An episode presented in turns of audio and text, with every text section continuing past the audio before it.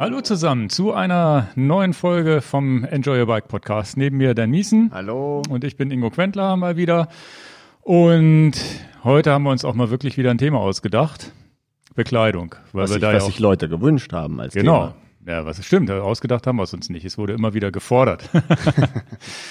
Und da sind wir jetzt wirklich die Experten auf dem Gebiet.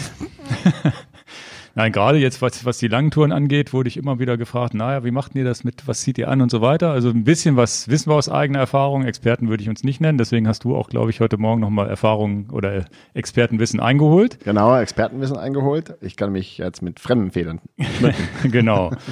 Und erzählen einfach mal so ein bisschen. Ne? Das ist alles, wie gesagt, äh, sind nur so unsere eigenen Erfahrungen, das, was wir so wissen. Und jeder hat so seine eigenen Erfahrungen, was er, was funktioniert an Kleidung, was nicht. Aber da gibt es sicherlich einiges zu erklären und einiges, was man vielleicht noch nicht weiß, wenn man vielleicht mit Radsport gerade angefangen hat und das erste Mal in der Kälte fährt oder jetzt das erste Mal in der Hitze und so weiter. Ich, ich fand es interessant, dass die Leute, wir haben wirklich viele Anfragen dafür bekommen, sonst hätten wir es jetzt nicht gemacht und auch gerade nach diesen langen Touren. Okay, dann geben wir eben unsere Erfahrungswerte mal so wieder. Ja. Ich bin selber überrascht, was wir dann erzählen werden. Wir ja, haben uns ja echt auch. nicht abgesprochen. Ja, wir haben uns relativ, ich hoffe, wir kriegen eine gute Sendung hin. Wir hatten wenig Zeit, uns vorher jetzt wirklich äh, abzusprechen, was wir wie besprechen, aber ich glaube, das ist vielleicht sogar besser so. Dann kann man es wirklich äh, Und ich werde dich diesmal erzählen. auch nicht vorführen, Ingo. Ja, okay. Einer in den Kommentaren geschrieben, ne? Warum wird der Ingo immer vorgeführt? Ja. Der arme Ingo. Ja, es ist auch wirklich so. Bist du, leidest du unter mir, Ingo? Manchmal. Na gut, ähm, wo wir beim Thema Bekleidung schon mal sind, ähm, im Hintergrund sieht man's. Wir haben ein neues T-Shirt. Und das war auch ein sehr, sehr lange gefordertes, weil wir das irgendwann mal gesagt haben, wir machen ein Arschrakete-T-Shirt. Und keiner sich so richtig getraut hat, das wirklich zu machen. Es kommt in einer so schönen verpackten braunen Banderole. Und äh, ich roll's mal aus. Auch nochmal hier vorne. So ist es jetzt geworden. Für den einen vielleicht nicht spektakulär genug, aber wir finden es eigentlich ganz knuffig. Sieht man uns noch?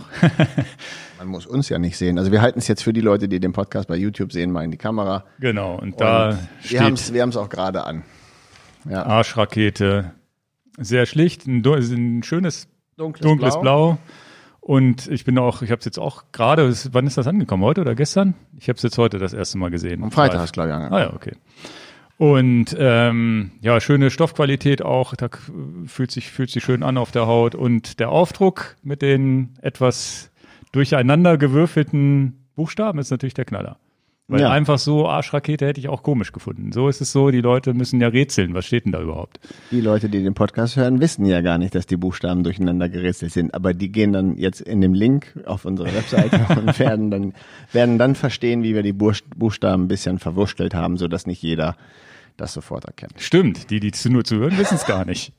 Also es ist ein Fahrrad zu sehen mit, äh, mit der obligatorischen Arschrakete hinten hinter. Das ist, für die, die es noch nicht wissen, das ist die Tasche, wird liebevoll Arschrakete ge, ge, genannt, wenn man so eine große Satteltasche hat, wo man halt seinen Schlafsack oder was auch immer drin, drin einpackt. Und da sieht man das Rad, wie es bergauf fährt und darunter den, den Slogan Arschrakete, aber mit durcheinander gewürfelten Buchstaben. Das heißt, die Buchstaben sind mal verkehrt rum, mal spiegelverkehrt und so weiter. Ja. Und finde ich, finde ich echt cool. Also. Dunkelblau. Und es gibt einen Frauenschnitt. Da hinten ist so eine Puppe. Der steht im Hintergrund. Wir haben jetzt tatsächlich für Männer und für Frauen eins genau. gemacht, extra. Das war jetzt auch echt überfällig. Genau. Nee, also freue ich mich sehr. Und wie gesagt, gibt's bei uns im Shop und guckt euch das an, alle, die darauf gewartet haben. Ich hoffe, also gebt mal ein Feedback, ob ihr es auch cool findet. Also das sehe ich ja dann an den Verkaufszahlen. das sehe ich auch an den Verkaufszahlen. Ja, ja. Gut. Ähm, nächstes äh, kleines Thema. Wir haben das am Sonntag doch schon, habe ich es geschafft, das Everesting-Video hochzuladen von, von unserem Everesting-Versuch oder beziehungsweise auch gefinischten Video. Nee, darf ich ja gar nicht, äh, darf ich ja gar nicht verraten, ne? wenn die Leute jetzt das Video gucken. Nein, aber es ist wirklich das Video, was jetzt von den Klickzahlen noch nicht, weil es noch so frisch ist, aber was wirklich so viele Kommentare und äh, positive Daumen habe ich noch nie gekriegt. Wahrscheinlich, weil ich am Ende des Videos gedroht habe, dass ich das Handy klaue, wenn man nicht auf Abonnieren oder Daumen hoch klickt. Nein, vielen, vielen Dank dafür fürs Feedback. Äh, Darüber haben wir uns wirklich im Vorfeld unterhalten, dass das ja echt der Knaller ist, wie positiv ihr darauf reagiert hat, das ist wirklich rührend. Also ja. muss man wirklich sagen. Ja, das und ähm, ja, ich habe auch so ein bisschen Angst gehabt, nachdem, weil 150 Kilometer im Deister, dann Deister extrem und jetzt das nächste Video, wo es wieder eigentlich eine ähnliche Thematik ist. Wir haben eine Herausforderung, die wir schaffen müssen mit allen Höhen und Tiefen. Weil ich auch gesagt, naja, wird es jetzt nicht irgendwann langweilig, aber hat tatsächlich einer netterweise geschrieben, naja, 39 Minuten über einen Berg, den man, immer den gleichen Berg, den man hoch und runter fährt, das muss man auch erstmal hinkriegen im Videoschnitt. Also es scheint irgendwie ganz gut gelungen zu sein. Und wir haben ja relativ viel auch. Und das, das ist auch gut rübergekommen, dass wir ja viel, viel Spaß haben. Dass es ja bei uns nicht darum geht, wer ist jetzt der Schnellste am Berg, wer schafft das, wer schafft es nicht, sondern dass wir einfach alle glücklich und, und Spaß hatten. Ne? Und, und die, Pause, die Pausen machten ja eigentlich mehr Spaß als das Fahren selber. ja, ja, und enjoy your, nicht nur enjoy your bike, sondern überhaupt enjoy your life. Genau. Also ja, und das ist tatsächlich eine schöne auch, Zeit. Auch wenn das auch, anstrengend ist, genau. ist ja trotzdem machen wir das ja freiwillig und genießen das, was wir so tun. Ja, und das ist, glaube ich, ganz gut rübergekommen in dem Video. Da freue ich mich natürlich auch. Und naja, es hätten auch 55 Minuten. Ich musste relativ fies schneiden, dass es auf, auf, dass ich es überhaupt auf eine erträgliche Länge hinkriege. Und dann, dass dann Leute trotzdem noch 39 Minuten, und ich sehe das ja so ein bisschen in den Statistiken, dass ganz viele das Video auch wirklich durchgeguckt haben. Und das freut einen natürlich auch. Ja, vielen Dank. Ja, ein Video kommt jetzt äh, bald von dir, was glaube ich auch den einen oder anderen sich richtig drauf freut. Ja, ich habe es auch gemacht, weil Leute das ähm, gerne haben wollten, habe ich das gemacht. Ich hatte mir immer gedacht, ach, ja, es ist ein Video über Komoot und ähm, wie nutze ich Komoot, wie plane ich das und ich habe es aber jetzt ich habe es jetzt wirklich für den absoluten Einsteiger mal gemacht. Denn, denn ich erkenne mich selber darin, wenn ich irgendwas ganz zum Anfang das allererstes Mal habe, was da alles so vorausgesetzt wird, was man alles so verstehen sollte. Habe ich jetzt aber gesagt, nee, wir fangen nochmal ganz, ganz basic von vorne an. Ich habe sogar, bevor das Video startet, ihr werdet es sehen am nächsten Sonntag, so ein Disclaimer geschrieben. Für Leute, die wissen, worum das geht, schaltet das Video ab. Guckt es ausnahmsweise mal nicht. Ähm, ich habe es wirklich für die absoluten Newbies gemacht. Und ich denke, das ist auch etwas, wo ich mh, viel mehr Wert drauf lege, als für Leute, die sowieso schon voll im Thema sind. Das fand ich jetzt Okay. halt mal ganz wichtig. Ich wollte es so machen und, und so habe ich es jetzt erstmal gehalten. Eine ja, Einführung in Komoot, wie mache ich eine kleine Rennradstrecke, möglichst einfach und schnell und wie mache ich eine kleine Gravelstrecke im Wald, wie, wo sind da die Unterschiede, alles so, wie plane ich innerhalb von zwei, drei, vier Minuten eine Strecke und dann habe ich noch so einen kleinen Ausblick gegeben, wie lade ich den, den Kram denn eigentlich auf meinen Tacho. Okay. Aber die, der, die Zielsetzung dafür war wirklich mega basic Einsteiger abzuholen. Ich denke, das Ja, aber ihr müsst euch das trotzdem angucken, wenn ihr nicht Einsteiger seid, weil ich habe äh, auch das Video jetzt vorab schon mal sehen können, zumindest äh, den, den rohen, rohen Wieso? Schnitt.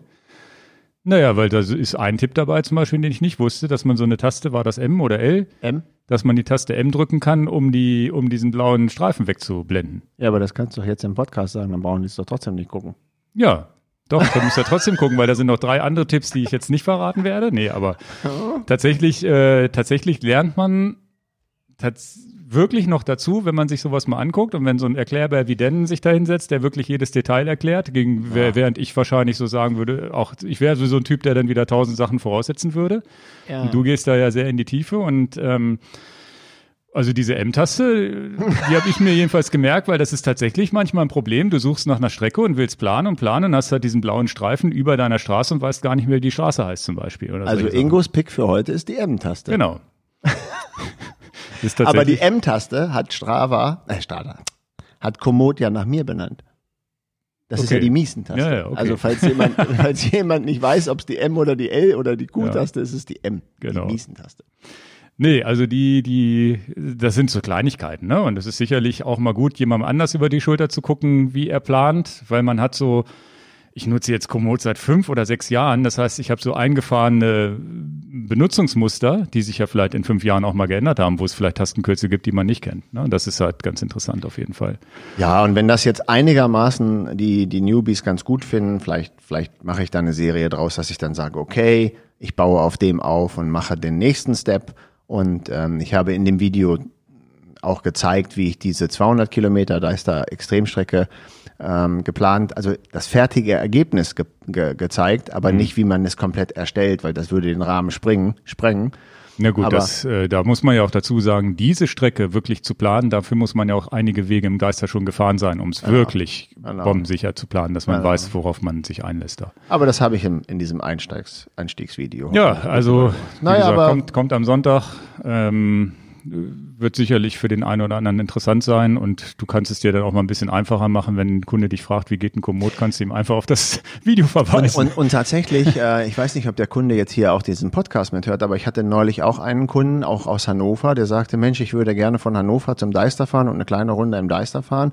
Hab keine Ahnung, wie ich das in Komoot so richtig plane und wo ich da fahren soll. Und dann habe ich das für den Kunden gemacht und habe ihm diese Route geschickt. Und das würde ich jetzt ändern. Jetzt würde ich sagen, Junge, da ist dieses 15-Minuten-Video. Schau dir das mal an, ob du das nicht selber hinkriegst. Ja, cool. Okay, dann hast du den, na, ich habe noch was, bevor wir zum Garmin 1030 Plus kommen. Tatsächlich eben auf meinem Schreibtisch bekommen. Hallo ihr zwei, Ingo und Den. Ich bin nun- schon seit langem Fan eures Podcasts. Du weißt davon noch jetzt noch gar nichts, ne?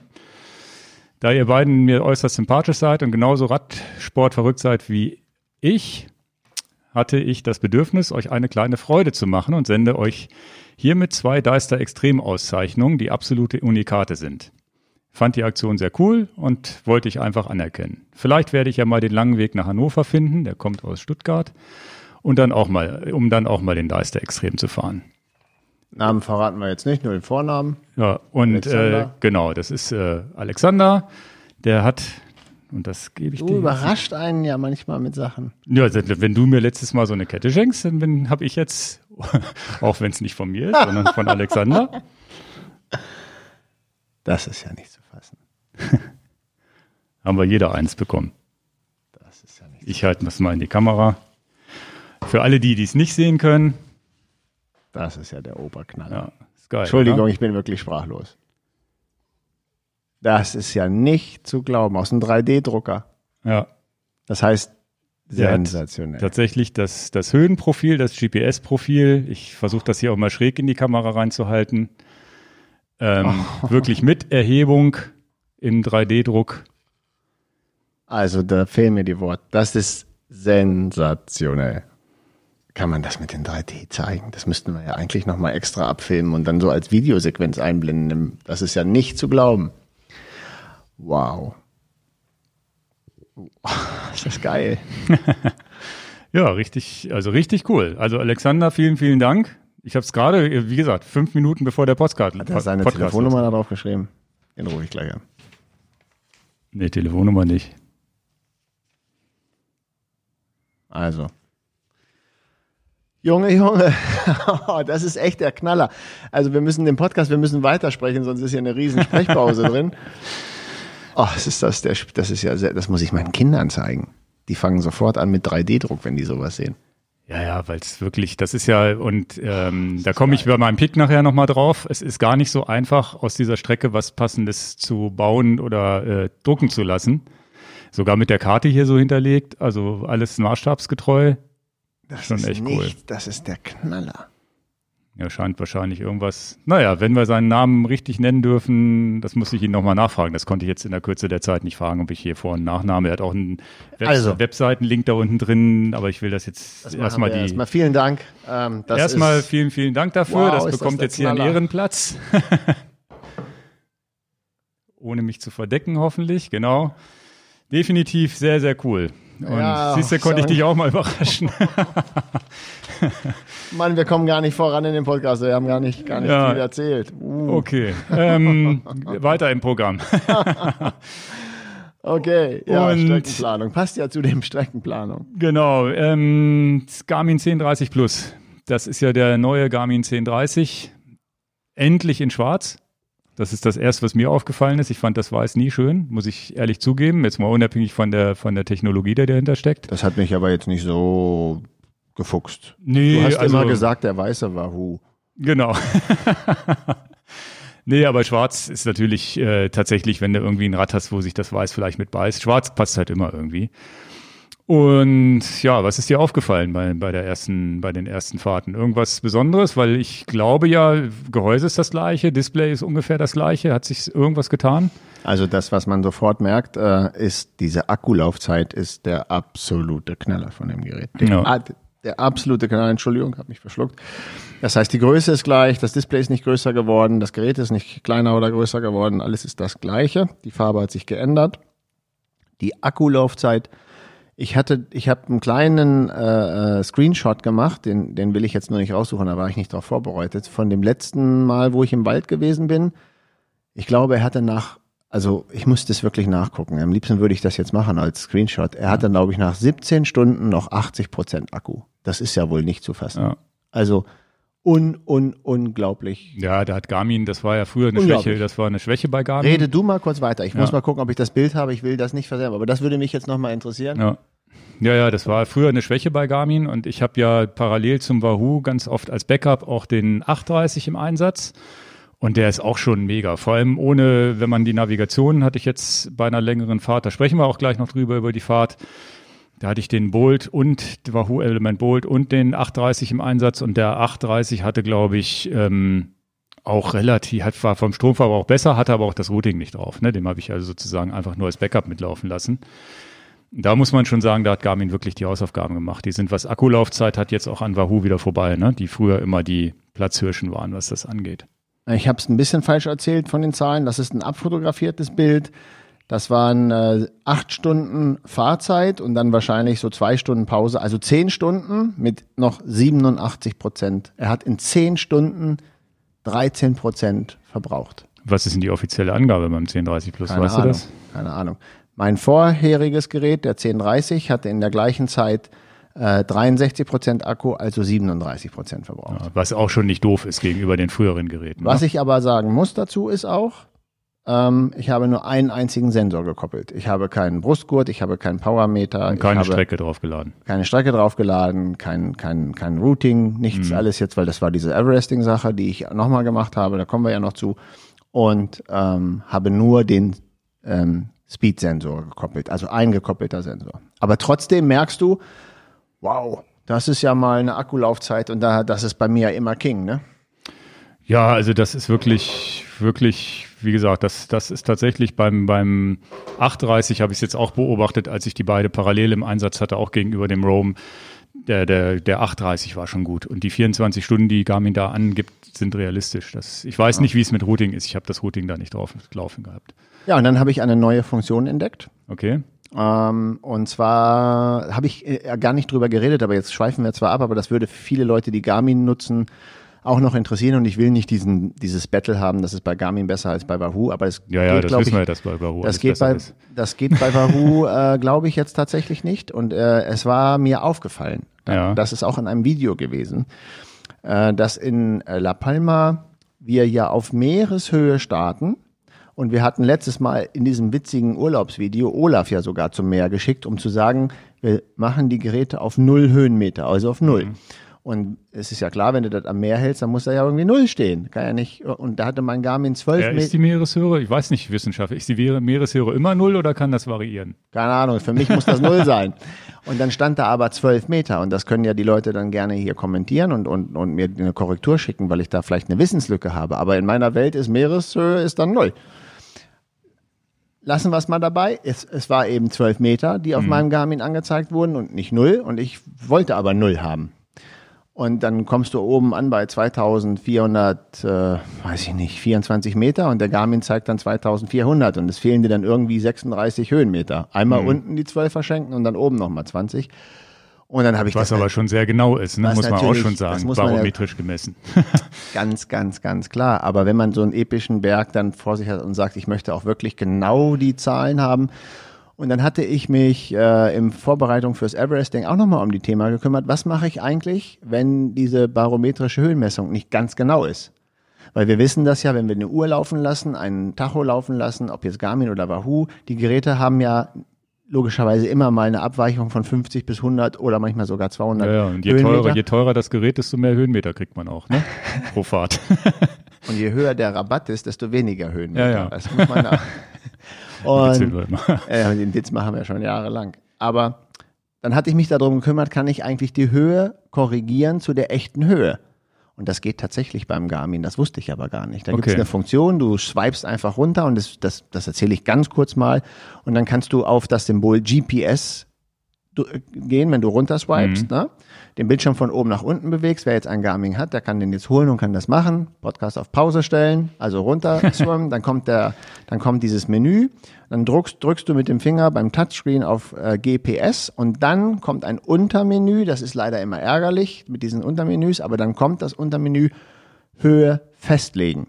Okay, und da gibt's dann den Wert Und ein. da gibst du dann den echten Wert ein, wenn du den Wert denn genau weißt. Apropos echter Wert, bei den Kommentaren zum Everesting-Video, da habe ich ja irgendwie am Anfang kurz bei Komoot gezeigt, dass du Punkt A und Punkt B festgelegt hast. Und du bist, hast ja nach der ech- echten Höhe gerechnet. Und da hat einer in den Kommentaren geschrieben, wo hast du jetzt den Wert her? Weil er hat auch recherchiert nach den Werten und hat irgendwie elf verschiedene, elf Meter Unterschied gehabt, je nachdem, welche Quelle er genommen hat. Welche Quelle hast du da genommen? Genau, erstmal kannst du dir die Höhenlinien hier angucken, wenn du eine topografische Karte hast. Wo laufen die Höhenlinien genau, genau lang? Und, und die sind schon ziemlich gut. Okay, Also und da hattest du jetzt irgendeine Karte von diese, ist das deine große Niedersachsen-Karte, die in deinem Genau, Zimmer hängt? Genau, genau. Die übrigens auch im Komoot-Video zu sehen ist.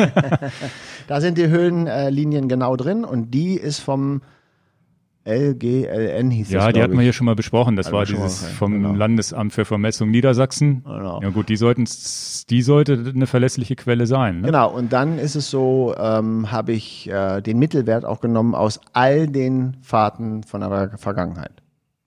Okay. Also an den Punkten sind wir schon tausendmal vorbeigekommen und dann habe ich nicht tausend Werte genommen, aber ich habe immer mal so ein paar Punkte kontrolliert.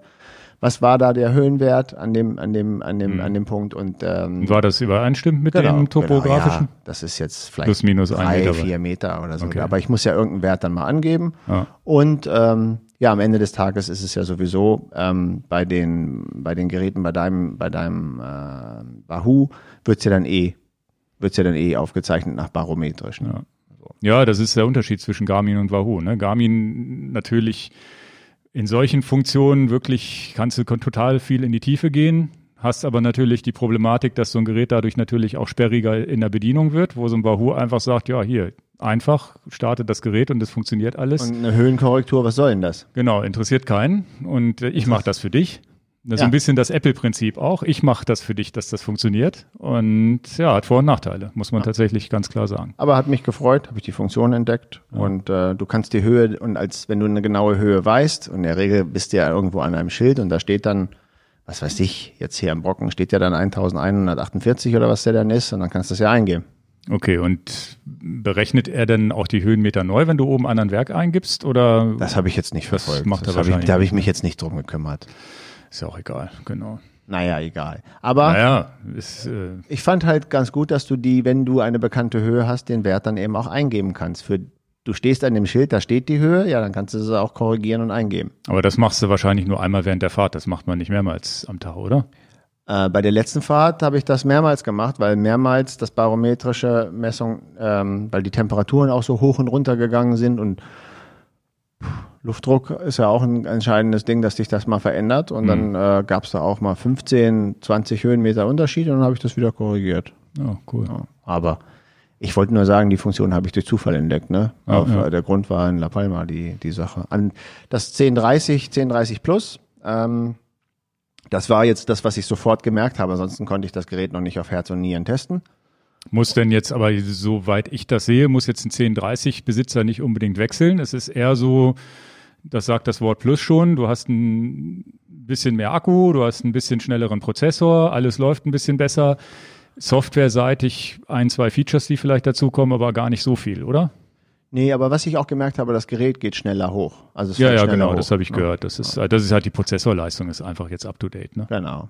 Ja. Und, und sie haben am Dis- Display wohl was gemacht, dass es nicht so regenanfällig sein soll. Das konnten wir jetzt noch nicht du testen. Ne? kannst diese Touchscreen-Empfindlichkeit auch einstellen. Das ist mein Hauptmanko an dem Gerät. Ich brauche, also nicht ich brauche, aber ich finde Touchscreen sehr, sehr gut. Das ist eine sehr, sehr schöne Funktion. Ich, ich, ich, ich weiß, man wird da immer für belächelt. Ich will die unbedingt haben.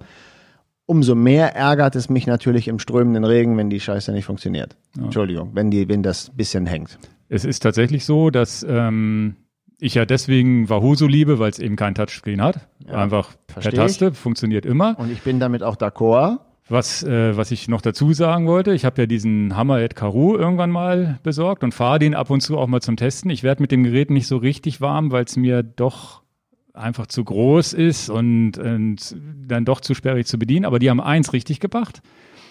Da ist es egal. Du kannst Touchscreen ausschalten und hast die gleichen hm, Funktionsumfang auch per Taste. Das ist eigentlich der Knaller. Zu sagen, naja, Touchscreen ja, und wenn es regnet, schalte ich um, aber ich kann trotzdem mit den Tasten die Seiten blättern und so weiter, weil das ist natürlich bei Garmin das Problem. Touchscreen gesperrt, dann kriegst du ihn nicht entsperrt. Wobei ich das äh, müsstest du mal ausprobieren beim 1030 Plus auch. Beim 830 habe ich jetzt wirklich oben links die Ein-Aus-Taste kurz drücken, sperren und wieder kurz drücken, entsperren. Das funktioniert eigentlich ganz gut, aber ich bin auch noch nicht im Regen damit gefahren. Ja. Weil das war früher ein, das war also früher Display beim Tausender. muss man relativ schnell machen, wenn da strömender Regen ja. äh, drauf prasselt. Ne? Aber ich weiß noch beim 820 oder wie die hießen früher oder 18 war unser erster Garmin und so, da, wie oft wir da verzweifelt sind, das Ding irgendwie wieder zum Laufen zu kriegen oder irgendwas eingeben zu können. Ja. Das ist ja heute schon alles besser geworden. Ja, was mich natürlich nach wie vor ähm, ärgert, ähm, äh, aber so, so haben sie es halt designt. Der 1030 Plus, genau wie der 1030, hat den Anschluss für Strom von, äh, nicht von unten, aber von der unteren Kopfseite, also nicht Stirnseite, oder wie nennt man das unten. Mhm. Und da sind auch die Tasten für Runde und für Start, Stopp.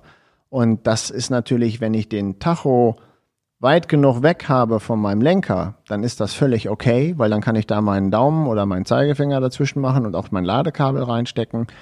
Aber ich achte ja schon drauf, dass der Tacho nicht so weit vom Lenker weg ist und auch nicht erhöht ist, sondern praktisch so eine schöne, schöne Linie bildet. Und dann komme ich nicht sehr gut an die Tasten ran. Also ich hätte mir gewünscht, wenn jemand von Garmin zuhört, dass die Tasten einfach nicht da an der Stelle sind, sondern wirklich an der Seite sind. Mhm. Ähm, sogar unten drunter fände ich sogar besser. Ja, ja. Tatsächlich von der Unterseite. Ja, ja. ja. Und äh, was überhaupt gar nicht geht, ist ein Lade, eine Ladebuchse Richtung Lenker zu machen. Das geht überhaupt nicht. Ja, also, machen sie alle, ne? Es ist ein, es ist ein Unding. Es ist tatsächlich. Du musst, den, du musst das Gerät schon so auf 45 Grad drehen, damit du diese Ladebuchse frei machst, wenn du unterwegs halt mit einer Powerbank laden willst. Für den Otto Normalverbraucher, der braucht das nicht. Auch jetzt bei dem Gerät, bei der Akkuleistung, wow, mhm. sensationell. Da kannst du ja wirklich äh, fast, würde ich ja sagen, kannst 48 Stunden fahren mit dem Gerät. Das ist schon spitze. Aber wenn man sagt, oh, ich habe es mal vergessen zu laden und ich muss zwischenladen, ich will aber jetzt nicht anhalten, einfach die Powerbank rausholen und den laden, dann stehst du da. Na, das ja, ich, das machen sie tatsächlich alle. Deswegen bin ich jetzt zum Beispiel mit dem Bolt gefahren, weil ich einfach einen großen Halter hatte. Bolt ist klein und ich konnte das Kabel, ja. musste nicht mal ein abgeknicktes, du kannst weil, ja diese abgeknickten Kabel auch nehmen. Ich konnte sogar ein gerades nehmen. Ja. Eigentlich gehört die, gehört die Buchse auch an die Seite. Genau. Oder eben nach unten. Garmin hat ja immer noch die Lösung, dass man einen Akku drunter setzen kann. Funktioniert mit meinem KH-Halter aber nicht. Genau, das geht nur mit dem originalen äh, Garmin-Halter. Gut, also das waren die ersten Schritte. Der kam auch ganz frisch an und ich habe ihn gleich ausgepackt geladen und ähm, für diesen. Ach so, hat, hat das funktioniert mit der Übernahme der ganzen Trainingsseiten und so vom alten Gerät? Weil die haben jetzt auch so eine Backup- und Restore-Funktion, die Geräte. Habe ich nicht genutzt. Ich habe den neu eingerichtet. Okay, weil normalerweise, wenn du neu einrichtest, ich habe es selber auch noch nicht testen können, aber normalerweise ist es jetzt wohl so, du richtest den ein, und dann fragt er dich vom vorherigen Gerät übernehmen und dann nimmt er alles Profile, sogar die ganzen Sensoren gepaart und alles übernimmt er. Cool. Konntest es aber nicht testen oder hab hast du gar nicht mitbekommen? Okay. Ich habe den ganz normal eingeschaltet wie ein User, der die Kiste auspackt. Ja, ja, aber mit, weil auch nicht, die Software hat auch nicht gesagt, hier kannst du einen restoren. Habe ich okay. jetzt, nee. Ich habe den so bedient, was mir aufgefallen ist, und dann ist er vielleicht auch gut, äh, wir machen dann ein extra Video. Ich habe das Bundle-Gerät ausgepackt. In ja. dem Bundle-Gerät ist ein Speed-Sensor, ein Kadenzsensor für Trittfrequenz und ein Herzfrequenzgurt drin. Und in den gekoppelten Sensoren waren drei Sensoren drin, nämlich Speed, Kadenz und ähm, Herzfrequenz. Entschuldigung, ich muss mal einmal husten. Hm. Und ähm, dann mache ich den, den, den Speed-Sensor dran und nicht den Herzfrequenzgurt und den Kadenzsensor auch nicht, nur den Speed und äh, denke immer, Mensch, warum findet er den Sensor denn immer nicht? Man kann dann ja unter gekoppelten Sensoren gucken und er findet den nicht und findet den okay. nicht. Ich schon eine neue Batterie reingemacht in den Speed-Sensor und ich denke mir, Mensch, das ist doch eigentlich toll. Du kaufst ein Bundle, da sind alle Sensoren ja schon eingetragen. Waren die das nicht? Dann waren die das nicht. Also habe ich die alle rausgelöscht und habe dann auf neue Sensorensuchen gemacht und habe dann einen ganz anderen Sensor gefunden. Also du merkst das an der ID. Vielleicht hat er doch irgendwas restored, was du nicht gemerkt hast von deinem alten Garmin. Nee. Aber da ist ja viel mehr Sensoren drin wahrscheinlich, ne? Und ja. ja. Und ähm, also viel mehr Speed-Sensoren ne, von den Ja, ja, ja, unterschiedlichen genau. Laufrädern. Ja. Und da habe ich auch so gedacht, das wäre auch ein Video wert. Äh, Fehler, die unmöglich zu sein scheinen, sind doch da. Also das ist ja, irgendwas ist da ja im Packaging falsch verstanden, um das Bundle zu, zu komplettieren. Was auch immer da im Packprozess nicht geklappt hat. Aber es waren halt andere Sensoren in diesem Bundle drin, als dann halt wirklich, in, äh, in, also die in der eingetragenen Software waren. Und das, da kommst du ja tatsächlich erst nach einer halben Stunde drauf. Du hältst es ja für absolut absurd, dass das der Fehler ist. Also Okay. willkommen in der in der in der Analyse. Ja, ja. Jetzt wollen wir nicht so viel über den Garmin reden, aber das war eine Sache, die auch neu war und da werde ich auch ein bisschen ein paar Videos machen, aber ganz entspannt. Also Ja, ja. wir haben ja schon unheimlich viele Videos von 10:30 und dann werden wir da ein bisschen nachlegen oder ich werde das dann halt machen, so wie ich Genau. den nutze. Du fährst den ja auch. Ja. Ja, und ich ich bleibe auch dabei. Ich bin sehr zufrieden. Ja, ja.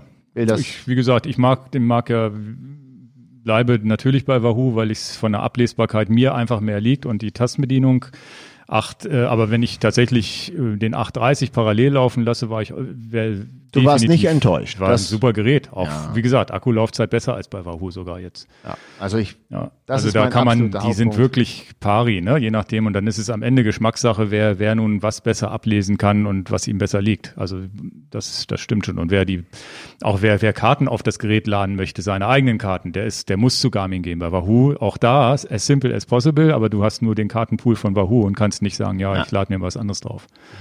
Das machst du ja auch mit topografischen Karten manchmal auf dein Gerät. da sind wir wieder bei topografischen Karten mit Höhenlinien, das ist mir sehr wichtig. Ja. Gut, dann habe ich hier das, äh, als nächstes Thema stehen die virtuelle Tour de France. Und wir hatten ja letztes Jahr so eine schöne Tour de France-Sendung gemacht. ähm, übrigens auch noch hörens, hörenswert für Leute, die vielleicht später jetzt dazugekommen haben. Könnt ihr mal reinhören, weil, weil Dan viele kleine Geschichten erzählt hat. Der war ja selber öfter, öfter vor Ort da in Paris. Und dieses Jahr fällt ja die Tour, Tour de France zumindest jetzt für den Sommer aus und äh, ist meines Wissens auf September verlegt worden, wenn ich das richtig in Erinnerung habe. Folgt das schon gar nicht mehr, weil das für mich schon völlig abgeschrieben ist. Ja, aber die wird wohl, also die bereiten sich alle drauf vor, die ganzen Teams. Also es scheint zu funktionieren. Und jetzt gibt's halt bei Zwift tatsächlich, und deswegen finde ich es auch erwähnenswert, weil die tatsächlich so eine, so eine virtuelle Tour de France machen. Ich halte das mehr für PR und auch äh, Spenden einsammeln und so weiter, weil da ist diese, ich weiß nicht, wie diese Organisation, jetzt muss ich nochmal nachlesen, wie die genau heißt. Le Tour United, da werden auch äh, Spendengelder eingesammelt und so weiter. Und zwar gibt's an den drei Tourwochenenden, die jetzt gewesen wären, gibt's jeweils zwei Etappen, wo, was ich aber krass finde, die kompletten Profiteams mitfahren. Das heißt, ähm, du hast wirklich äh, mit, den, mit, den, mit den echten Trikots, mit den echten Profi-Trikots, da ist halt die Frage, was davon denn auch rüberschwappt für uns Amateure. Können wir uns denn auch ein Bora Hans Grohe Fan-T-Shirt anziehen, dabei beim, bei, bei so einem, bei, wenn wir zwiften, oder ist das jetzt den Profis vorbehalten? Also es wird ganz interessant und so wie ich das verstanden habe, auch im Fernsehen übertragen. Freust du dich schon drauf, ne? Das ist das beste Tour-Feeling. Also ich bin auch wirklich gespannt, weil es ist ja so, wie ich das verstanden habe, sitzt ist es nicht so, dass das Team sich jetzt irgendwo in so einem Raum tritt, trifft und sechs sitzen auf so einer Rolle und fahren nebeneinander, sondern die sitzen wohl alle zu Hause, jeder für sich oder vielleicht doch irgendwo, dass die Teams sich treffen oder zu zweit, zu dritt vielleicht fahren. Also was, ich bin wirklich gespannt, ob da ein Funke rüberspringt, ob das totaler Käse ist, total langweilig oder ob das äh, ob da doch irgendwo Emotionen kommen, weil man sagt, na, wird denn bei Eurosport stehen die denn bei fünf Sportlern mit mit mit Kamera auch? Kamerateam zu Hause. Ja, und zeigen wenigstens den Sportler selber oder sehen wir wirklich nur die Avatare? Also es Ja. wird, wird eine ganz strange Geschichte, glaube ich. Ich glaube, es wird spannend. Also auch definitiv, glaube ich, muss man sich das mal angeguckt haben im Fernsehen. Also ich muss es nicht live sehen, aber zumindest mal so ein Real Life würde ich mir mal angucken, wo man vielleicht auch mal vorspulen kann, wenn es zu langweilig wird. Ähm, also wird doch spannend. Und die sind, glaube ich, weil du siehst, es gibt zwei neue Strecken. Einmal in Paris, wirklich Champs-Élysées, die Runde, die man sonst am, am Ende der Tour immer kommt. Und sie haben eine Tour, eine, eine Strecke benannt, die nennt sich France. Da fährst du so ein bisschen durch Frankreich und haben auch den Mont Ventoux nachgebildet. 1200 Höhenmeter, kann das hinkommen beim Ventoux? Ist der gar nicht höher? Habe ich vergessen. Weißt du auch nicht, ne? Ich bin da dreimal hochgefahren mit 4500. Ja, könnte so Dann sein. kommt das ja hin mit 1200. Also 1200 Höhenmeter, wenn, wenn, Vent Top nennen sie es. V-E-N Top Ist oder. der von Thun nur so eine kurze Auffahrt gewesen? Ah. Ja, also die, die Strecke bei, also die Etappe, das sind immer nur so eine Etappe dauert dann eine Stunde, ne? Das ist also wirklich nur so 36, 22 Kilometer. Also nichts, wo du sagst, na, ist jetzt mal eine 150 Ach so, Kilometer Etappe. okay. Und dann fährst du halt, sprinten die da wahrscheinlich irgendwie in, in Ach und Krach diesen Ventoux da mit ihren Rollen hoch, mit ihrem Kicker, was auch immer. Ähm, sind aber, glaube ich, 25 Kilometer Anstieg. Oder es, geht flach los oder so. Ich habe keine Ahnung. Und das Witz krasse ist, man sieht noch nichts von den Strecken irgendwie. Die Webseite ist, also man sieht nur so ganz verschleiert so ein paar, paar Screenshots und so weiter. Also, und die ersten beiden Etappen sind auch in Watopia. Ich glaube, die mh, stricken das auf ganz heißer Nadel, um diese virtuelle Welt überhaupt erstmal fertig zu kriegen bis dahin. Also am 18.07. Mont Ventoux, Ja. finde ich ja gut. Und am 19.07. Champs-Élysées, sechs Runden. Oh. Also ich werde es mir auch angucken, aber ich muss auch wirklich sagen, es ist jetzt nicht so, dass ich total aus dem Häuschen bin. Das merkt man dir gar nicht an. Aber mich interessiert es schon. Also ich Ähm, glaube, es ist einfach mal interessant, sich das anzugucken, würde ich auch Genau, sagen. also, also neugierig bin ich dann auch, aber auf gar keinen Fall äh, äh, da irgendwie groß live bei Strava beizuwohnen oder bei Zwift, Entschuldigung, bei Zwift beizuwohnen, sondern ich, wenn es dann bei Eurosport kommt, dann kann ich da gerne mal eine halbe Stunde gucken, wie das denn so abgelaufen ist. Also es gibt wohl auch dann pro Wochenende ein Stage, was man so als Amateur oder als Hobbysportler auch nachfahren kann, also auch in dieser virtuellen Welt. Ob die Welten jemals freigeschaltet werden, offiziell, oder ob das so ein Event-only, also es gab ja mal irgendwie für die, für den Giro gab es auch mal so eine Etappe, die hat aber, hat's aber nie irgendwie nach was, die kann man immer nur fahren, wenn einer wirklich sagt, ich veranstalte ein Rennen an dieser Steigung zum Beispiel. Okay. Das war damals dieses äh, Bergzeitfahren oder sowas. Es gibt tatsächlich die ganzen Trikots zu gewinnen mit komplizierten Punkten. Ich habe versucht, das irgendwie zu verstehen, habe es nicht verstanden. Und dann gibt's auch so Regeln, dass nicht, nicht mehr vier, nicht mehr als vier Fahrer pro Team.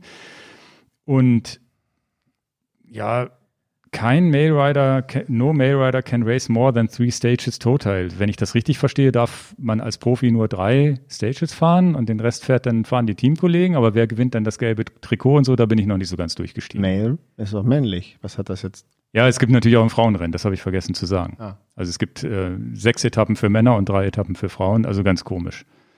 Und Na gut. Ähm, ja, mit dem Cheating und so, ne? Man weiß ja nie, was, ob die Leute an ihren Geräten da manipulieren und deswegen, also ernst nehmen darf man es, glaube ich, nicht. Nee, nee, aber weiß ja nicht, ne? Also ja, ich glaube, ich, ich glaub, die Profis nehmen es auch nicht ganz ernst. Ich glaube, das ist tatsächlich am Ende des Tages eine riesen wenn es was für Charity wäre, dann jetzt okay. Ja, ja. Punkt.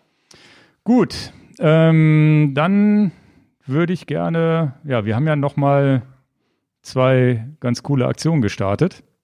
Ja, Ähm, ich habe ja, da habt ihr auch Videos vielleicht gesehen. Ich habe zwei, zwei Videos gemacht. Also ich bin ja, mein Plan war, mit, mit Martin Hannover Grömitz Hannover zu fahren.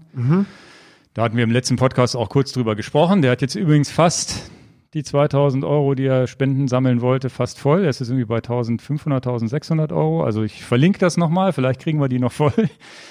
Und äh, du hast tatsächlich parallel dann an dem Wochenende, das war mir, da hatten wir lange drüber gesprochen, wir wollten eigentlich das jetzt nächstes Wochenende nochmal einen neuen Versuch starten, aber du hast dann gesagt, nee, lieber letzte Woche, letztes Wochenende. Und dann hat sich das ein bisschen überschnitten, so dass wir beide eigentlich parallel und äh, so, coole parallel, Sachen ja. ja, parallel gefahren sind. Ich nach Grömitz und du das Everesting. Also das, das erste war, das Everesting war nicht so im Fokus. Ich wäre lieber eine lange Strecke gefahren, also hätte mir auch Spaß gemacht.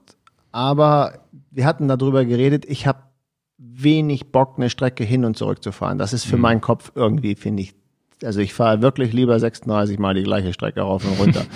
Aber jetzt Ich habe keine Lust, die Strecke hin und zurück zu fahren, Ja, aber 36 Mal geht. Naja, aber so ist das, ne? Also, Ja, ja. Ähm, wenn ich 500 Kilometer fahren will, dann muss das immer auch wirklich, dann, also so, so eine Strecke, dann äh, zur Ostsee, dann würde ich eine Strecke hinfahren und eine andere Strecke zurückfahren, so dass man wirklich, äh, und das hat mir nicht gefallen. Das muss ich dir ganz ehrlich sagen. Das war, und äh, hinzu kommt, dass da auch keine richtigen Berge drin sind. Das wäre ja auch doof. Auch wenn ich, Da kann ich gleich mal was zu sagen, Auch- was, was, was die Hügel mit einem machen da. auch wenn ich dann ein Pummel bin, aber ohne Berge finde ich es auch langweilig. Und ähm, Ja, ich hätte jetzt auch nicht so viel Lust gehabt, die 520 Kilometer komplett ohne Versorgungsfahrzeug irgendwo zu sein, wo ich sagen kann, da habe ich meine Klamotten drin. Hm. Ähm, da, da, das kann man mal machen, das will ich auch mal machen, aber das hat mir jetzt gar nicht.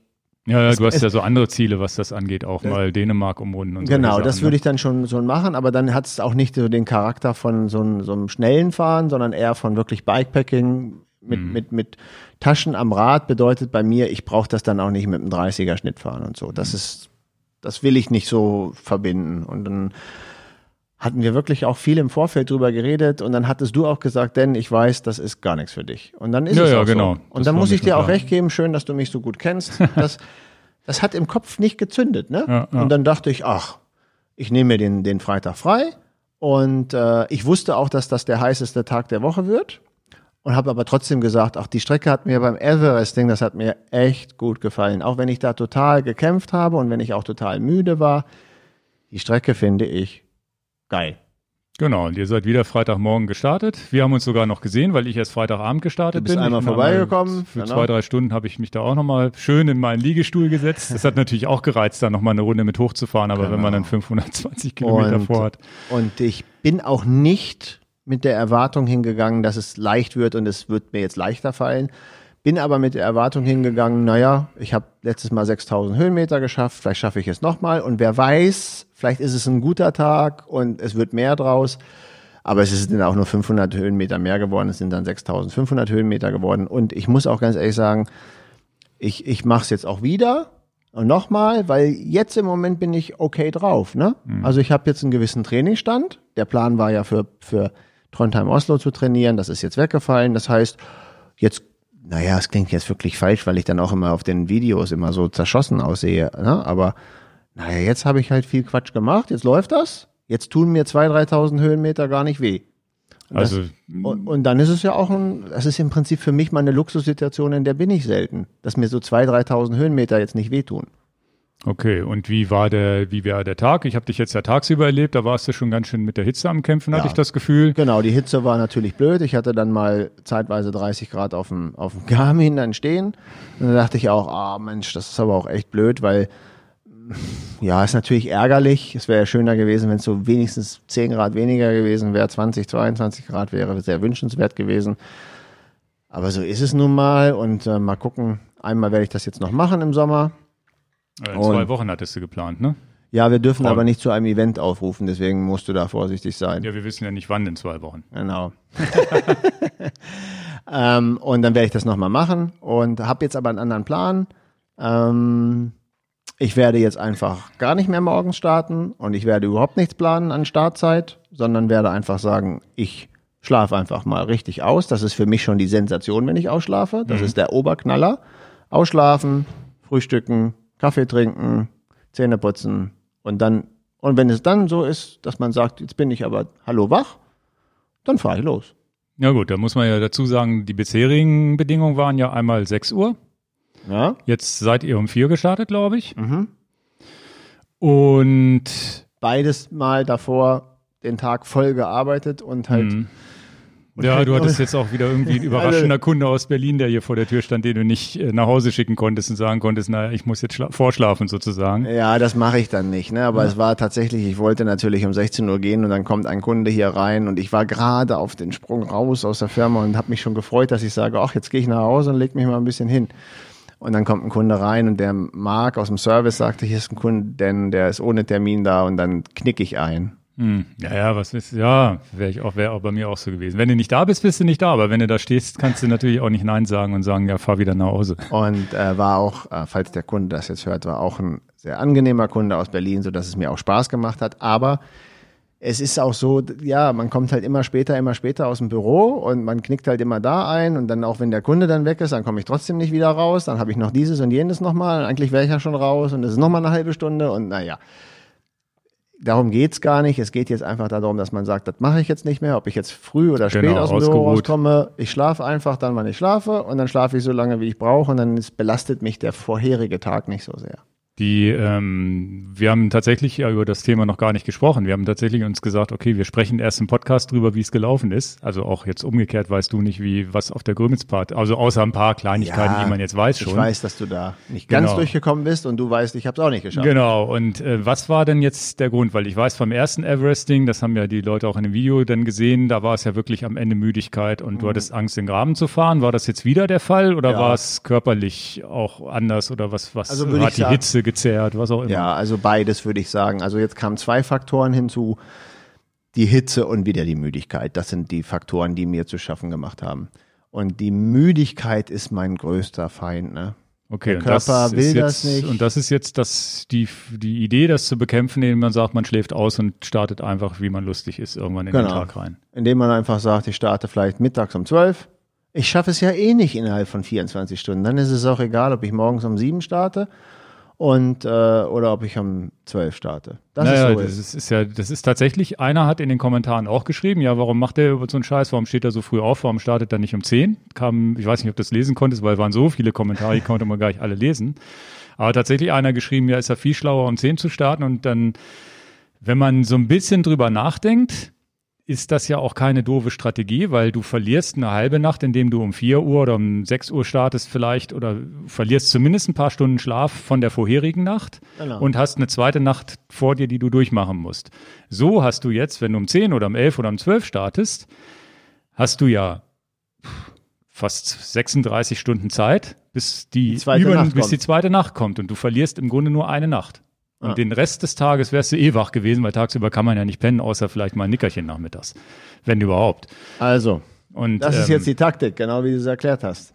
So Ja, wird, ja. so wird's jetzt Ich gemacht. kann da ja ein bisschen was zu beisteuern, weil ich ja jetzt ähm, erstens früher Trondheim-Oslo sind wir abends um 10 losgefahren. Das hat auch super geklappt. Nächst, in die nächste Nacht rein, so um wir sind genau auf 24 Stunden. genau oder- 24 sind um 10 Uhr abends dann da angekommen und waren um Mitternacht im Hotel und haben dann gepennt. Das hat super funktioniert. Also eine Nacht durchmachen scheint überhaupt gar kein Problem zu sein. Auch für dich damals nicht. Da hattest du das Müdigkeitsproblem nicht. Genau, aber du musst äh, auch Und man hatte wir den haben den ganzen- ganzen Tag auf dem Sofa gelegen und mit den, mit den Nerd-Schießpistolen auf Lichtschalter geschossen. Genau, mit den Nerves. Ja. Nicht Nerd, Nerves. Ja, ja. Nee, ähm, und das hat ja funktioniert. Da ist fast der Punkt, wo ich sage, naja, eigentlich war zwei- 22 Uhr zu spät die Startzeit. Konnten sie natürlich nicht anders machen, weil es eigentlich ein Tagesevent Ja. war. Die können dich ja nicht einen Tag vorher starten lassen. Und ich habe ja jetzt diese Fahrt nach Grömitz, wo 520 Kilometer geplant waren, waren ja auch die Geschichte, ja, wir fahren abends um 8 los. Wir konnten auch nicht eher los, weil wegen Berufstätigkeit und so weiter konnte man jetzt nicht sagen, ja, wir fahren Ja. jetzt mittags los um, um 12 oder so. Das hätte auch nicht geklappt. Haben dann 24 Stunden Zeit bis zum nächsten Abend um 8, um wieder zu Hause anzukommen. Und wenn man dann noch plus zwei Stunden nimmt, hat man noch zwei Stunden mehr Helligkeit. Und da kann ich jetzt auch aus eigener Erfahrung sagen, ich habe nachmittags noch mal so ein Stündchen ein bisschen rumgedöst und so weiter. Also das hat super funktioniert. Also Müdigkeit war definitiv nicht das Problem. Selbst als wir dann um 18 Uhr ins Taxi steigen mussten, um nach Hause zu fahren, selbst im Taxi bin ich nicht eingepennt. Also Müdigkeit war definitiv kein, gar kein Problem. Weil wenn du wirklich am Limit warst, was ich zum Beispiel beim Everesting ja war, am nächsten Tag am Limit, da pennst du halt, kommst zu Hause rein und pennst sofort weg. Kannst dich gar nicht mehr wach halten. Ja, ja, das, das, das, äh, Und das wäre bei mir sonst- ja auch gemerkt, nach Genau. 6000 Meter war ich auch müde. Ja. Also, Also glaube ich, dass die Strategie wahrscheinlich die bessere ist, zu sagen, einen Tag vorher losfahren. Ja, aber die wann. wichtigste Strategie in meinem Kopf ist auch, dass das, das möchte ich auch gerne hier nochmal sagen, weil viele Leute so Daumen hoch, denn du schaffst das auch noch und hier und so, da freue ich mich auch wirklich drüber, dass die Leute mit mir mitfiebern und so. Aber habe ich auch gar keine Zweifel dran, dass es der Tag wird irgendwann kommen und und tatsächlich, das, das glaubt einem keiner, wenn man das so raus, äh, äh, äh, rausposaunt. Man könnte ja denken, ja, der macht jetzt schöne Miene dazu oder so, aber das, das Coole an der Sache ist, es haben viele, viele, viele Sachen, die wir gemacht haben, auf Anhieb funktioniert. So Ja, Tron ja. Trondheim Oslo oder viele, viele Schwimmmarathons, die ich gemacht habe, die haben alle funktioniert. Ähm, es gab unheimlich wenige Misserfolge. Ja, und wenn dann aber so ein Ding ist, was nicht einfach von der Hand geht und wo man ein, zwei, drei, das ist jetzt der vierte Anlauf gewesen. Also so ein Reiz hat's ja auch, weil dann kriegt es einen mega Stellenwert, wenn es dann beim achten Mal vielleicht funktioniert. Naja. Also äh, es ist vielleicht schwer zu vermitteln in diesem Podcast und ich habe auch nicht überlegt, wie ich das am besten formuliere. Ich bin darauf nicht vorbereitet. Aber irgendwo hat es ja auch so ein Ding, ja, jetzt einen Schuss habe ich noch, dann sind Sommerferien. Mhm. Wäre ja schön, wenn es funktioniert. Aber tatsächlich habe ich auch ein Kribbeln in den Füßen, wenn ich sage, es klappt beim fünften Mal nicht, dass ich mich darauf freue, das sechste Mal das zu machen. Mhm. Das war eine ganze Zeit lang mal nicht da, aber jetzt, jetzt kribbelt's auch so. Und aber positiv und nicht negativ, ja? Ja, also du bist ja auch nicht mit schlechter Laune oder sonst wie da ausgestiegen. Und das war ja jetzt bei uns bei dem Abbruch nach Grömitz, da komme ich gleich drauf. Also wir hatten super Laune, wir hatten Spaß, Ah. obwohl's Ole da mit Wade und sonst wer konnte. Ja, sie erzähl konnte, doch jetzt mal. Also bei- bei mir brauchen wir nicht jetzt also nicht jetzt, mehr ich würde zum Everesting nochmal zurückkommen, weil der Last, der Ralf, den ich Last genannt hat im Video, in dem Everesting-Video für die Leute, die es gesehen haben, der hat's jetzt auch geschafft. Genau, Als zweiter aus unserer 9000 Combo, genau. Genau, 9200 oder was ja, oder 9500 irgendwas. Ja. Ähm, und ähm, Also der hat das Auch- jetzt auch äh, schön, auch, auch durchgezogen und er war wirklich fit und das ist natürlich auch schön zu sehen, dass jemand, der dich da die Nacht über begleitet hat, dann beim nächsten Mal das selber auch gemacht hat. Der wollte ja an dem Tag noch nicht, als wir gestartet sind beim ersten Versuch Ja. dieses Jahr. Und jetzt hat er sich, dann war er ja dabei die ganze Nacht und sonst wie, ich glaube, dann war er so angefixt, dass er gesagt hat, ich muss das jetzt auch fahren. naja, es kommt ja noch krasser, falls du das vergessen hast, ob wir das mal im Podcast erzählen sollen. Der, der, der Ralf hatte ja gar kein Gravelbike. Stimmt. Ja, ja, Also die Story ist noch so, ich brauche auch so ein Rad. stimmt. Der ist jetzt ja mit, dem- mit dem Open auch gefahren. Der, hat, der ist ja mich begleitet, hat er noch mit dem Mountainbike die Nacht da. Und was ich auch sehr, sehr schön finde, ich möchte dann jetzt den echten Lars erwähnen. Ja, ja.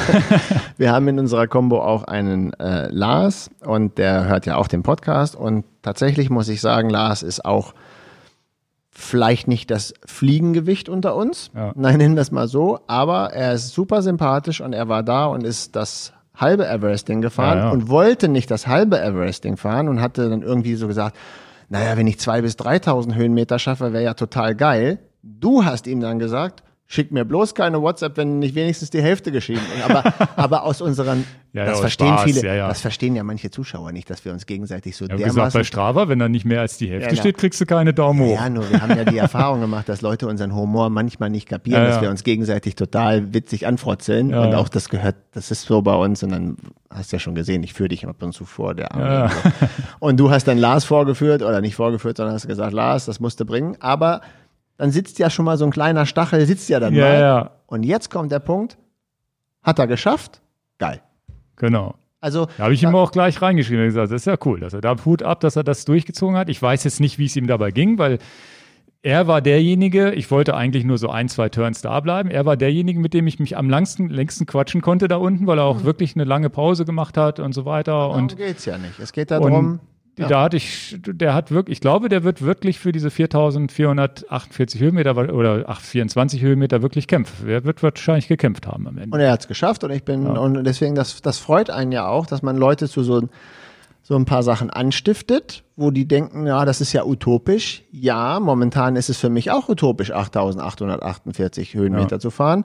Deswegen stelle ich mich der Sache trotzdem mit guter Laune und für ihn war es auch utopisch, 4448 Höhenmeter zu fahren. Oder äh, äh, nehmen wir Lutz, der äh, sagte, hättest du mir vor einem Jahr gesagt, dass ich 150 Kilometer an Deister Gravel fahre, äh, hätte ich dich für verrückt erklärt. Und dann, und das ist sehr schön. Das sind ja die Das sind die- Erfolgsstories. das sind die ne? Erfolgsstories, wir, ne? wir sind halt nicht die, die Profis, die versuchen, da irgendwelche Weltrekorde zu knacken, sondern überhaupt dahin zu kommen. Und ich überlege, ich weiß noch, wie ich vor fünf oder sechs oder sieben Jahren das erste Mal mit dem, mit dem Crosser im Deister 1000 Höhenmeter am Stück gefahren habe, wie mir da der Rücken wehtat und sonst wie, weil ich es Genau. nicht gewohnt war. Genau. Und dann, dann weiß man das auch zu schätzen. Jede, jeder, jede 1000 Höhenmeter, die man im Deister fährt, sind einfach nicht geschenkt. Genau. Und das ist äh, tatsächlich, und das ist auch das Schöne, und das auch nochmal zurück zu den Kommentaren. Alle haben nicht gesagt, Ingo super gemacht, sondern alle haben, alle erwähnt natürlich hauptsächlich uns beide, weil wir die Protagonisten in diesen Videos immer sind, aber alle haben gesagt, super an alle, die auch 4000, 5000, 6000 Höhenmeter gefahren sind. Und das ist auch wichtig und das kommt, glaube ich, auch ganz gut rüber, dass es bei uns nicht darauf ankommt, wer jetzt das meiste und tollste und sonst wie macht, sondern einfach dieses Erlebnis. Und ähm, Leistung sind das alle. Wenn, wenn du jetzt Leute, die, die noch nie 1000 Höhenmeter gefahren sind und die da dann mitfahren oder hier, hier einfach die Kollegen, die einfach mal zwei Runden da Ja, hochgefahren ja. sind im Le für die, auch das ist eine Leistung. Die Kollegin Marie, der hast du gesagt, du kommst da nicht einmal hoch. Und dann, also wie das so Frotzelei-mäßig ist. Und dann hatte Marie mir gesagt, dem werde ich da zeigen, dass ich da hochfahre. Und das ist es. Ist sie gekommen an dem Abend noch? Oder? Wo ich da war, ist ja, sie ja, gekommen. Das ist habe ich ja nicht mehr mitbekommen. Ja, ja. Und Sie ist dann- hochgefahren. Natürlich ist sie hochgefahren, weil sie das natürlich nicht auf sich sitzen lässt. und, und das ist die Motivation, die ich denke, wir Ja, das habe ich aber auch aus Spaß gesagt. Nicht, dass ich hier die Mitarbeiter mobbe und sage, ja, du kommst da im Leben nicht hoch. Gerade Marie, ist- die ärgere ich immer ein bisschen. Ja, das, das, das verstehen die jetzt hoffentlich Ja. endgültig, jetzt, dass, wir, dass wir so sind, wie wir sind. Und mich, mich würde es tatsächlich sehr, sehr freuen und manchmal kriegen wir solche Mails und wir haben das letztes Jahr ganz viele so, ihr habt mich angestiftet, dass ich jetzt angefangen habe, ein bisschen mehr Rad zu fahren. Ja. Und wenn ich irgendjemanden dazu anstiften kann, zu sagen, mein Ziel ist es, nicht mehr zu rauchen und mein erstes Ziel ist es, 100 Kilometer auf dem Fahrrad zu fahren. Das ist mein Ziel. Nicht mehr rauchen und 100 Kilometer eine Strecke zu fahren. Das wäre, das wäre für mich viel wichtiger, als dass ich das Everesting schaffe, weil Ja. dann habe ich vielleicht jemanden so einen Turnaround im Leben geschaffen aus Motivationsgründen. Das würde mich viel glücklicher machen. Ja. Ja. Gut, dann kommen wir mal, erzähle ich mal ganz kurz Von deiner Tour von, jetzt mal. von unserer 520 Kilometer Tour nach Grömitz. Also es war ja, wie gesagt, für einen guten Zweck nach Grömitz fahren und wieder zurück. Grömitz liegt an der Ostsee. Ostsee, genau, ja, das weiß man doch hoffentlich. Nein, das ne? weiß man nicht. Also Lübeck und dann noch ein bisschen weiter hoch Das ist weiß Grömitz. man nicht, weil du hast mir gesagt, wir fahren nach Grömitz und zurück. Da habe ich gesagt, wo ist denn das? Hättest du gesagt, Grömitz ist doch dieser Ort mit dieser Sonne. Das ist, das ist deren Logo, was übrigens eigentlich ganz witzig ist. Haben sie ganz gut, ganz schick gemacht, finde ich. Also wie gesagt, Grömitz ähm, ging los. schreiben jetzt alle in die Kommentare, natürlich muss man Grömitz kennen. Ja, ja. Denn du Banause. Und war wirklich, äh, ja, war der Plan eigentlich, äh, Martin hatte erst gesagt, um 10 Uhr abends los. Ich habe dann gesagt, lass uns lieber 8 Uhr machen, haben wir zwei Stunden Reserve mehr, um in der Helligkeit anzukommen. Und äh, auch das wäre, war, war, war letztendlich ähm, nicht möglich, im Hellen anzukommen. Also für Ole und mich sowieso nicht, aber auch Martin ist dann nachts um eins erst angekommen. Ging ganz gut los bei jemandem, der vor zwei Wochen Everesting gemacht hat. Bei mir waren einfach die Beine von Anfang an Matsch. Ne? Ich, Echt, ja. Also und das, es gibt Tage als Radsportler oder was als Sportler kennt ihr das, ihr fahrt los und denkt, irgendwie, also es tut, also es ist so ein ganz komisches Gefühl gewesen, so ein unterschwelliger Muskelkater. Also bei jeder Bewegung, wo du dachtest, irgendwie rechts und links, die, diese Bänder sind oder die Muskeln sind irgendwie steif und sonst wie. Also ich bin dann die ersten 120 Kilometer, nach 100 Kilometern sollte die erste Tankstelle kommen, die kam dann erst nach 120 Kilometern, auf die habe ich dann auch gewartet. Wäre sie nach 100 Kilometern gekommen, hätte ich den Jungs gesagt, du, ich fahre wieder zurück. Ähm, ich glaube, ich schaffe das heute nicht. Aber was hat denn das 100 oder 120 damit zu tun? Ja, kann ich dir gleich erklären. Also bei 100 war es so, dass ich gesagt hätte, gut, drei Stunden, vier Stunden zurück und ich bin wieder im Auto. Bei 120 Kilometern hast du ja schon die Hälfte von Grömitz geschafft fast. Das heißt, ich wäre 120 Kilometer alleine zurückgefahren. Also es ist Dann tatsächlich, hättest du auch die ganze Strecke einmal hinfahren können. also du, du, ich, du fährst ja und ich habe dann jetzt auch nicht während der Fahrt mit den Jungs gesprochen und gesagt, irgendwie, ich habe einmal kurz zu Ole gesagt, irgendwie fühlen sich meine Beine komisch an heute, wie Pudding, keine Ahnung. Ne? Und dann fährst du halt und fährst du und dann überlegst du halt, was machst du?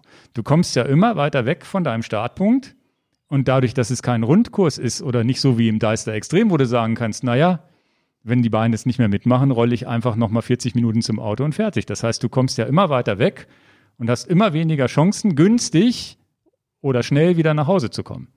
Das heißt, mit dem Fahrrad, wenn du schlechte Beine hast, nach 120 Kilometern, 120 Kilometer alleine zurück, dann lieber 140 Kilometer zusammen mit den Jungs und dann in Grömitz ankommen und da in den Zug steigen oder was auch immer. Aber vom Kopf her, ich habe tatsächlich die Gedanken gehabt, du kommst immer weiter weg. Ein Taxi wird immer teurer. Ja, also mein, mein, mein Punkt, du denkst ja dann so weit, sagst ja, okay, dann fährst du halt, weil du hast ja dann vielleicht die Chance, denkst du, na gut, dann fährst du wenigstens nach Grömitz, dann hast du das wenigstens geschafft. Ja gut, für 500 Euro kommst du mit dem Taxi zurück oder du setzt dich mit einer Maske in einen Zug, der vielleicht fünf Stunden braucht, weil du zehnmal umsteigen musst. Ja, ja, ich verstehe deinen Ne, das sind so die. Gedanken, Ja, die du ja. hast. Naja, ich bin zum Glück weitergefahren und äh, die Jungs haben auch gesagt, na hätte ich jetzt alleine durch die Lüneburger Heide, wir sind da auch irgendwie an Wildschweinen vorbeigefahren und sonst wie muss auch nicht sein und dann sind wir halt weitergefahren und dann witzigerweise, das ist glaube ich das Gute an so Muskelgeschichten, Muskelkatergeschichten, je länger du Sport machst, das ist übrigens beim Everesting oder bei allen extremen Sachen, die ich gemacht habe, auch da, wo ich den Hungerast hatte und sonst wie, du hast irgendwie Muskelschmerzen, aber irgendwann wird der Körper ja schmerzresistent. Nach acht, neun Stunden merkst du das nicht mehr, dass irgendwo was wehgetan hat. Und es ist ja nicht so, dass ich schwach war, sondern es hat sich einfach komisch angefühlt. Aber es war ja nicht so, das Puls war 110, rein vom Organismus war ich gut drauf. Es waren wirklich nur die Beine, die sich komisch angefühlt haben. Und das. Also da hast die Vorbelastung schon noch richtig Genau, stecken, und dann war es aber wirklich so und ich weiß nicht, ob das vielleicht sogar jetzt so ist bei diesen langen Dingern, die man fährt. Man wird halt erst nach 200 Kilometern oder 250 warm. Also der Rückweg, ich war alles wieder super. War ich noch fast noch am besten drauf von den dreien.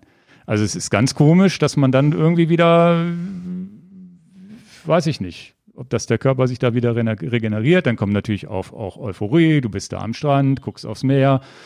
Dann Und war, da, seid ihr auch ins Meer gesprungen? Nee, nee, nee. Wir sind in den See gesprungen, das kann ich gleich erzählen. Und dann haben wir da, sind wir da angekommen, war auch wirklich alles super. Das war natürlich ähm, Warum und, seid ihr denn nicht ins Meer gesprungen? ja? Salzwasser, Salzwasser und Sand und Fahrräder und Sand und sonst wie, das ist alles so. Ich habe auch gedacht, eigentlich musst du da Du fährst zum Meer und springst nicht ins Meer. Nee, Das kann ja nur Fraktion Quentler sein. aber wir hatten auch einen schönen See noch vor uns. Da ist wenigstens süß. Also bei ja, Salz, den kannst du doch danach auch noch ja, reinspringen. aber bei Salzwasser hatte ich wirklich die Befürchtung, dass dann hinterher alles brennt. Der ganze Arsch brennt, wenn du dann wieder auf dem Weg zurück bist. Keine Ahnung. Achtung, Ja, ja. Wort bei. Ja, ja. ja ist so, wie es ist. Also ist tatsächlich so. Normalerweise muss man ins Meer springen, ist klar, aber so mit hinterher wieder in die Radklamotten rein hätte ich. Aber gab es denn keine das- Strandduschen oder irgendwas, dass du wieder das. doch, vielleicht noch. Ne? Na gut, interessante Vorgehensweise. Ja, wir waren jedenfalls kurz am Strand. Dann war da alles noch zu, weil wir zu früh angekommen sind. Also keine Cafés am Strand irgendwie offen. Dann haben wir irgendwie in so einer Bäckerei irgendwie, da haben wir wirklich lange Pause gemacht, eine Stunde gesessen, viel Spaß gehabt, gefrühstückt und dann ging es halt langsam wieder zurück. Was man noch dazu sagen muss, und das ist, das unterstreicht auch ähm, dein Vorhaben für das nächste Everesting. Es ist der Oberknaller in den Abend reinzufahren und das auch noch mit einem klaren Kopf. Und es ist der Oberknaller, in die, in wieder in den neuen Morgen reinzufahren. Ne, du hast die Nebelschwaden, du hast die aufgehende Sonne, du hast abends den Feuerball, morgens den Feuerball. Das euphorisiert so dermaßen, das ist, ist, ist der Knaller, einfach durch die Nacht zu fahren. Also das, das alleine war die gesamte Fahrt schon wert. Einfach diese Gefühle, da unterwegs zu sein und zu sagen, wie geil ist das? Ne? Und weiß nicht, tatsächlich, ich habe die Sch- Wildschweine nicht gesehen, aber Ola hat die am Wegesrand gesehen. Da irgendwie Wildschweinmutter mit ihren Kindern musste natürlich muss schnell abhauen. Ja, ja, das könnte ja vielleicht abhauen. auch mal schief gehen, oder? Deswegen, da musste schnell abhauen. Die sind, äh, also bei Frischlingen sind die ja immer nicht so ganz entspannt, die Wildschweine. Und ähm, und sonst von der Lüneburger Heide haben wir sonst im Dunkeln nicht viel mitbekommen. Aber der, der, der Tag über dann in die, in die, in diese Landschaft Richtung Ostsee war natürlich der Knaller. Was äh, krass äh, war, ist tatsächlich, weil du gesagt hast, keine Berge. Du glaubst gar nicht, wie Hügel dir den Stecker ziehen können. Das ist der Oberknaller. Diese, diese, und das ist so wie, du kennst das, Trondheim, Trondheim Oslo, die letzten Kilometer. Das waren aber auch Anstiege, nicht kleine Hügelwellen. Ja, genau. Und das so ähnlich ist das Richtung Ostsee auch. Du fährst immer so Kuppen hoch, musst da so ein bisschen hochdrücken, aber auch meistens so im großen Blatt bleiben, nicht irgendwie runterschalten und dann kommst du, fährst du wieder so ein Stückchen runter und wieder hoch und ein Stückchen drin. Das, das ist alles gar kein Problem. Das machst du mal so 100 Kilometer mit, aber irgendwann hast du die Schnauze voll. also irgendwann wird's halt tatsächlich hart. Also das ist, man darf das nicht unterschätzen, diese hügeligen Geschichten, die auf Langstrecke, irgendwann drückst du die halt nicht mehr so ganz locker hoch. Ne? Also es war, war schon krass. War also wirklich körperlich auch schon fordernd, muss man schon sagen.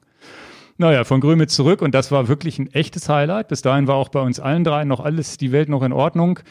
Gab es so einen See, den haben wir auf dem Hinweg schon gesehen, weil wir ja den gleichen Weg wieder zurückfahren. Ähm, wo man wie so eine Art, äh, wo man dann auch Eintritt bezahlen konnte, reingehen konnte, ins Wasser springen. Wir haben noch den, dann mit dem DLRG-Menschen, der da aufgepasst hat, gefragt, ob wir unsere Räder mit nach reinnehmen durften. Durften wir auch. Und dann sind wir da in diesen Pönitzer See reingesprungen und das war natürlich der Knaller. Einfach mal ins, ins Wasser rein. Also es wäre wahrscheinlich im Meer noch beeindruckender gewesen, aber so war es halt auch cool. Hinterher hatten sie da Duschen, man konnte sich duschen, nochmal frisch eincremen mit Sitzcreme und alles, was man so braucht, Sonnencreme und dann wieder losfahren und man fühlte sich wie neu geboren. Und da ist ein Fehler passiert, dass, dass Ole da schon zu wenig Wasser hatte und wir gesagt haben, naja, hatten wir überlegt, ob wir da jetzt eine Kohle an diesem Kiosk kaufen oder ob wir kurz weiter haben und gesagt, okay, wir können ja an der nächsten Tanke halten. Es gibt die Möglichkeit, eine Cola am Kiosk zu kaufen und du tust das nicht? Na, Ole brauchte eine. Ich brauchte die nicht, aber es ist, es, ähm, Ich kaufe die doch auch, wenn ich die nicht brauche. Ja, aber da ist tatsächlich, und dann hatten wir ein bisschen, weil das so ein bisschen so abgelegen war, hatten wir ein bisschen Skrupel, einfach die Wasserflaschen mit dem Leitungswasser zu füllen, weil wir nicht wussten, da ist das jetzt Frischwasser oder ist das irgendwas Aufbereitetes Du aus hast doch dem gerade See. gesagt, es gibt einen Kiosk. Ja, gab's da irgendwie, genau. Ich habe den nicht genau gesehen. Ole meinte, ob, er, ob man sich da noch was kaufen will oder nicht. Und dann haben wir gesagt, nee, lass uns kurz weitergefahren. Jetzt es hat ja alles auf. Hm. Das hat eine Stunde, anderthalb gebraucht, bis wir die nächste Getränkestation hatten, wo man irgendwas kaufen Ah, konnte. das kann dann manchmal schon brenzlig sein. Gerade wenn Das- es warm ist. Genau, es war ultra ja auch heiß, schon 250 30, 35 Grad. Dann hatte, dann haben wir tatsächlich Wasser aufgefüllt bei irgendjemandem im Garten, den wir da gesehen haben, wo wir gesagt haben, oder auf so einer Baustelle, oder die haben da in ihrem Haus rumgewerkt, haben wir gesagt, können wir ein bisschen Wasser haben. Der hat dann unsere ganzen Wasserflaschen aufgefüllt, weil sonst wäre gar nichts mehr gegangen. Und in Corona-Zeiten kannst du jetzt ja auch nicht irgendwie sagen, ja, trink aus meiner Flasche. Das ist auch das Problem. Und da ist Ole ein bisschen leer gelaufen. Und das wird ein Grund äh, mit dafür sein, dass, dass wir dann, Ole und ich, auch aussteigen mussten, weil das war so der, der Punkt. Dann haben wir noch eine Pause gemacht, dann, als wir endlich eine Tanke hatten, glaube ich, nochmal aufgefüllt und dann weitergefahren. Und Ole hatte wirklich das waren dann 350 oder 380? ja, bei 340 ging das, glaube ich, 340, 350 ging es auf einmal bei Ole los, wo er gesagt hat, ich muss mich jetzt hier erstmal in den Schatten stellen und äh, ging dann halt einfach nicht mehr weiter. Ne? Die, und die Waden haben halt gekrampft ohne Ende. Und das habe ich wirklich noch nie gesehen. Ich habe es auf Kamera auch aufgenommen. Die Wade, er, er, bleibt stehen und die Wade, die, die Muskulatur, als wenn du so Aliens da drin hast, bewegt sich. Also bewegt sich von alleine. Also es ist wirklich krass und jede falsche Bewegung und er musste dann er konnte, wir, wir sind ja noch 30, 40 Kilometer weitergefahren, Ole und ich, haben dann Martin weitergeschickt, weil das war seine Challenge und dann haben gesagt, okay, du fährst jetzt deinen Tritt weiter, versuchst das Ding zu Ende zu fahren und ich wollte Ole definitiv, ähm, das war mir wichtig, ich wollte ihn nicht alleine lassen. Also er hätte sonst zwei, drei Stunden auf seine Frau gewartet, die ihn abholt oder was auch immer. Habe ich gesagt, du Ole, wir machen das jetzt hier zusammen. Wir gucken mal, ob wir uns ein Taxi teilen können, wenn wir in einen größeren Ort reinkommen, was auch immer es ist mir egal. Ich habe so, ich habe ja auch so viel geschafft. Ich muss das jetzt nicht finishen und da ist es mir wichtiger, dass er da nicht alleine rumsitzt. Dann hat und wir hatten ja auch viel und das muss man ja auch sagen. Wir hatten ja auch noch viel Spaß, indem wir gequatscht haben und sonst wie und das einfach gemeinsam gelöst haben, das Problem. Und er ist ja tatsächlich auch noch weitergerollt, ne? Das ist wirklich, und das muss man ihm ja lassen, dass er sagt, na ja, lass uns noch mal 30, 40 Kilometer weiterrollen. Das war übrigens seine längste Fahrt, die er je gemacht hat, mit 380 Kilometer. Also auch persönlicher Rekord, also ist ja auch gut.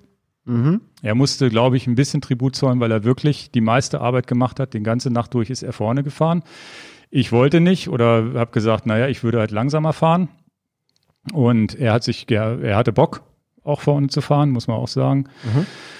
Und dann waren halt, ja, vielleicht, vielleicht war es die Stunde ohne Wasser, die halbe Stunde, Stunde, oder es war halt einfach das Gesamtpaket. Dann hatten wir 30, 35 Grad. Er ist, er ist ja auch den Alp Extrem damals mit mir gefahren, hat man auch gesehen. Er ist auch, Hitze ist auch nicht so sein Ding. Ja, und dann ähm, ist es halt so, wie es ist. Also ich hab's, ich fand Und es ihr habt nicht schlimm. Taxi gerufen. Genau. Also Hat einer in den Kommentar geschrieben, in Gestart, ihr habt ein Taxi bekommen. Dann auch noch ein Großraumtaxi, wo das, wo beide Fahrräder reinpassen. Ja, Aber doch gehabt. nicht. Das ist doch ein bisschen was. Also ist ja nicht total. Ja, das ist so, weiß ich nicht, relativ kleiner Ort. Ich glaube, die haben vielleicht 10 oder 20 Taxen, schätze ich mal, Okay. im ganzen Ort. Keine Ahnung. aber Jedenfalls ähm, wirklich Glück gehabt. Ich habe die erste Nummer, die hatten keine. Die zweite Nummer hatte ich einen erwischt, der genau auf dem Auto saß. Ja, habe ich so einen Bus. Ich so, Ja. super, Sie brauchen wir. Hat sich natürlich auch gefreut, war natürlich eine gut, super Fahrt für ihn. Und zu zweit geht das ja auch alles von den Kosten her. Ansonsten wäre Zug die Option gewesen. Wobei für Ole aber Zug ist doch auch eine Riesengehampelei. kann man machen, wenn man noch nicht müde ist und wenn man gehen kann. Bei Ole war es Also ja wirklich ja so. Ole hat eine falsche Bewegung gemacht, ins Auto eingestiegen, dann musste er schon wieder aussteigen und rausdehnen und so. Das war schon relativ hart. Und am Ende sind wir dann sind wir zurückgekommen. Das Schöne ist, Martin hat es zu Ende gefahren können. Der ist nachts um eins erst angekommen. Also so viel dazu, dass 26 Stunden im Hellen gereicht hätte. Also man ist definitiv nochmal das ein zweites Mal in die Nacht reingefahren. Mhm. Und das Schöne ist, auch Ole und ich, wir haben jetzt auch nochmal telefoniert, es war halt trotzdem eine geile Sache. Also er hat äh, dieses, diese, diese tollen Erlebnisse da nach Grömitz reinzukommen, dann dann dieses die, durch die Nacht fahren und sonst wie. Und das, und das muss man auch sagen, das, was wir wirklich verpasst haben, ist nur diese schnöde, geradeaus, ohne Hügel, Lüneburger Heidestrecke. Also wo es wirklich relativ langweilig, in Anführungsstrichen, ist, da durchzufahren. Das heißt, eigentlich haben wir alles gehabt. Und am Ende aber die Hügel, ne? Oh, der arme Ole, ne? Denn die Hügel ist ja mal relativ, er hat versucht, die irgendwie noch hochzutreten, ohne seine Waden zu bewegen dann wieder ganz langsam runtergerollt, um möglichst viel Pause zu haben. Zwischendurch im Wald. Dann haben wir im Wald angehalten kurz, weil er gesagt hat, ich muss noch mal kurz anhalten, fahren wieder los. Und in dem Augenblick, so fünf bis zehn Minuten später, zieht ein Riesengewitter über den Wald, wo wir aber schon wieder in Gestacht waren. Und da war auch der Punkt, wo wir gesagt haben, wir hören jetzt auf. Haben wir uns bei so einer Schule untergestellt und haben gesehen, wie das Gewitter über den Wald rübergezogen ist, wo wir gerade gestanden haben. Da hast du natürlich auch keinen Bock drauf, ne, ja. dass es dir da über dir kracht. Da ist, das meinte Ole auch, da, hat er auch, da ist er auch ein bisschen schissig und das muss man auch nicht haben. Hatte der Martin ein Glück mit dem Wetter oder hat es den erwischt? Hat er nicht erzählt. Hat er noch gar nicht jetzt weiter geschrieben. Ich habe jetzt noch nicht mit ihm gesprochen wieder, aber ich meine, bestimmt hätte er was dazu gesagt, wenn er noch mal im Regen. Also laut, was ich so bei Instagram gesehen habe, ist er trocken durchgekommen. Das waren ja immer so einzelne Wolken, die nur kamen immer. Nee, aber es war war eine coole Sache. Ich habe ja ein Video gemacht noch zu dem, wie ich, ähm, ganz interessant übrigens, wie ich, wie ich mir das alles so gepackt habe mit Arschrakete und so weiter, wo wir schon wieder beim Thema T-Shirt sind. Und ähm, da kam auch diese neue, tatsächlich über die Woche die neue Downtube-Back von, von Apidura. Ja. Übrigens der Knaller, die machst du dran und nach der Fahrt sitzt die noch genauso wie vor der Fahrt, also bewegt sich nichts, haben sie wirklich gut gemacht. Also sozusagen einfach wie so eine Trinkflasche, die man am Unterrohr sonst anbringt, kann man da halt eine Tasche auf, anbringen. Auf der anderen Seite. Also genau. Zur, zur, zum Asphalt hin zeigen, nicht genau. zum Rahmendreieck. Stört sich nicht mit der Kette und wie gesagt, sitzstabil. Für alle, die unten keine Schrauben haben, definitiv der perfekte Lösung. Ich hatte da meinen Schlauchreifen drin und so, es war super. Und das Video war wirklich hilfreich. Ich habe am Donnerstag eins hochgeladen, wo ich gesagt habe, so will ich jetzt losfahren. Dann Riesen haben die Profis unter unseren Zuschauern genau. mal dem Herrn Quendler gesagt, was wir dann mal alles anders Und dann habe ich gesagt, schreibt in und die da Kommentare. Hab ich, da habe ich äh, auch gedacht, das ist ja ein super Geben und Nehmen. Ja, ja. Das hat mir richtig, das war richtig gut. Und auch der eine gesagt hat, der, da musste ich so schmunzeln, ähm, wo du sagtest, ich nehme Seife mit. Ja, wenn du kein Wasser hast, was machst du mit der Seife? Also die Feuchttücher war ja viel cleverer. Genau, das, das war wirklich tolle, tolle Tipps da drin. Medikit, also einfach ein Erste-Hilfe-Kit. Ja. Zum Glück hatte ich noch eins zu Hause, sonst hätte ich mir zumindest irgendwie mal ein bisschen Desinfektion und sowas mitgenommen. Das heißt, ich hatte ein Erste-Hilfe-Kit mit Rettungsdecke und sowas mit dabei. Definitiv, du fährst nachts durch die Lüneburger Heide und natürlich, wenn irgendwas passiert, die kommen die Wildschweine raus einer ist verletzt, dann sind wahrscheinlich zwei noch in der Lage, einen Krankenwagen zu rufen, aber wer weiß, wann der kommt. Ja, so eine, so eine Notdecke ist schon wirklich auch wichtig, so eine spacige Wärmedecke ja. mit so einer Folie. Und ähm, ja, ich hatte halt gedacht, was für ein schönes Geben und Nehmen. Äh, man produziert ein Video und Leute, die sehr viel in sowas vielleicht viel mehr Erfahrung haben als wir, geben da tolle, wertvolle Tipps. Das ja. fand ich richtig cool, den Austausch. Ja, ja, definitiv vielen Dank für die ganzen Tipps nochmal auf diesem Wege auch und ich war ja wirklich Newbie. Normalerweise, wie du vorhin schon gesagt hast, wie du auch es gerne hast, mit, mit Begleitfahrzeug und du weißt, wo deine Verpflegung liegt und nichts am Rad. Und ich muss jetzt halt sehen, dass ich alles möglichst am Rad mitnehme. Also. Das war mein das, erstes Mal, damit muss man das sagen. klar ist. Ich bin ja auch schon mit bepackten Rucksack und Tasche über die Alpen gefahren. Das ist also nicht ja, etwas, okay. was mir, was mir nicht gefällt. Ja. Mir hätte es jetzt nur für so eine Fahrt, ich knall da 520 Kilometer vor den Latz, da hätte ich das jetzt, hm. das hätte ich jetzt nicht gewollt. Ja, aber es, es, hat dann am Ende gut geklappt. Ich habe definitiv nur ein Drittel von, dem, von den Riegeln mitgenommen. Das hat auch gereicht. Und ich habe tatsächlich noch ein zweites Video nachgeschossen. Das ist jetzt Dienstag hochgeladen, wo ich dann ja diese Tipps, die ich bekommen habe und auch nochmal erkläre, ja, was hat funktioniert, was waren die Tipps, was habe ich anders gemacht, was hat nicht funktioniert. Also zwei sehenswerte Videos, wenn ihr das erste seht, auch das zweite angucken, weil da hat sich einiges dann geändert. Da habe ich vorher nachher. Habe ich tatsächlich gestern noch mal gesessen. Okay, das musst du jetzt eigentlich noch mal kurz reindrehen, so nach dem Motto, ja, was war, was hat denn jetzt funktioniert und was nicht? Ne, dieser eine Akku weniger, den ich für die Lupine mitgenommen habe und so weiter. Das sind ja alles wichtige Tipps. Also da vielen, vielen Dank auch nochmal. Das ist natürlich cool, wenn man da so eine Community hat, die da auch einem weiterhelfen kann. Ne? Ja, das Gefühl hatte ich auch, dass das ein coole Sache ist, wenn da Leute sehr konstruktiv dabei sind. Ja, und so haben wir beide unsere Abbrüche gehabt an dem Wochenende, an Parallelveranstaltungen und sind trotzdem gut gelaunt. So muss das doch sein. Ja, ja, ja. Ne? Also ich freue mich schon, dass wir da noch viele Sachen haben. Also was noch auf dem Programm dieses Jahr steht, ähm, was auch ein mega Highlight ist. Ich muss dringend daran arbeiten, dass ich irgendwas mit Laufen hinkriege, sonst muss ich da rumhumpeln. Aber der Gravel-Triathlon, ich kann es kaum abwarten. Mhm. Also ich habe jetzt eine schöne Schwimmstrecke, eine andere wie vom letzten Jahr. Ich freue mich schon wieder durch äh, das Stein oder Meer zu schwimmen. Ich habe das einmal Test, Testschwimmen habe ich schon hinter mir und wir werden da, da werden wir noch mal einen raushauen. Ja. Da freue ich mich. Ja, drauf. aber das ist so das, äh, das ist so das Letzte. Ne? Ich habe noch einen Wettkampf, der noch nicht abgesagt wurde, ist die Hölle von Kuh, Quedlinburg, Mitteldistanz. Mal gucken, ob was da passiert. Ansonsten ja in zwei Wochen Everesting, du wirst es ja vielleicht nochmal versuchen oder wenn das Wetter passt, wahrscheinlich auch nur dann. Ne? Und ja, also ganz würde klar, mich es, wahrscheinlich steht, da, tatsächlich steht da 30 Grad drauf. Ja. Vielleicht probiere ich es trotzdem, aber dann ist es auch wirklich klar, dass ich sage, komm, dann mache ich wieder 4, 5, 6.000 Höhenmeter und ist gut. Ja. Einfach nochmal die Strecke, das du, muss man ja auch sagen, ist, ist, die schönste ist, Strecke im Deister, eine der schönsten es, Strecken im Deister, wo man auch nicht. Es ist die letzte Möglichkeit vor den Sommerferien noch was zu machen und das lasse ich mir doch nicht entgehen. Ja. Was auch immer ich da mache. Ja, ich überlege mir. Ich bin so kurz davor zu sagen, ja, ich fahre da auch nochmal mit. Mal gucken. Und ich habe ja auch da ganz offen Open End. Ne? Wenn ich mich gut fühle, fahre ich viel. Und wenn ich mich nicht so gut fühle, dann mache ich halt viel Pause und lache wieder viel unten an, an dem Auto und trinke viele, viele es wieder mal. nicht 100 Leute kommen und auf der Strecke fahren. Dann wird's ja kritisch. Ja, ja. Weil es ja hin und zurück und hin und zurück. Gut. Ähm, ja, dann würde ich jetzt mal zum Thema ähm, Bekleidung zugehen. Und zwar ist das tatsächlich jetzt immer aufgepoppt. Ich muss mal hier kurz die Zeit eintragen. Ich, alles auf meinem Handy, weil ich mein iPad vergessen habe. Ähm, zum Thema Bekleidung, weil das jetzt gerade bei diesen langen Dingern immer stand, ja, was zieht denn ihr an, was zieht denn ihr an, was hat denn, was, was, was hast denn da angezogen und ähm, wie, wie organisiert man das Ganze? Jetzt habe ich natürlich durch meine Fahrt nach Grömitz nochmal eine andere Herausforderung gehabt, indem ich gesagt habe, ja, was ziehe ich denn an über fünf und über zwei Tage? Ja, also in dem Fall war es jetzt so, dass es nachts nicht wirklich kalt wurde, aber hätte ja auch kalt werden können, hätte man noch Jacken und so weiter, an alles irgendwie denken müssen. Und deswegen jetzt diese ja, diese kleinen Tipps und Tricks, die wir so erfahren haben. Und du hast ja ein bisschen Technik-Talk jetzt. Was? Naja, also es waren so, es waren so Gedanken. Du hattest gesagt, Mensch, es fragen da viele Leute nach den Klamottenerfahrungen und so. Und dann habe ich mich ziemlich unsicher gefühlt. Was soll ich denn da im Podcast drüber erzählen? Ich bin ja kein, das ist ja gar nicht mein Fachgebiet und so mit Halbwissen verteilen, da reagiere ich auch allergisch, wenn das andere machen. Hier kann ich nur Halbwissen verteilen und nicht Wissen verteilen, weil ich das, das ist halt nicht meine Domäne.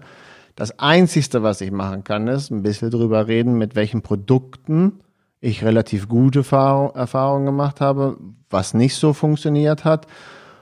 Und naja, lassen wir es mal drauf ankommen. Ich nenne dann Ross und Reiter beim Namen mit. Was, was, das mache ich dann einfach mal so und ist ja vielleicht auch ganz gut, dann unterstreichen wir unsere Unabhängigkeit damit, weil ja, viele von den Sachen verkaufen wir halt gar nicht und das finde ich dann auch wieder gut für unseren Channel.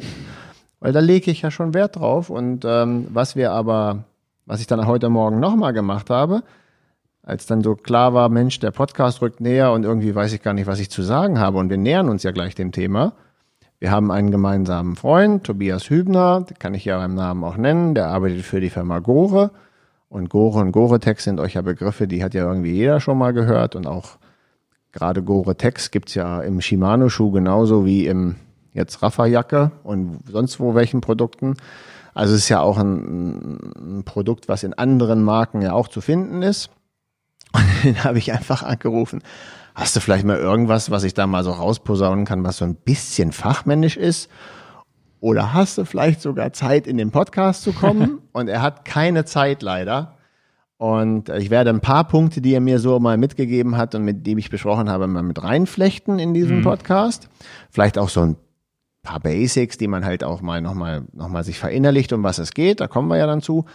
Aber was definitiv nochmal ist, der Tobias hat ein, ein, wir haben uns eine Stunde unterhalten und ich sag, Tobias, mit dir kann ich eine acht-Stunden-Sendung machen mit Stories, die ich, was du alles weißt über Textil und wie Funktionen dazu, also das ist ja sensationell. Ich dachte, er verkauft die Sachen nur. Ja, und das ist, und das ist genau der Punkt. Ähm, Kleiner Spaß. Ja, ja, aber das ist genau der Punkt. Jetzt haben wir einen gemeinsamen Freund, der arbeitet jetzt nun zufällig für Gore oder Gore, wie du es aussprechen willst. Und ähm, so ist das nun mal. Dann kann ich jetzt nicht für Pearly Zumi oder für BioRacer oder für VD oder für, I don't know, für North Face was machen. Ich, ist nun rein Zufall, aber wir missbrauchen im Prinzip unsere persönliche Freundschaft dafür und dann will ich nur klarstellen, ich habe eigentlich null Bock auf diese Kommentare. Es wird eine Werbeveranstaltung für Gore. ja, also in dem Fall ist es ja, drauf. in dem Fall ist es ja wirklich so, dass wir Kleidung, wir haben Bock auf coole Kleidung. Also es ist wirklich so, dass das schon so eine Philosophie für sich ist, was trage ich wann und, und so weiter. Und wir haben auch schon ganz oft drüber gesprochen, Mensch, das ist ja eine geile Jacke, die müssen wir eigentlich verkaufen bei uns im Sortiment. Und das ist ja eine geile Hose und Handschuhe, was auch immer man so findet. Ne? Das, oder du mit deinem, mit deinem Funktions-T-Shirt, was du hier schon erwähnt hast. Ah, Stehe ich ja auch zu. Und da haben wir uns, und wir kriegen es tatsächlich logistisch und so weiter einfach momentan zumindest noch nicht hin, zu sagen, ja, Bekleidung als Bekleidungshändler hast du einfach ganz andere Herausforderungen. Du kriegst Rücksendungen, musst sehen, ja, wie bereitest du die wieder auf, dass die neuwertig sind, um sie wieder zu, wieder zu verschicken können und so weiter. Wir haben ja schon Schuhe, das ist schon schwierig genug ja. für die Fahrradschuhe und haben uns da schon sehr reduziert auf, äh, ich glaube, auf eine Marke im Moment nur, weil wir da Schwierigkeiten haben und trotzdem, ja, der ein oder andere Kunde, der hat natürlich trotzdem Zugriff. Wir, wir können Gore verkaufen, so ist es ja nicht. Nicht das Problem. Aber das geht dann meistens auf Anfrage oder ein Kunde fragt, na, was soll ich für ein Trikot nehmen und dann bestellt man das für ihn, aber wir haben es halt noch nicht offiziell klickbar bei uns irgendwie auf der Webseite. Und tatsächlich haben wir jetzt über die Jahre uns jeder so, so ein Fundus hingelegt. Man, man sieht mich manchmal in diesem Raffa-Kram rumläufen, dich in der Conti-Hose, wo man wirklich Sachen hat, womit man begeistert ist, die mal teuer sind, mal nicht teuer. Ja. Und ähm, ja, jetzt Jetzt können wir ja mal über die absoluten Basics reden, bevor wir über unsere genau. Sachen reden. Wir können ja ein paar technische Sachen mal kurz machen, das, was ich mit Tobias so ein bisschen angerissen habe. Ja, dann leg mal los. Und dann könnten wir ja vielleicht reingehen und sagen, ähm, was sind unsere Erfahrungen mit auch, aber dann auch Ross und Reiter nennen. Ja. Welche Erfahrungen hast du denn mit der Firma Rafa gemacht? Welche Erfahrungen hast du mit der Firma so und so gemacht? Und dann machen wir es einfach mal, wir nennen Ross und Reiter. Und das sind unsere Erfahrungen und dann wird es halt so genannt, wie es ist. Genau. Ohne ein Blatt vom Mund zu nehmen. Ja. Positiv wie negativ. Ja, ja. Ne? Und das, das, was immer fällt, und ähm, das, das ist ja klar, atmungsaktive Kleidung. Wir sind ja nun sportlich unterwegs mit dem Rad und dann kommt dieser Begriff atmungsaktiv. Und dann hat mir der, der Tobias gesagt, weißt du eigentlich, wie doof der Begriff ist? Weil atmungsaktiv, was ist da aktiv? Hast du schon mal eine aktive Jacke gesehen? Was macht die? Jacke hat ja kein Gehirn und nimmt ja nicht einfach, also aktiv ist ja tatsächlich schon völlig irreführend.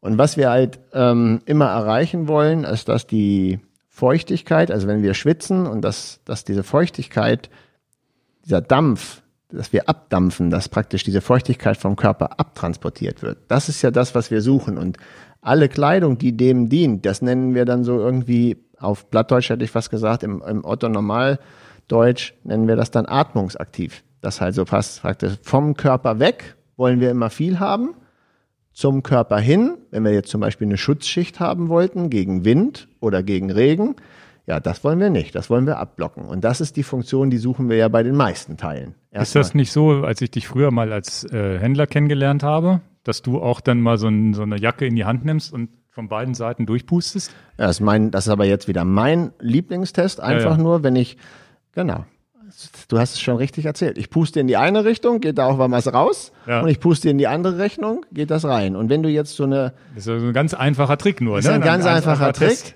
Aber wenn Wahrscheinlich sitzen jetzt alle bei sich, ach du Scheiße, jetzt hole ich mal, mal ein Trikot aus und puste mal von beiden Seiten. Ja, genau. Also hältst du das wirklich stramm vors Gesicht? Ich puste da wirklich durch. Ja, ja. Genau. Und, da erinnere äh, ich mich nur dran. Ja, aber das ist ja, das, das verstehe Also das machst du heute noch? Das mache ich heute noch, weil manchmal sind Verpackungen ja auch irreführend. Wenn man denkt, Mensch, da, wer möchte nicht gerne an der, an, an den, wenn jetzt im Winter jetzt mal sprichst, an den, an den Knien, am Oberschenkel, frontal auf dem Oberschenkelknie oder eben auf der Brust. Da wollen wir ja einen, einen Windschutz haben, dass der Wind nicht durchpfeift. Nach hinten kann das abdampfen, aber vorne mal wollen wir wirklich einen, einen Schutz haben. Ja, dann kann man ja auch einfach die Hand dahinter halten und da drauf pusten, kommt denn da auch wirklich Wind durch. Was soll ich denn sonst machen? Wenn die, wenn die Erklärung des Etikettes nicht äh, äh, falsch zu verstehen ist, ähm, dann brauchst du das ja nicht machen. Aber was da manchmal für tolle erfundene Fachbegriffe da drauf tauchen, ne?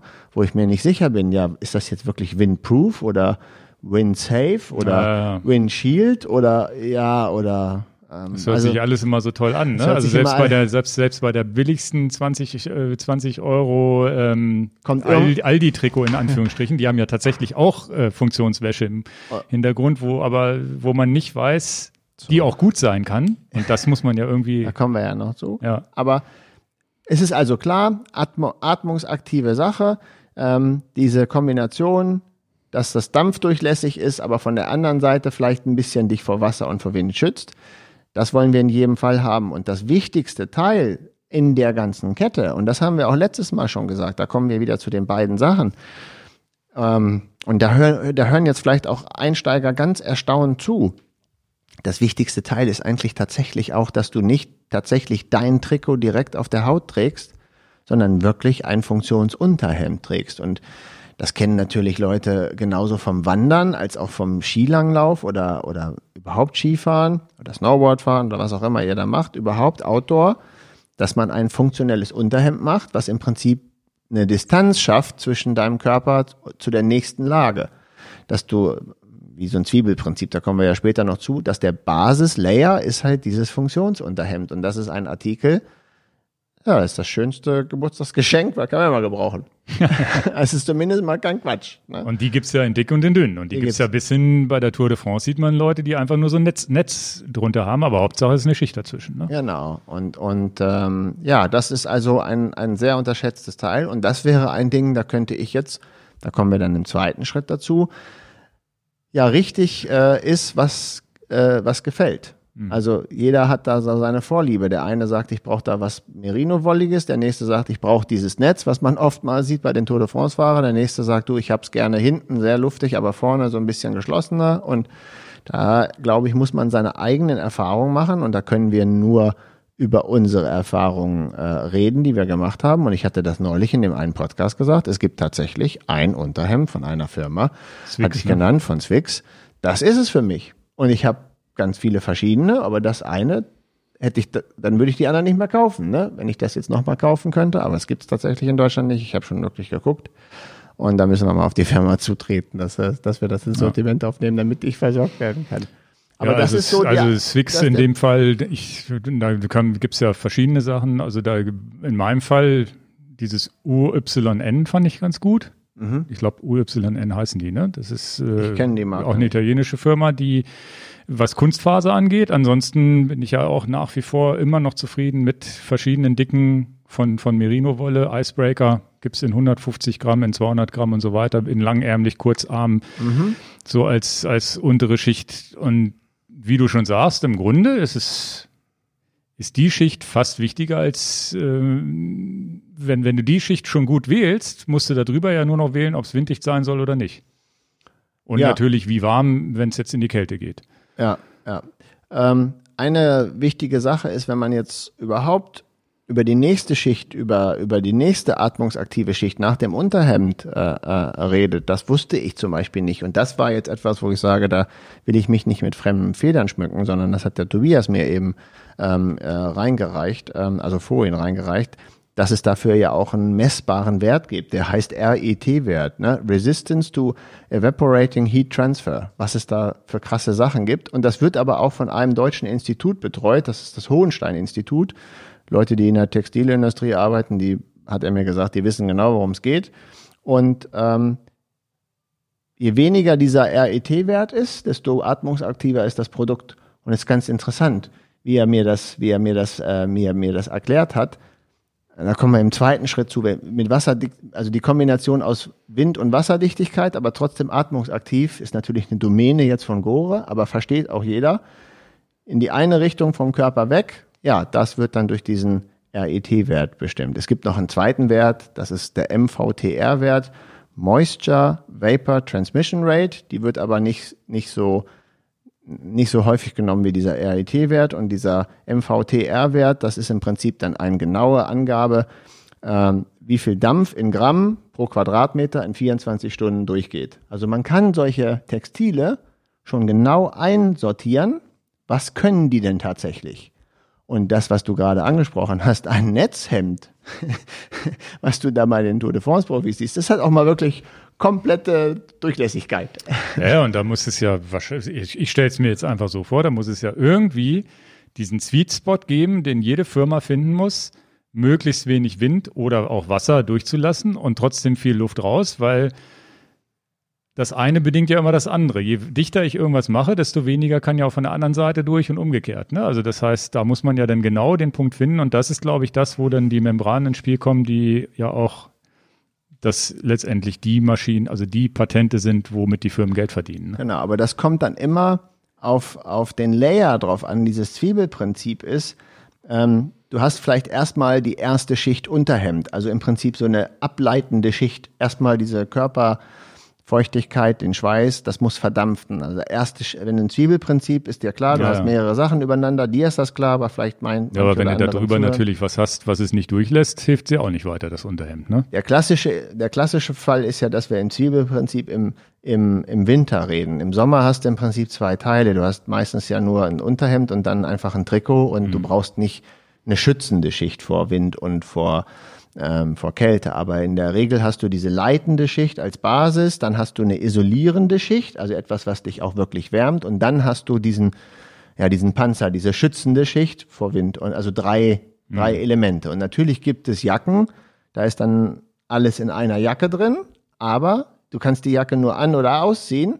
Während beim Zwiebelprinzip, wenn du drei Schichten hast und du sagst, pass auf, es ist ja gar kein Regen, dann nehme ich die Regenjacke weg, dann habe ich halt nur meine leitende Schicht, also mein Unterhemd und meine, meine isolierende Schicht, aber keine schützende Schicht mehr. Und so kann man dann äh, die Sachen an- und ausziehen, wie man sie braucht. Und deswegen das Zwiebelprinzip, auch wenn das natürlich, ich gehe mal davon aus, 90 Prozent der Zuhörer das schon mal gehört haben und wissen, dass man in Element, also in, in Lagen Kleidung mhm. übereinander legen sollte. Ne? Also nochmal isolierende Schicht, äh, leitende Schicht, isolierende Schicht und schützende Schicht. Und die schützende Schicht, und jetzt kommen wir ja zu widrigen Bedingungen, und dann macht es ja bei Bekleidung, dann wird es ja interessant. Und da steigen die Preise ja auch sehr, sehr schnell sehr hoch bei den, bei den Premium-Marken, ob du jetzt Actirex nimmst, North Face nimmst, Gore nimmst, VD nimmst, wen auch immer du nimmst in dieser hohen Preisklasse mit hohen Wassersäulen und trotzdem atmungsaktiv, da wird es dann interessant. Wer kann was? Würden wir eine, eine LKW-Plane nehmen oder eine Ortliebtasche auseinanderschneiden, ja, wunderbar, haben wir 100 Prozent hier zu der aus Friesenerz. Heißt ja nicht so mit dem gelben Mantel. Ja, wunderbar, da sind wir auch vollkommen regensicher, aber ähm, das ist überhaupt nicht atmungsaktiv. Ja, ja. Das geht ja nur in One-Way. Und dann habe ich diese doofe Frage gestellt, weil ich stelle ja auch dann doofe Fragen. Ne? Das kannst du ganz gut, ne? Das kann ich super. Ne? Eigentlich ist das aber deine Domäne. ja, aber, aber, aber naja, jetzt kann ich das ja machen, weil ich auch diese doofe Frage mache. Produkte, ich kenne das ja von meinem Zelt und von vielen Kleidungen auch immer, diese Wassersäule. Ja. Und dann gibt's immer einen Wert, was ist denn wasserdicht, was ist eine Wassersäule? Und interessant ist ja, ja, kannst du das einschätzen, wie du eine Wassersäule einschätzt? Nee, ab, da habe ich ab, mich noch nie drum gekümmert. Ja, und wie würdest du denn, und das fand ich auch gut, der Witz ist, wir hören immer Wassersäule 5000. Also mein Zelt, mit dem Mehr ich. Mehr ist besser. Super, super Antwort. Wir kommen ja gleich dazu. Ja, aber was, aber was ist denn jetzt die Grenze, dass du dann mal zufrieden sein sollst? Also, wenn ich ein Zelt habe, ist ja jetzt auch wie eine Jacke zu verstehen. Und das fand ich auch gut, hat er gut erklärt. Ähm, jetzt will ich mit dem Zelt nach Dänemark zelten fahren und da ist viel Regen. So, ist ja klar, das Zelt muss ja, ja Wasser. Ich würde schon im Sommer fahren. Was, was muss das Zelt für eine Wassersäule haben, dass ich das Zelt kaufe und sage, das wird den Dänemark-Urlaub wunderbar aushalten? Ich bin doch Laie und nicht Fachverkäufer, was das angeht für Zelte und auch nicht tatsächlich Fachverkäufer für Regenjacken. Deswegen sage ich das hier auch so. Ich brauche auch wirklich Unterstützung und damit ich das den Leuten auch beibringen kann. Man hört immer Wassersäule 5000, dann hast du den Hersteller, der hat Wassersäule 8000, dann hast du dann ah, so ein Billigprodukt, Wassersäule 2000 und puh, dann fährst du zu Decathlon und so ein Zelt hat 4000, kostet auch nur 20 Euro. Also wo ist jetzt genau der Punkt? Wasserdicht müssen doch irgendwie alle Zelte sein. Und das hat er mir gut erklärt. Und, und, und das möchte ich hier auch euch mitteilen, weil der Begriff Wasserdichtigkeit, das habe ich hier irgendwo als Wert, ähm, warte mal, das sind nämlich 1300, hier kann man das sehen.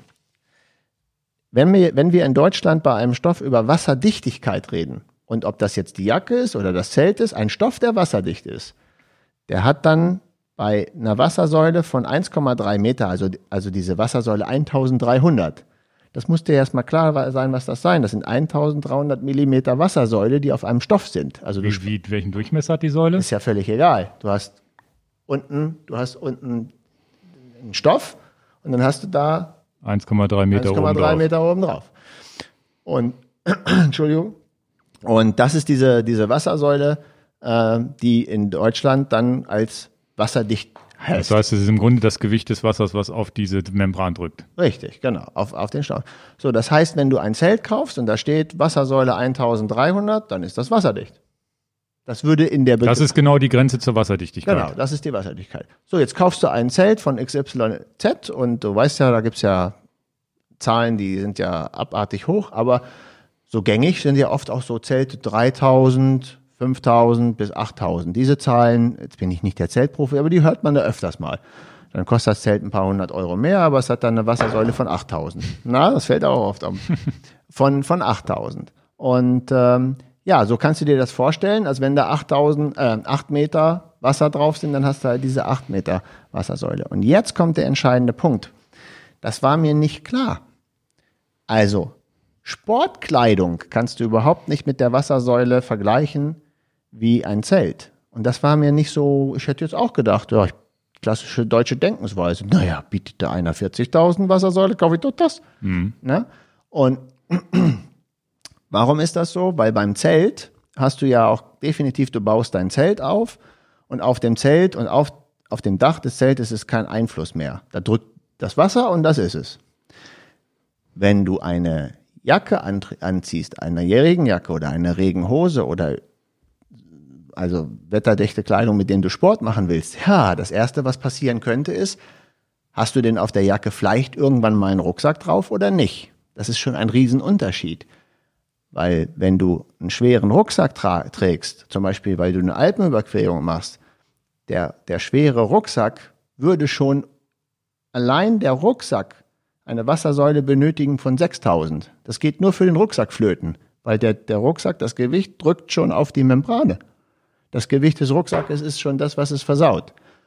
Genauso. Was sonst, also das heißt, die, die, die. 1300 wäre schon, das wäre schon wieder durchlässig. Weil ja sechs Kilogramm dich letztendlich nicht Wasser sind, sondern einfach sechs Kilogramm durch das Gewicht des Rucksackes. Nicht sechs Kilogramm Rucksack, aber du hast einen Rucksack, der kann bis zu allein 6000, äh, äh, 6000, also sechs Meter Wassersäule wegnehmen. Das heißt, du hättest nicht mehr Wasserdichtigkeit. Verstehst du das? Weil einfach der Rucksack drückt es dann durch. Weil der Rucksack auf das Wasser nochmal drauf drückt, wenn es genau. denn unter dieses genau. Schnalle überhaupt runterkommt. Okay. Genau. Und es läuft drunter, Wasser läuft da drunter. Mhm. Das gleiche hast du, wenn du sitzt. Du hast ja allein, dass du auf deiner Regenhose auf dem Sattel ja auch sitzt, da drückst du ja drauf. Okay, also muss ich mir das eigentlich so vorstellen. Ich habe eine Wassersäule, 1,3 Meter und drücke da oben nochmal mit so einem Pömpel oben rein. Weil das ist dann der Rucksack. Und macht Zusatzgewicht. Macht Zusatzgewicht. Das ist auch. einfach dann die Druckgeschichte. Und das hast du beim Zelt nicht, aber das hast du beim Radfahren sehr wohl. Mhm. Und wenn du zum Beispiel einen Handschuh nimmst, das gleiche. Du hast jetzt einen Handschuh, der hat die und die Wassersäule. Ja, ja, was glaubst du denn, wenn du mit dem Handschuh auf deinem Griff greifst und dein Körpergewicht drauf drückst, dann hast du auch wieder eine Kraft, die zusätzlich drauf drückt und das Wasser durchdrückt. Mhm. Oder du hast eine Regenhose, das fand ich gut, hat er mir gut erklärt, hat mir gefallen. Du hast eine Regenhose und dann kniest du dich mal in, in den Rasen rein. Ja, normalerweise ist die Regenhose ohne Belastung und dann ist die Wassersäule die Wassersäule. Ja, aber bis zu dem Moment, wo du dich mit der Regenhose mal hinkniest, Mist, dann ist die doch nass. 30 Kilo pro Knie. Wahrscheinlich, je nachdem, wie schwer man ist oder wie man es verteilt mit Fuß. Genau, aber da geht halt viel flöten. Und jetzt wollen wir nicht so viel Werbung machen für für, ähm, für äh, Gore-Tex. In dem Fall mache ich es aber, weil ich die Zahl kenne, denn Gore-Tex, das ist ja das Schöne an der Sache und, und nicht nur, weil er, ich kann jetzt nicht über was anderes reden, weil er nun von dieser Firma ist, die schreiben das gar nicht rein, welche Wassersäule das ist. Sondern Gore-Tex sagt, es ist wasserdicht. Ist Proof. Okay. Und die Zahl hat dich nicht zu interessieren, weil wenn du nach der Zahl gehst, suchst du immer noch mehr und noch mehr und noch mehr und noch mehr. Nämlich genau das, was du gesagt hast, hat er vorhergesehen. Gibt es da zwei Jacken, da bei der einen steht 10.000 drauf und bei der anderen steht 15.000 drauf, willst du die 15.000er kaufen. Das ist in der Natur der Sache. Sagt dir jemand, mach dir keine Sorgen. Das ist so wie früher, wie viel PS hat der Rolls-Royce? Genug. ist auch eine schöne Antwort. Und ähm, jetzt hat er gesagt, jede Gore-Jacke hat 25.000er Wassersäule. Sie schreiben es trotzdem nicht hin. Okay. Hauptsache ist es für dich als Radfahrer zweckgebunden safe. Mhm. Das bedeutet aber ja auch, dass so ein Rucksackbereich Mit abgedeckt. Nee, dass wenn wenn für so einen Wanderer eine Jacke ja Sinn machen könnte, die im Rucksackbereich verstärkt ist und Ja. am Ärmel wieder nicht so verstärkt sein muss. Genau, und dann, dann, dann hat er erzählt, und deswegen werden die Produkte ja bedarfsgerecht entwickelt. Wenn du jetzt deine Lieblingsjacke, die du da hast, so eine Ultraleichtjacke hast, die ist eben nicht konzipiert für Rucksacktragen.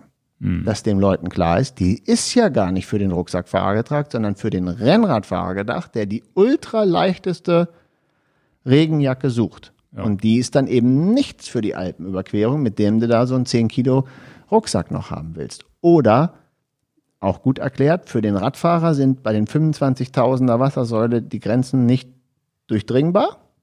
Ja, aber bei dem Motorradfahrer hat man eine Wassersäule von 60.000.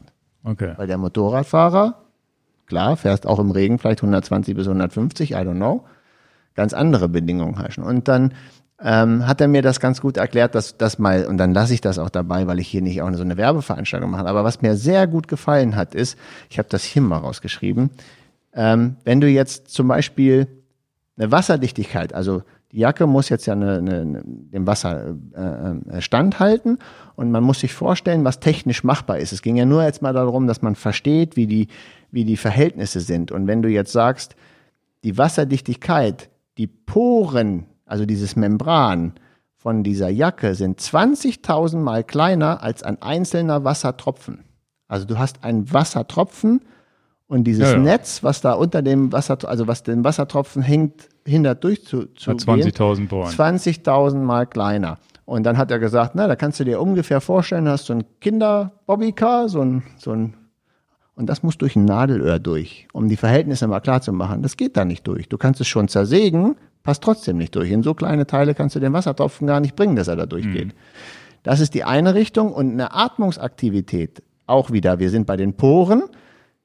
Und was sollen dann die Atmungsaktivität? Ja, die müssen ja äh, sehr groß sein, damit der Wasserdampf, also der, die, die, die Wasserdampfmoleküle müssen ja raus. Und die sind aber 700 mal größer als ein Wasserdampfmolekül. Und dann kannst du es dir umgekehrt vorstellen. In der einen Richtung will das Bobbycar durch ein Nadelöhr, geht nicht. In der anderen Richtung fährt das Bobbycar durch eine riesige Scheune. 700 mal größer ist die Öffnung für das Bobbycar. Ja, verständlich ist es natürlich trotzdem nicht, weil man ja sagt, weil man sich jetzt ja überlegen muss, ist, sind denn diese Moleküle grundsätzlich kleiner, 20, mehr als 20.000 mal kleiner als ein Wassertropfen? Sonst würde es ja gar nicht funktionieren. Da geht es ja um die Poren des, des Gewebes.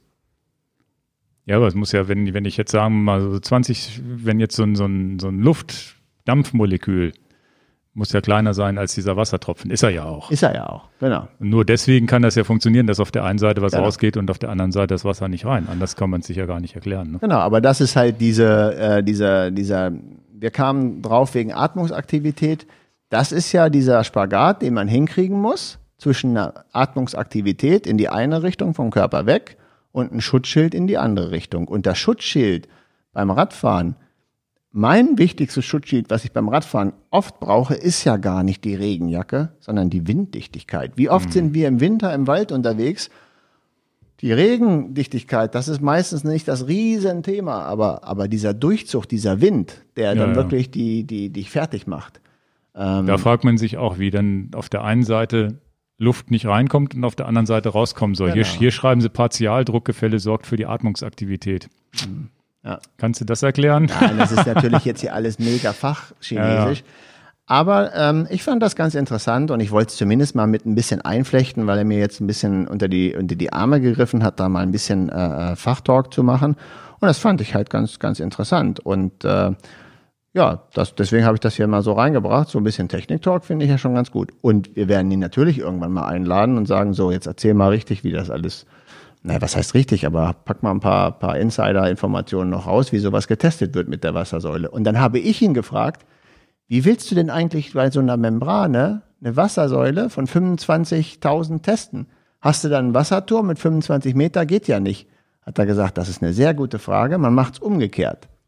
Man macht nicht ein, man spannt nicht ein Gewebe und packt da oben drauf dann einen Turm von 25 Meter oder jetzt für die, für die, für die Motorradbekleidung dann bis 60 Meter hoch, sondern du machst es eben umgekehrt. Du pumpst von unten an diese Membrane einfach mit Wasserdruck, mit richtig bar den Mhm. Druck einfach rein. Ja, ja, klar. Also du machst es dann Simulierst das dann. simulierst es einfach über Druck. Ja, und das fand ich halt ganz gut.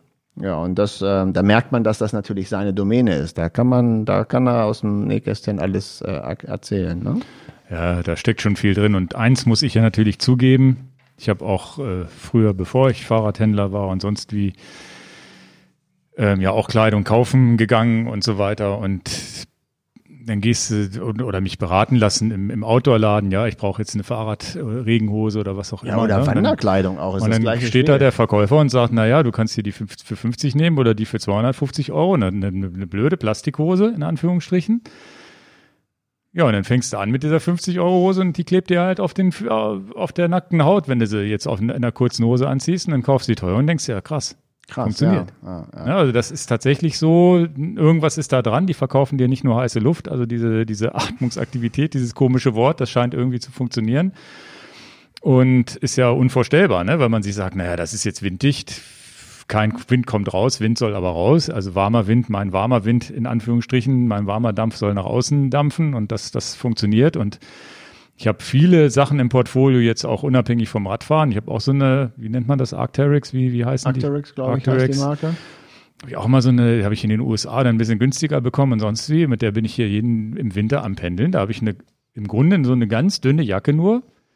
Darunter Zwiebelschicht, einfach ein, ein Hoodie und, und ein Unterhemd, mal je nachdem, auch oft Merino.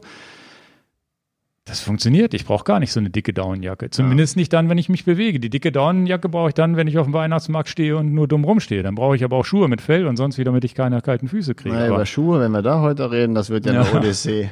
aber so, solange du dich bewegst, ist ja auch, und das muss man auch ganz klar dazu sagen, manchmal ist ja weniger mehr.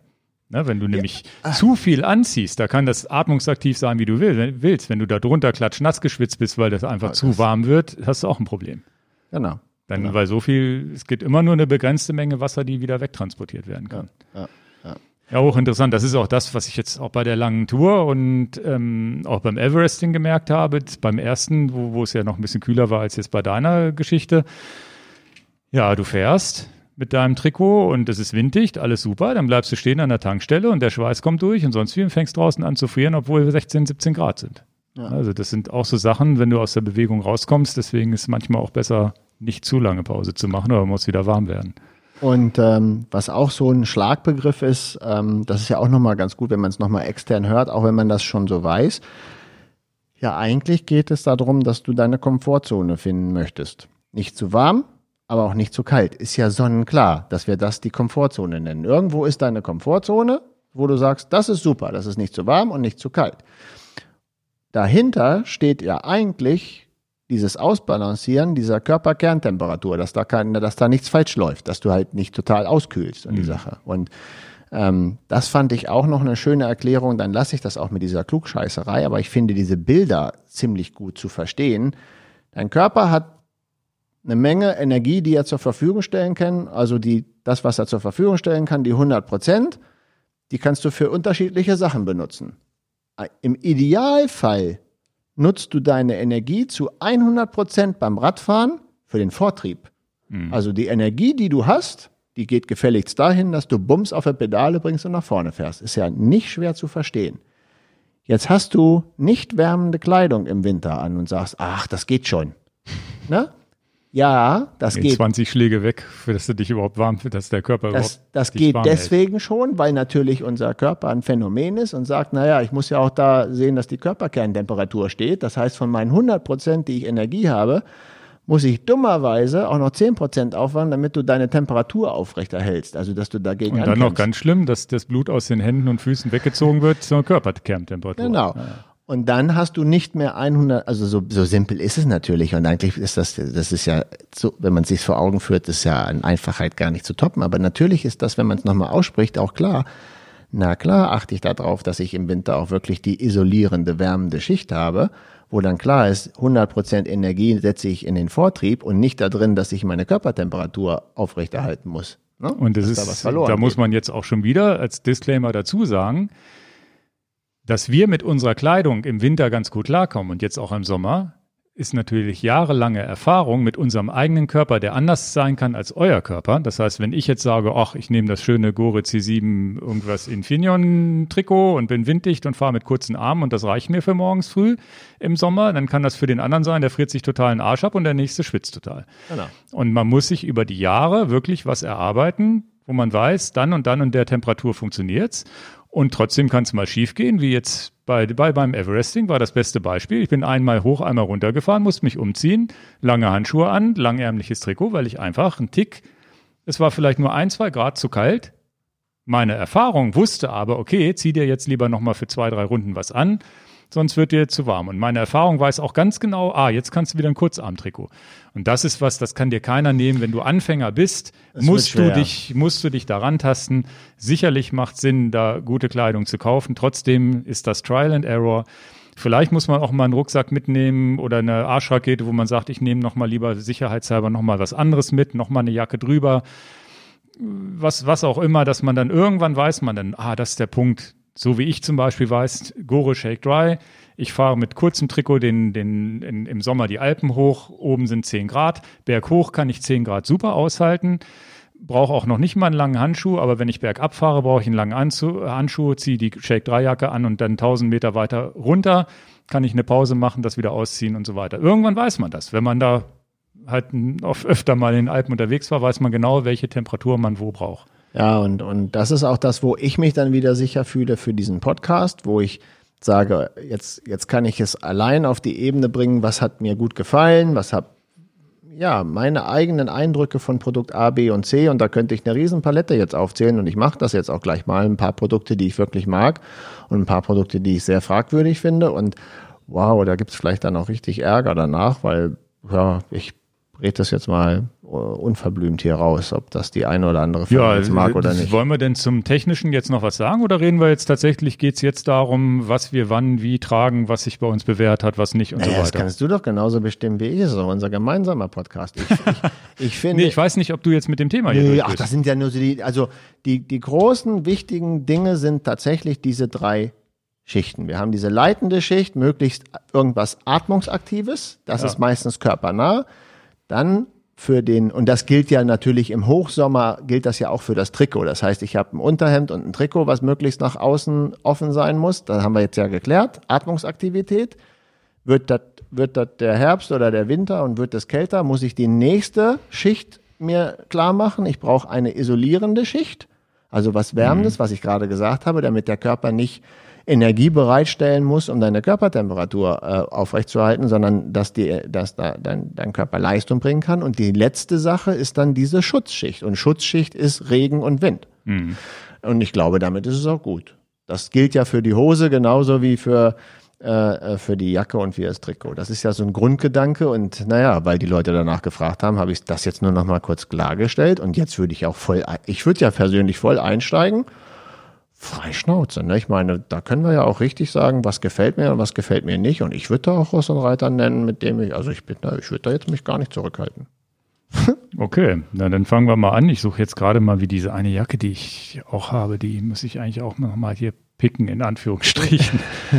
Fuck, wie war denn der, Entschuldigung, wie war denn der Name? Das hast du jetzt nicht gesagt. Welche ähm, Jacke meinst du denn? Ich kenne doch deine Produkte. Diese schwarze, wo auch LED-Licht Licht rauskommt, aber die, die habe ich mal irgendwo in UK bestellt. Ganz das habe ich vergessen. Das ah, habe ich vergessen. Da komme ich nicht mehr drauf. Ja. Weil das ist auch so eine Jacke, die man im Sommer und im Winter auch arschteuer, aber irgendwas haben die auch richtig gemacht und man weiß nicht was.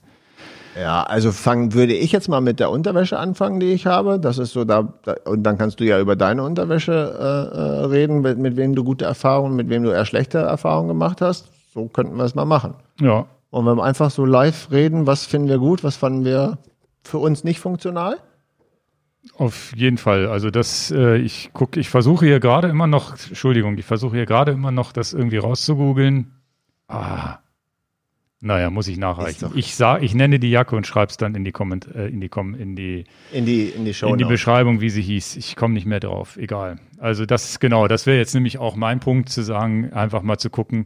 Es gibt so ein paar Sachen im Portfolio, die einfach funktionieren. Ein paar Sachen, die es übrigens nicht mehr gibt, wo ich jetzt irgendwo den, den Ja, ja. letzten Rest weggekauft habe, weil ich wusste, okay, das wird es nicht mehr geben, wo ich am Überlegen bin, selber das nähen zu lassen von irgendjemandem, weil es einfach so, so, so super ist.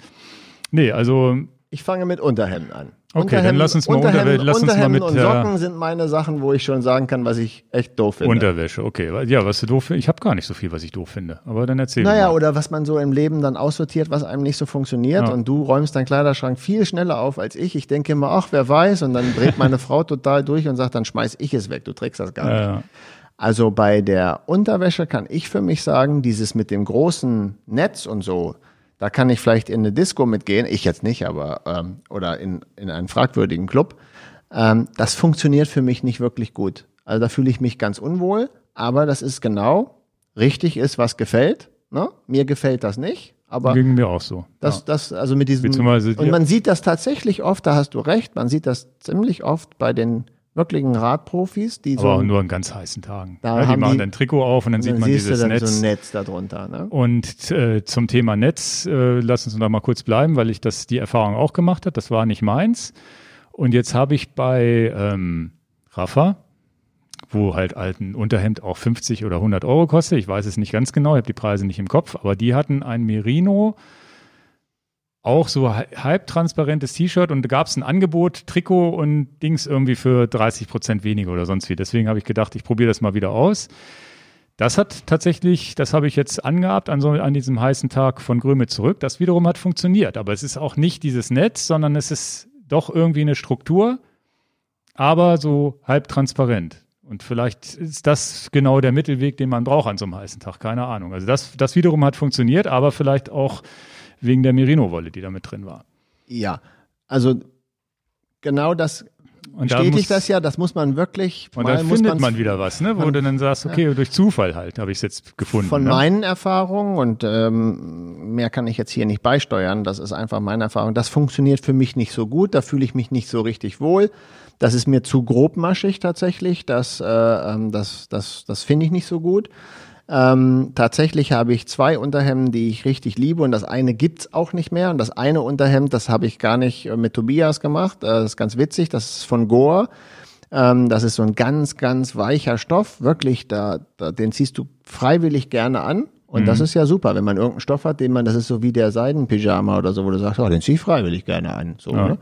Und ähm, das äh, äh, hat sogar Taschen hinten noch dran. Das habe ich lange nicht mehr gesehen. Also ein Unterhemd mit Taschen sogar. Das, das hat mir sehr gut gefallen. Und dann habe ich dieses Swix, ne? Swix, ähm, was, was ich noch nicht mal weiß, welch, welche Firma da genau, wo die, ob das eine, eine skandinavische Firma ist, was ich damals mal in Trondheim Oslo gekauft habe. Das ist auch ein Unterhemd, was ich wirklich, wirklich liebe. Und naja, wie das so ist, ne? wenn man da erstmal so ein paar Produkte hat, die man mag, ja, dann zieht man die immer wieder an und immer wieder an und den Rest muss man dann auch wirklich sagen, du, das funktioniert nicht so gut, das sortiere ich aus. Das ist für heiße Tage und für Sommer für mich optimal. Wenn wir im Winter unterwegs sind, da bin ich eigentlich komplett bei Merino-Unterwäsche angelangt. Und Merino-Unterwäsche ist, glaube ich, auch ganz klar, du liebst es oder du hast es. Also Weil entweder Merino man, hat ein großes Problem, dass manche Menschen das einfach kratzig finden. Genau. Die können es einfach nicht tragen.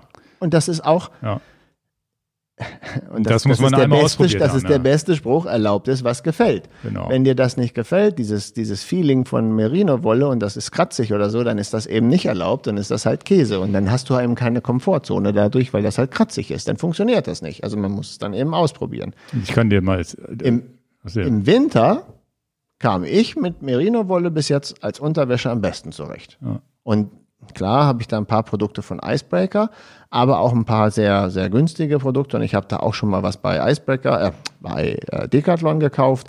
Da hast du dann mal 19 Euro für so ein Ding bezahlt. Und das ist natürlich, der, der Preis bei Icebreaker ist ja manchmal beängstigend, muss man ja auch sagen. Aber das sind im Winter meine Tipps, sowohl Langarm-Unterhemd als auch Langarm, ähm, äh, Langarm-Unterhemd. Wo ich ganz schlechte Erfahrungen gemacht habe, ist mit Merino-Unterwäsche, weil normalerweise, und das sagen wir hier nochmal ganz deutlich, trägt man in einer Rad- Rad-Bib-Shorts keine Unterwäsche. Genau. Weder im Sommer noch im Winter. Nur Herr Miesen ist dann manchmal so auf dem Trip, ach, das ist jetzt ja vielleicht auch ganz gut, dass ich noch eine lange Unterhose trage äh, unter der Bib Short, auch nahtfrei, aber die gehen bei mir alle kaputt. Die Mhm. sitzt du dann durch und dafür ist es dann sehr, sehr Ja, teuer. Merino-Wolle ist ja generell relativ, ist halt ein Naturstoff, ein empfindlicher, empfindlicher Stoff, der ja überhaupt jetzt in den letzten Jahren überhaupt erst so glatt gefräst wurde, dass er nicht mehr so kratzt. Ja. Also für Leute, die empfindlich sind, zwar immer noch, aber ich bin ja auch mal tatsächlich äh, zu Merino damals gekommen. Ähm, auf der einen Seite ist es immer so ein zweischneidiges Schwert. Ich ernähre mich vegan, ertra- ertrage trotzdem Merino, aber da muss ich halt selber mit klarkommen, finde ich okay. Und achte auch darauf, dass es möglichst ähm, tierfreundlich, ähm, wie auch immer, angebaut wird, in Anführungsstrichen. Geerntet wird, wolltest du sagen. Ja, ja, es äh, muss man ja ganz offen drüber reden. Ich, äh, und man muss, das, das Gute an Merino, es ist ein Stoff, den man wirklich lange trägt, es sei denn, man sitzt sofort die, die Unterhose bei einer Radfahrt durch. Aber normalerweise ist das, sind das Sachen, die halten über Jahre. Genau. Das macht's dann auch wieder gut.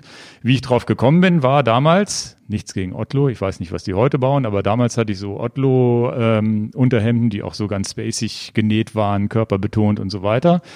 Dann hatte ich eins, einmal voll geschwitzt und dann stank das halt immer. Ne? Dann hast du es frisch aus der Waschmaschine geholt, dann roch's wieder gut. Zehn Minuten an und du hast unter den Achseln gerochen und hattest aber morgens ge geduscht und warst jetzt irgendwie beim Sport und hast gesagt, das kann eigentlich nicht sein. Und dann gegoogelt, gegoogelt, ja, wie kriegt man das wieder raus? In, dann gibt's so Tricks, die die Kleidung in den Gefrierschrank zu packen und spezielles Waschmittel und so weiter. Und dann kam ich in den Foren überhaupt auf die Links, ja, wenn du einen Stoff hast, der nicht stinkt, dann ist es Merino. Und das ist der Knaller. Du kannst Merino normalerweise nicht zum Stinken bringen. Ne, also vielleicht über drei, vier, fünf Tage. Aber das heißt, wenn du eine Mehrtagestour irgendwie äh, Back Bikepacking oder Backpacking mäßig machst, ist so ein Merino-Shirt auch was, was dich nicht so komplett wie so ein Penner stinken lässt nach ein paar Tagen. Und du nicht, äh, du brauchst halt einfach ein paar T-Shirts weniger, die du vielleicht mitschleppen musst, weil es einfach länger hält. Und das zweite, was ich festgestellt habe bei Merino-Wolle, und das ist wieder diese Wintergeschichte, ja, es ist, selbst wenn es nass ist, kühlt es dich nicht aus. Und wenn du mal so ein Baumwoll-T-Shirt nass hattest oder so ein, so ein Funktions-T-Shirt oder das falsche Funktions-T-Shirt und das wird klatschnass und du merkst, oh, du hast wie so eine Eisschicht auf dem Bauch. Und das macht Merino komischerweise nicht. Selbst wenn die nass sind und du kannst es nicht immer alles sofort abtransportieren, die Feuchtigkeit, dann ist es trotzdem so, dass es nicht so klamm kaltnass ist. Und das Ja. ist wirklich so, ein, so eine Funktion, die ganz gut funktioniert. Ich suche immer wieder nach Alternativen, indem ich jetzt ähm, Holzfaser von Weil zum Beispiel, die haben jetzt auch Funktionsunterwäsche, die finde ich aber sehr schwer. Aber irgendwie, die trage ich zum Beispiel jetzt beim Tennis. Ich habe irgendwie mit Tennis angefangen. Das finde ich ganz cool. Da, da finde ich es jetzt ganz gut. Fürs Radfahren fand ich das jetzt nicht so perfekt. Dann dieses UYN, was ich vorhin schon erwähnt hatte. Die haben es auch hingekriegt mit einer Kunstfaser, die ich auch jetzt im Winter gefahren bin. Das kam über, auf der Eurobike hatte einer unserer Geschäftspartner uns angesprochen, hat gesagt, hier, probier das mal aus. Hatte ich auch überlegt, ins Sortiment zu nehmen. Würde ich vielleicht jetzt für den Winter sogar mal machen wollen, weil es nicht so zehn Produkte sind, sondern irgendwie nur zwei Produkte in verschiedenen Größen. Das tatsächlich hat funktioniert, obwohl es nicht Merino war. Und zwar haben die so eine Struktur in, die auch den Stoff so ein bisschen von der Haut weghält und so weiter. Die haben es ganz gut hinbekommen. Also das finde ich, finde ich super.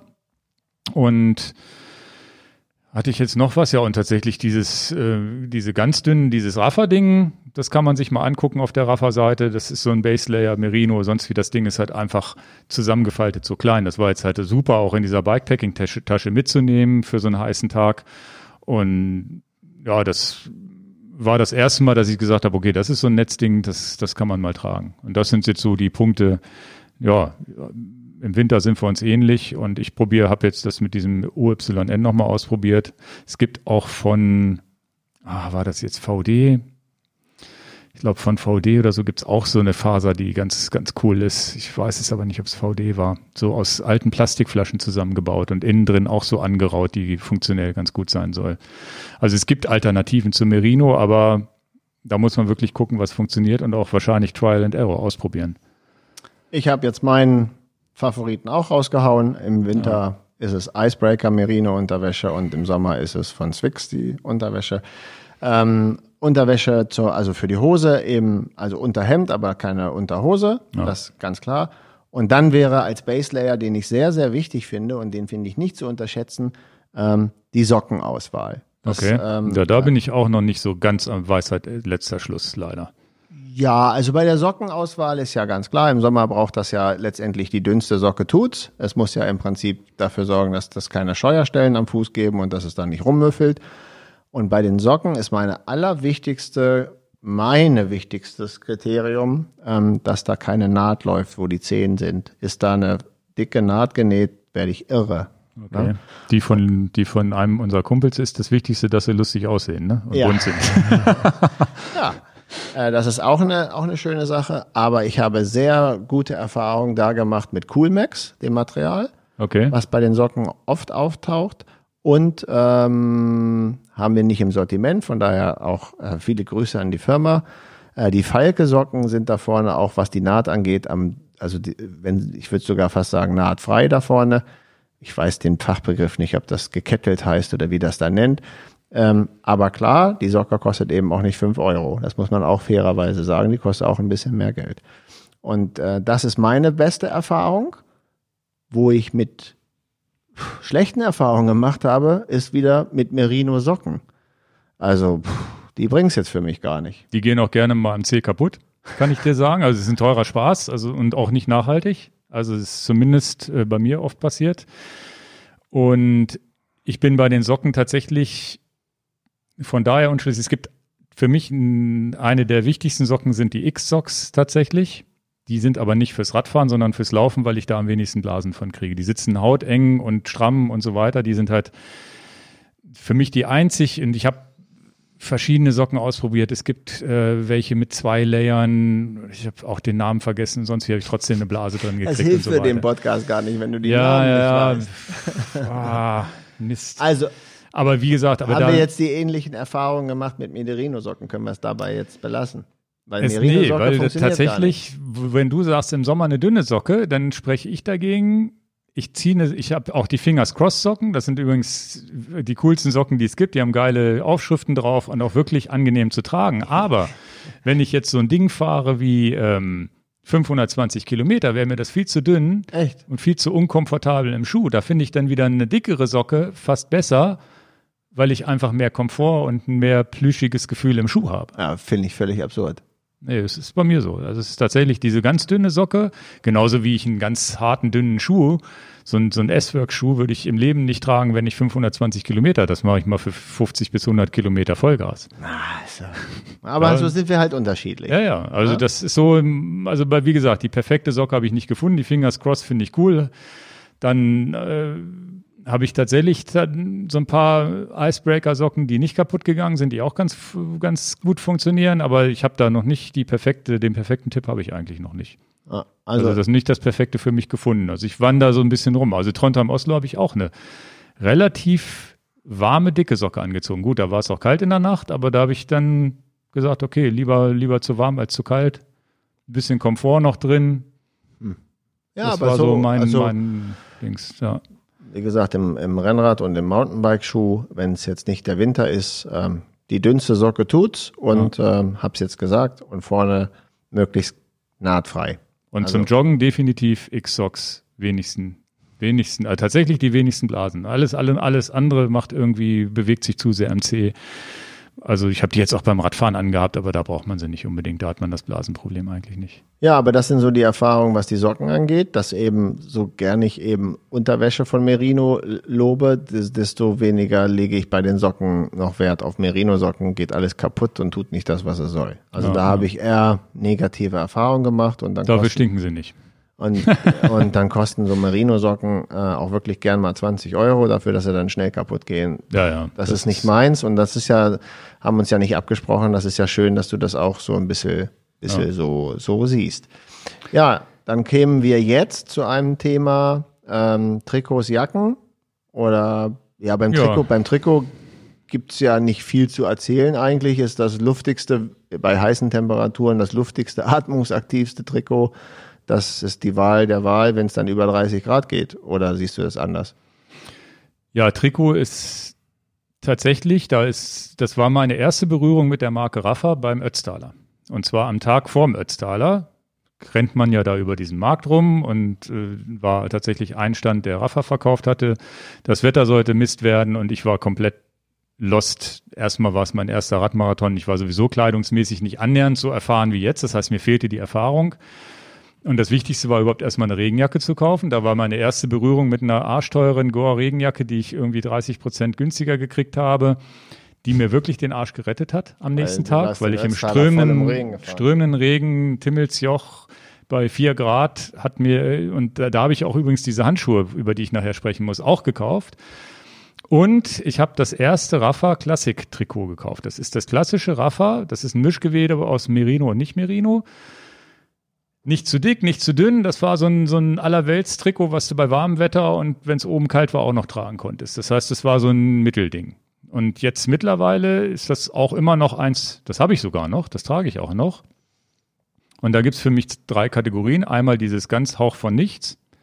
Heute natürlich, nach fünf Jahre später, alles muss alles mit ohne Nähte und Aero sein. Ne? Das merkt man ja heute, dass die Trikots anders geschnitten sind, dass die relativ hauteng hier versuchen, irgendwie aerodynamisch abzuschließen, die neuesten Trikots, die man so kauft. Aber eigentlich kaufe ich auch gar nicht so viel. Aber der, das, was man so sieht, auch von 3T haben wir mal eins mitbekommen, das war auch so geschnitten, sehr, sehr aerodynamisch am Arm. Gehen auch ein bisschen tiefer runter als früher, habe ich das Gefühl.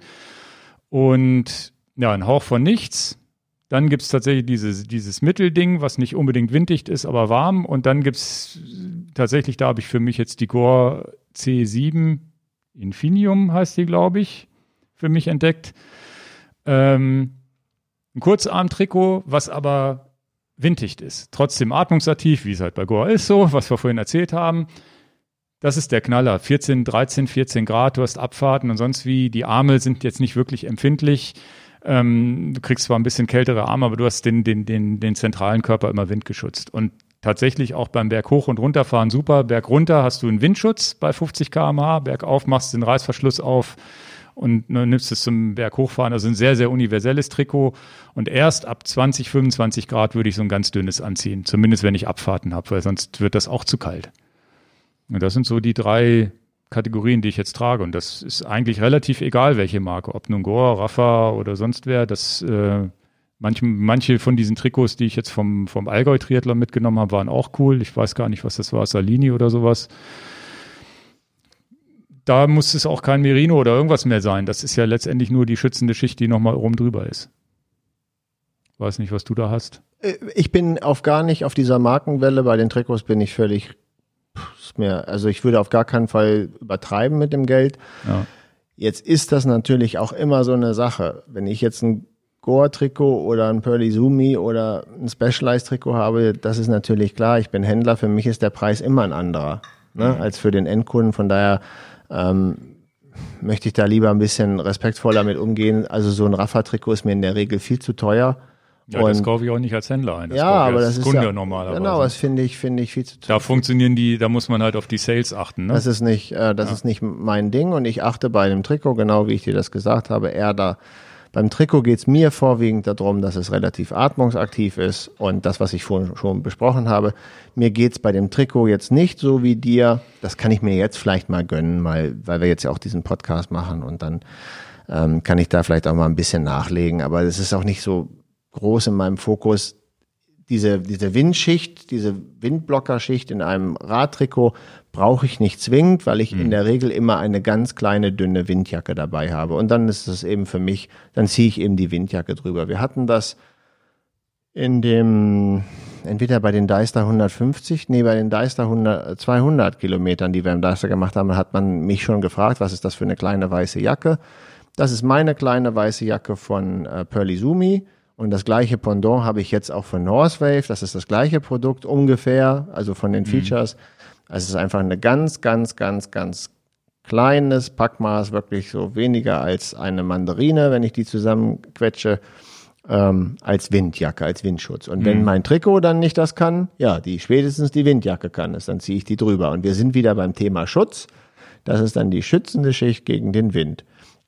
Und ich habe nicht so teure Trikots, muss ich ganz ehrlich sagen. Ich habe auch gar nicht so teure Hosen. Aber ähm, ich habe eine sehr, oder ich habe sogar mehrere, aber eine, die ich sehr mag, teure Regenjacke. Und ähm, ich glaube, wir sind mit den Trikots damit durch. Ich lege da nicht sehr viel Ja, Wert was, wir, was wir jetzt komplett außen vor gelassen haben, ist ja, welche Trikots uns gefallen von der Optik. Ach so. Oder ist uns das völlig egal?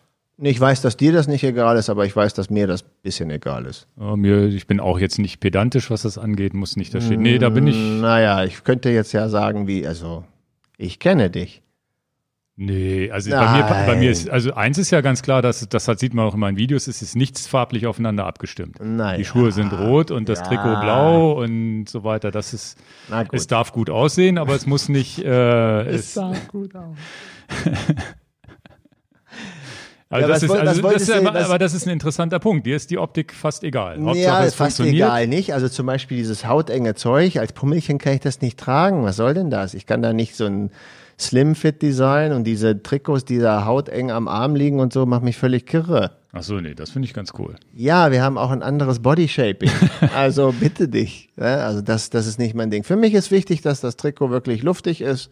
Und ähm, wenn ich mir ein Trikot zwischen Marke A oder Marke B entscheiden würde, und das mache ich ganz, ganz oft. Ich habe ein Trikot, was von Special, also ist jetzt auch egal. Ich glaube, das ist ein Specialized-Trikot, muss ich tatsächlich nachgucken. Das ist so ein Mischgewebe, Merino und, und, und Polyester. Das habe ich deswegen gekauft, weil es hier oben eine Tasche, eine Reißverschlusstasche hat. Perfekt für den 10-Euro-Schein. Mhm. Also das wäre ein Argument für mich, eine Funktion. Dann wird das Trikot gleich 10 Euro teurer. Aber dann, aber dann gebe ich, Mit dem 10-Euro-Schein habe hab ich verstanden, dann wird es doppelt teurer, weil 10 Euro ist das Trikot teurer geworden und dann packe ich auch noch 10 Euro rein. Ja. Aber um eine Funktion zu erreichen, das ist ein Grund für mich. Das ist wirklich der Ja, Haupt, ja. Hauptgrund für mich. Und Je, jeder, jeder Rennfahrer würde die Arme über den Kopf zusammenschlagen und sagen, ach du Scheiße, ist ja gar nicht aerodynamisch. Ja, und das ist auch super so, weil ich mich nicht als den Rennfahrer Nee, bezeichne. genau, für uns ja Ich völlig brauche den wurscht. Ja, ja. 10-Euro-Schein für den Cappuccino. Und zwar schnell, pronto. Ich habe auch so ein Trikot mit dem Reißverschluss da vorne und weiß nie, was ich da reinpacken soll. Ja, aber du siehst auch manchmal Rückentaschen, die äh, einen seitlichen Reißverschluss haben. Und wenn wir unsere Kollektion dann endlich mal auf die Beine stellen, würde ich mir wünschen wollen. Weil Ja, du ja. hast ja manchmal hinten drei Rückentaschen drin, aber noch cooler finde ich ist ja, wenn die eine von den drei Rückentaschen nochmal so einen kleinen Zipper hat für, Schlüssel, für einen Geld. Schlüssel, Ja. Geld oder ja, genau. Das hasse ich, wenn das ein Trikot nicht hat. Habe ich auch schon gehabt, wo ich ja, dachte, aber siehst du mal, wir sind jetzt, geben wir doch wieder einen Mehrwert raus. Da kann man ja auch mal drauf achten, dass wenn man vielleicht sagt, ach ja, dann gebe ich doch freiwillig für das Trikot, wenn es denn überhaupt 10 Euro sind, einen Euro mehr aus, weil das, die Funktion kann ich, die finde ich gut. Und wenn ich ein Hobbyradfahrer bin und sage, ich halte auch gern mal an der Bäckerei an oder da nochmal ein Cappuccino oder hier und da, naja, je schneller ich an die Kohle komme oder an die, an die kleine Checkkarte, desto schöner ist es dann vielleicht. Okay, das, heißt, du hast letztendlich nur eine Art von Trikot oder ein, du trägst nur die dünnen und dann eine Jacke und ich habe so Genau. meine drei Geschmacksrichtungen, ganz Ja. leicht, mittel und halt C7, die halt Genau. winddicht ist. Die neuen, die, und das werde ich jetzt auch mal testen. Ähm, ich hatte auch früher, das habe ich jetzt leider nicht mehr, weil ich ähm, da nicht mehr reinpasse. Da gab es von ähm, Castelli diese Gabba-Serie. Die kosteten auch 200 Euro, die Trikots. Ne? Das ist so ein Gabba-Trikot gewesen.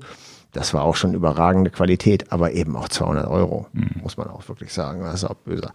Wo ich relativ kompromisslos geworden bin, ist Regenjacke. Das lasse ich gar nicht mit mir diskutieren. Also da kommt keine billige Regenjacke Ja, ins Haus und das Da ist und das ähm, da habe ich eine Jacke, die ich wirklich ganz oft trage. Die habe ich, glaube ich, in dem 150 Kilometer Video getragen. Das ist eine schwarze Pearl Izumi Regenjacke. Die hat einen ganz, ganz, ganz entscheidenden Vorteil. Die hat auch noch Stretch. Und das ist ja geil. Wenn du eine Regenjacke hast mit getapten Nähten, die man auch noch bewegen kann. Denn mal hast du Zwiebelprinzip, hast du da zwei dicke Layer drunter oder zwei dünnere Layer drunter. Im, im, manchmal im Fall sagst du, ich ziehe jetzt das Trikot aus und ziehe nur die Regenjacke über meine Unterwäsche über, und übers Unterhemd. Und die hat halt einen Stretch drin und das ist für mich, das war der Grund, warum ich die mal für teures Geld gekauft habe. Die ist von Pearly Zumi. okay. Ja, Ja, was die Regenjacke angeht, bin ich bei Gore. Die haben, und zwar die beim Ötztaler, die ich gekauft habe, da gab's Shake Dry noch nicht. Da war das die, die ich gekauft habe, die Fahrradjacke schlechthin. 250 Euro, das sie gekostet, also auch schon richtig Geld. Regen, Regenjacken, gute Genau. Regenjacken kosten Geld. Aber die hatte immer noch so dieses typische, du hast so, ein, so, eine, so eine Stoffstruktur da drüber und innen drin so ein bisschen Plastik und wenn die lange genug nass ist, die wird halt immer schwerer. Die eine normale Regenjacke lässt zwar den Regen nicht durch, saugt sich aber trotzdem mit Regen voll. Und dann kam irgendwann Shake Dry und da war ich, das ist schon drei oder vier Jahre her, als es das die erste gab und die trage ich heute noch. Wo ich gedacht habe, das ist ja geil. Das ist ja die gleiche Jacke wie vorher, nur noch kleineres Packmaß und dir fehlt diese aufsaugende Schicht oben drauf. Und das war einer der besten Käufe, die ich je gemacht habe. Die Ich, Shake Dry Jacke, erst wie gesagt, die ist jetzt drei, vier Jahre alt, hält und ist der Knaller. Ich kann auch gleich nochmal sagen, wenn du gesprochen hast, ähm, mit äh, in welchen Einsatzzwecken ich die eigentlich universell überall einsetze. Also, ähm, weil wir jetzt ja privat befreundet sind mit dem Tobias und dann ähm, kriegt man sowas ja auch mal, hey, fahr da mal mit, fahr da mal ein paar Meter mit, überzeug dich selber von solchen Sachen, dann, das ist immer natürlich das Beste, wenn man mal was zum Testen bekommt, bevor man sowas dann kauft. Und äh, das sehen wir in unserem Freundeskreis auch. Das ist ja wirklich krass und das muss man auch wirklich so sagen. Ähm, eigentlich schon inflationär, inflationär, dass die Leute sagen, ach, das so, das, das Geld spielt schon keine Rolle mehr, weil die Jacke ist so überragend. Ja.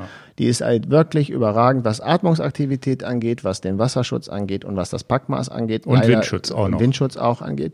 Das ist, das ist wirklich klasse. Und da haben wir schon gesagt, und das ist jetzt auch die Wahrheit an der ganzen Sache, die nehmen wir auf alle Fälle mit ins Sortiment auf, wenn es in den Herbst reingeht. Wir brauchen ja immer ein paar Tage, bis das alles bei uns dann auch kaufbar ist, weil davon sind wir auch mega überzeugt. Die würde ich jetzt vielleicht auch dann sagen, die nehme ich noch on top, weil wir sie dann auch im Sortiment haben zu meiner ähm, Pearly Sumi Jacke. Dann habe ich halt noch eine zweite Jacke mal, wenn man mal einfach noch ein Backup braucht. Ähm, äh, aber leider nicht in XXL lieferbar momentan. Ja, also die Shake Dry, muss ich tatsächlich sagen, ist für mich sekundär die Regenjacke, sondern es ist im Grunde wie deine Jacke. Ich krieg sie in eine Faust rein. Ich habe die auf La Palma oben Ja. auf dem Berg ziehe ich die an, wenn ich in den Alpen unterwegs bin, wenn ich äh, wenn wir im Deister unterwegs sind und es wird doch ein bisschen kühler als erwartet. Ähm, sie, sie flattert natürlich ein bisschen, wie es jede Regenjacke macht, aber auch nicht zu schlimm, finde ich. Sie ist trotzdem noch eng geschnitten. Und die hat eigentlich immer nur diese äußere Schicht, die sie, die sie abisoliert und mir ist sofort warm. Die ziehe ich auch mal an in der Pause. Das heißt, so, so eine Fahrt trocken, alles ist trocken, oh, ich mache mal Pause, ziehe ich die kurz drüber, damit ich da drunter, dass ich so ein bisschen abisoliert bin und nicht gleich auskühle durch den Wind und solche Sachen. Also die hat sich so bewährt, die, es ist, es ist unglaublich. Also man braucht sie äh, vielleicht nur 20 Mal im Jahr, aber die Male freut man sich jedes Mal darüber, was sich oben auf dem Brocken, schnell die Jacke an, wieder runterfahren, unten schnell wieder ausziehen, schnell in die, die passt auch in die Trikottasche hinten rein und durch den Regen fahren, ausschütteln, sie ist wieder trocken. Also es ist, da haben sie schon wirklich was auf die Beine gestellt. Es ist halt eine 300 Euro Jacke. Ich weiß Aber- nicht, vielleicht heute schon teurer. Damals waren es, glaube ich, 300 Euro. Aber das nehmen wir die, das eine Produkt raus. Es gilt im Prinzip auch für meine damals sehr teure Pearly Sumi Regenjacke und es gilt auch für die Actirex oder wie auch immer die Hersteller jetzt alle heißen, dass wir, oder die Mavic oder you, you name it. In der Regel sind die High-End Regenjacken, wenn die dann alle, alle Funktionen erfüllen, die man sich von der, auch mit dem Gewicht und Packmaß und all Und diese Sachen. Windschutz, wo man sie gar In der Regel ist das sehr erschreckend vom Preis, was man ausgibt, aber du hast sie auch wirklich ewig. Ja, ein und Freund das- von mir, der pendelt hier in der Stadt jeden Tag, der, den sehe ich immer mit dieser Jacke rumlaufen. Naja, Egal bei welchem und, Wetter. Und, und dann macht sich ein Produkt wieder bezahlt. Das ist wie Opa schon irgendwie gesagt hatte, zum 14-jährigen Junge kauft der gleichen HZ-Kasten, hast du Ruhe. ja, Ne? Also das, das ist manchmal so. Also dann die kauft Jacke man sich einfach mal ein, besser, ein bisschen was. Besseres. Ja, Ne? also definitiv. Haben wir Unterwäsche, haben wir Socken, haben wir Ja, Trikots, haben wir Jacken, die Hose. Hose. Da kann ich ja richtig viel erzählen. da freust du dich schon drauf. Hose ist natürlich ähm, auch gerade für Langstrecken die, die, die große Quizfrage, ja, was mache ich, damit mir, damit mein, mein Gesäß nicht wehtut und so weiter. Ne? Und wir mit Duschen jetzt nochmal eine frische Hose angezogen, was nicht doof war. Und da, das sind ja so die Strategien. Ich weiß nicht, ob man da eine universelle Empfehlung rausgeben kann, weil für mich zum Beispiel eine Rafferhose besser funktioniert derzeit als eine Goro-Hose. Ich weiß aber nicht, woran es liegt. Ne, also es ist beides getestet, beides, beides tolle Hosen, aber seit auch seit vier oder fünf Jahren funktionieren halt diese Rafferhosen. Die halten dann auch drei Jahre, was auch gut ist, dass das Polster nicht komplett gleich kaputt geht. Alles, was ich sonst so probiert, ich habe eine Hose, die auch super funktioniert, 3T, da weiß die, die uns 3T mal mitgegeben hat, als wir da in, zu Besuch waren, relativ eng auch. Steht aber nicht drauf, wer die hier gefertigt hat. Also müsste ich nochmal nachfragen, wo die herkommt, weil die hat auch funktioniert und die wird sicherlich nicht annähernd so teuer sein wie, wie so eine Rafa-Hose. Was ich tatsächlich festgestellt habe, dass enger besser ist. Das heißt, ich kaufe die Hose in M, obwohl ich eigentlich ein L-Kandidat bin, was Hosen angeht, weil ähm, sie enger sitzt und ich dadurch weniger Reibung habe, weil sich einfach das Polster nicht so sehr verschieben kann. Das ist so der einzige Trick, den ich habe. Ansonsten weiß ich ja von dir, dass du deine Lieblingshose, glaube ich, so eine Conti-Hose ist, ne? Für 50 Euro oder 40. Ah. Ja. Und ähm, ja, die bestellt man dann einfach mal mit bei Conti, ne? Kannst du auch eine Hose mit bestellen, die kostet 50 Euro. Die funktioniert wahnsinnig gut für mich. Ist die beste tatsächlich, die du hast im nee, Stall? Nee, oder? die beste Hose, die ich habe im Stall, ist eine Fitzig-Hose. Okay. Und das muss ich auch gleich sagen, die hätte ich niemals gekauft, wenn ich nicht Händler wäre. Der Preis ist der Wahnsinn, was okay. die kostet. Ich habe es vergessen, aber es ist auch über deutlich über 200 Euro für die Hose. Ja, ja. Und aber das muss man auch sagen. Ich weiß nicht, warum. Da stimmt alles an Qualität bei dieser Fitzig-Hose. Also da stimmt es auch das Polster, die Träger, das Grundmaterial.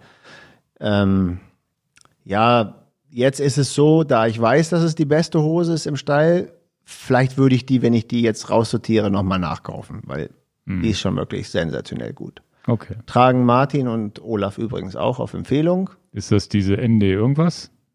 Nee, ND Ondo ist noch was anderes, ne? R3, glaube ich, heißt ich oder so. Ich habe tatsächlich den Namen vergessen. Aber gesehen habe ich sie mal, ja, ja. Genau, aber wenn du, da steht auch Fitzig drauf, das würde ich sagen, ist meine. Nee, ND Ondo ist eine eigene Marke. Ondo ist, eine, Ondo, meine ich, ja, ist eine andere Marke. Jetzt verwechselt ja. das nicht, die armen Hersteller. äh, eine Ex Ondo. Steigt ja auch keiner mehr durch. Eine Ex Ondo Hose ist eine spanische Hersteller, habe ich auch. Und zwar ist das eine Hose, die ich mal in Mallorca gekauft habe von dieser Schnapsfirma Tunnel als als ähm, Ach die, ja, die kenne ich, diese bunte gelbe, ne? Gelb-blau Grün oder ist die. Grün, ja, ja. Aber da muss ich ganz ehrlich sagen, da merkt man auch, das Polster ist super und die Qualität ist auch super, muss ich auch sagen, finde ich auch gut. Und jetzt aber, um den Preispunkt nach unten zu bringen, aber witzigerweise, und so ist das, Entschuldigung, aber witzigerweise ist auch diese naja, also die, die, das ist ja wie eine Werbehose von Continental, die man also auch kaufen kann, genau wie ein Reifen. Die kostet, glaube ich, 50 Euro im Verkaufspreis. Wow, die funktioniert auch echt super. also die Antwort dafür ist, das ist nicht die beste Hose, aber die ist schon ziemlich gut vom Polster. Und ich muss die Wahrheit auch sagen. Und auch wenn du viele Firmen verteidigst, und das tue ich für manche Firmen auch und für manche tue ich das manchmal nicht, ähm, die Hose, die für mich gar nicht funktioniert und die auch sehr teuer ist. Und deswegen habe ich gerade gesagt, die 50 Euro Hose funktioniert wunderbar. So äh, traurig, aber ich sage es trotzdem, die, mit Assos habe ich bis jetzt nur ins Klo gegriffen. Das funktioniert für so viele Leute und ich weiß, die haben eine mega Fan-Community. Ja, auch im Brevet-Bereich, ne? Und funktioniert für mich nicht. Und ich kann dir nicht sagen, warum, aber das Sie funktioniert. Ich, ich, kann es, und das ist auch wirklich bescheuert, dass ich nicht sagen kann, warum sie nicht funktioniert. Aber das ist Aber auch ganz, eben am Polster nicht. Das ist auch ganz wichtig für unsere Hörer.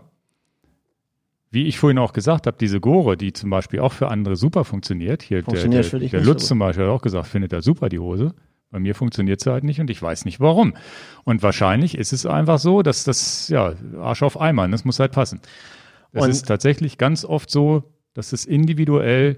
Genau. wir so unterschiedlich geschnitten sind und der eine passt in die Norm von dem einen Hersteller nicht so gut rein wie der andere da rein und das und, ist und äh, zu Rafa habe ich keinen Draht, persönlich nicht die Marke tönt mich jetzt nicht so total an und die Preispolitik auch gar nicht so irgendwie, also Ja, die machen ein bisschen ein auf Luxus, das stimmt schon. Ja, da, da habe ich ja tatsächlich auch manchmal einen Hang für, aber irgendwie bei nicht beim Radtrikot und bei einer Radhose, da würde mhm. ich dann lieber eine schöne Uhr verkaufen oder irgendwas, aber nicht diese diesen diesen überteuerten Trikot, aber was heißt überteuert? Ich habe jetzt eine super teure Fitzighose, also ich widerspreche mir selber. Ist das nicht witzig? Ne? Ja. Bei der Raffa-Hose bin ich jetzt einmal eingeknickt und da merkt ihr, wie YouTube-Werbung funktioniert. Ähm, du hattest die Raffa Cargo-Hose mal benutzt und hattest da die GoPro-Kamera reingesteckt, einen Cliffbar reingesteckt, so die hat an der an der Seite vom Bein so ein Netz. Und als ich ähm, den äh, Freund und auch ähm, ähm, Holger, den ich hier nochmal grüße, in Washington besucht habe, der hatte auch so eine Cargohose von Rafa. Das heißt, mir war die bewusst, Rafa hat so eine Cargohose.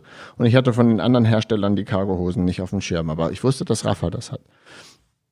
Und wenn wir und, und wenn wir in YouTube durchlaufen lassen mit der Werbung, dann macht Rafa schon ganz schön viel Werbung bei uns im Vorfeld für diese Hose. Nicht nur bei uns, sondern auf vielen, vielen Radsportkanälen. Das heißt, diese Hose wird bei Rafa in der YouTube-Preview-Werbung ganz schön viel beworben, kostet irgendwie 130 Euro und dann habe ich da bin ich da eingeknickt, habe ich die auch mal bestellt. 130 Euro fand ich jetzt gerade noch so, wo ich sage, jawohl, winke ich jetzt durch. Aber ich habe sie nicht wegen Rafa bestellt, sondern wegen Cargo und weil viele Leute mit den Rafa-Hosen zufrieden sind. Ich bin mit der Rafa-Hose auch zufrieden, aber muss auch die Wahrheit sagen, das Polster, was da eingenäht ist, in der Preisklasse für 130 Euro, mein lieber Herr Gesangsverein, die 50 Euro Conti-Hose hat das bessere Polster. Du merkst schon, das ist aufwendiger. Und da bin ich so ein bisschen, puh.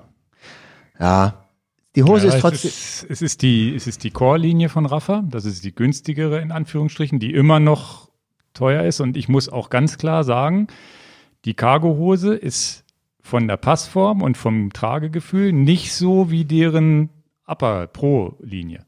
Also die Pro-Hosen passen besser als die, die Core. Naja, aber ist dir klar, über welche Preisklasse wir reden? Naja, und Core ist halt trotzdem noch ähm, extrem, ist ja trotzdem noch extrem teuer. teuer. Ne? So, und ja, wenn ich da, und wenn ich jetzt wieder, und wenn also für Rafa ist es günstig, aber. und wenn ich das wieder mit meiner Tunnel X de Ondo Hose äh, vergleiche, ähm, da die günstiger ist und da merke ich auch, da ist ein aufwendigeres Polster drin. Deswegen ist die Raffa-Hose jetzt für mich okay, aber sie ist jetzt nicht so, fliegt mich zum Mond, das ist die beste Hose, die ich je getragen habe. Nee, das ist bei mir die Fitzig-Hose. Okay. Ähm, wichtiges Thema wären jetzt lange Hosen, weil kurze Hosen sind wir, glaube ich, einigermaßen durch. Haben wir, glaube ich, jetzt klargestellt. Das kann also genau, auch tatsächlich ja, eine günstige Hose sein, die ja. für deinen Popo besser funktioniert. Und es muss nicht immer die 200, 300 Euro Hose sein. Das auch lange, lange Hosen, das, lange Hosen sind mal ein richtiges Problem im Winter, finde ich. Da habe ich schon ganz teure und ganz billige getragen und ganz viel, was richtig nach hinten losging. Also für mich ist ganz wichtig, eine lange Hose muss komplett zwischen den Beinen da muss richtig Windschutz sein, weil ich kann das, also ja, ja. Da, da, das ist ganz klar, das kann ich jetzt, euch ist ja klar. Also ähm, Alter, kompletter Windschutz. Die, die, die schlimmste Geschichte war, dass was kommt denn das, jetzt? Das Schlimmste, was passieren kann, ist, wenn es da vorne. Gib das mal her. Ich leg das jetzt hier mal hier so hin. Ähm, wenn es, wenn es vorne, wenn es, wenn es vorne zu kalt wird und die, ähm, die, die, die Hosen ich versuche immer noch rauszufinden, welche Jacke ich das habe. ist doch jetzt nebenbei. Ähm, die, die, die, die, die, die, die langen Hosen mit Polster habe ich mich jetzt komplett von verabschiedet, weil du nie Krass. weißt, was du kriegst. Weil die, ah. ich habe das Gefühl, wenn die nur zu viel Luft da vorne reinlassen, dann ist es schon so, dass vorne alles kalt wird. Und ich habe einmal es geschafft, in der Allenriede mich komplett auszuziehen, also nicht an der Hose, sondern obenrum komplett auszuziehen bei minus zwei Grad, um mein Unterhemd vorne da reinzustopfen, damit mir wieder warm wird in dem Bereich, damit ich weiterfahren kann. Ah. Also es ist wirklich, es ist wirklich Mist und ich habe dann jetzt für diese Saison und auch gar nicht so leicht zu bekommen, habe ich gesagt, nee, ich verzichte auf Hosen mit Polstern generell. Ich ziehe einfach nur noch eine Hose drüber über meine kurze Hose. Und mhm. das war jetzt für mich die ultimative Lösung, dass mir nicht mehr vorne am Gemächt dazu kalt wird. Genau, und da sind wir sehr unterschiedlich. Das würde ich auf gar keinen Fall machen. Und ich habe auch nicht das Problem, dass eine gepolsterte Hose da zu kalt ist. Aber so unterschiedlich sind die Menschen. Ne? Also jetzt hast du deine Erfahrungen gesagt. Ja. Das heißt, du, du trägst jetzt im Prinzip eine lange Hose mit richtig Windschutz über deiner normalen Bib-Shorts. Genau. Ich, Hose über Hose ist nicht mein Style.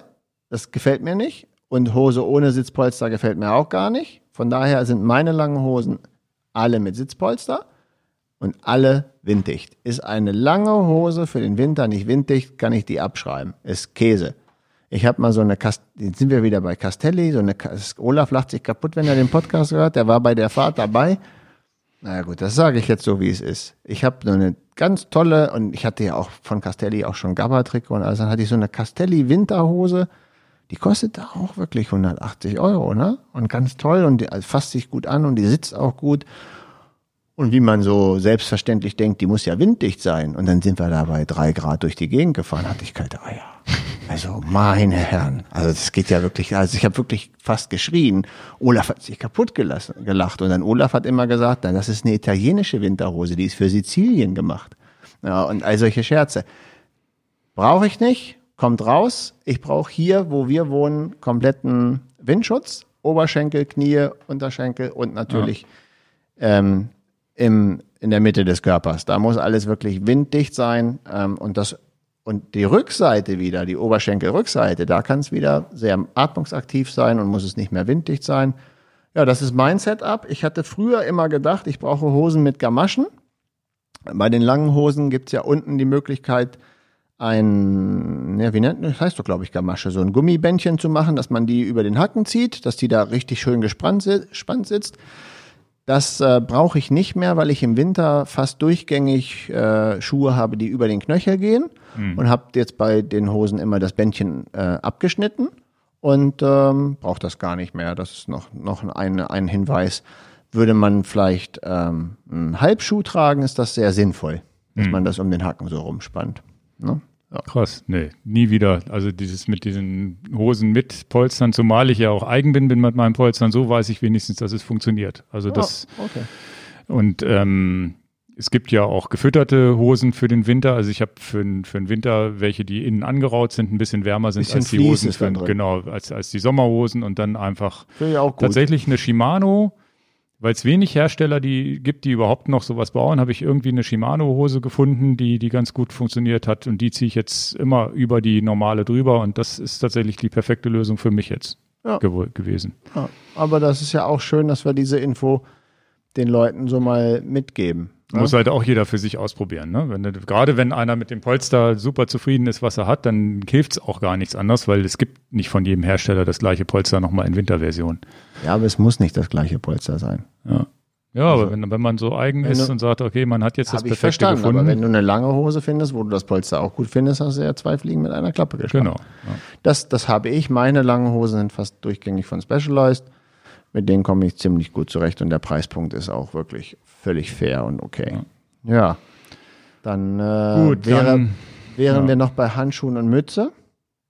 Bevor wir zu Handschuhen und Schuhen Mütze halte ich für essentiell wichtig äh, im Winter. Ich bin da sehr empfindlich, wenn ich in kalten Temperaturen keine Kopfbedeckung trage, also eine Unterhelmmütze nennt man das. Ähm, das habe ich sowohl in Merino-Wolle als auch in wirklich Funktionskleidung und beides finde ich gut. Mhm. Ähm, ein bisschen besser ist, Merino ist, wenn es wirklich klatschenass wird, finde ich es nicht so gut unterm Helm. Wenn es nur um die Wärme geht, dann ist okay. Ne? Aber das halte ich für eine sehr wichtige Sache. Man verliert unheimlich viel Wärme über den Kopf und über die Stirn.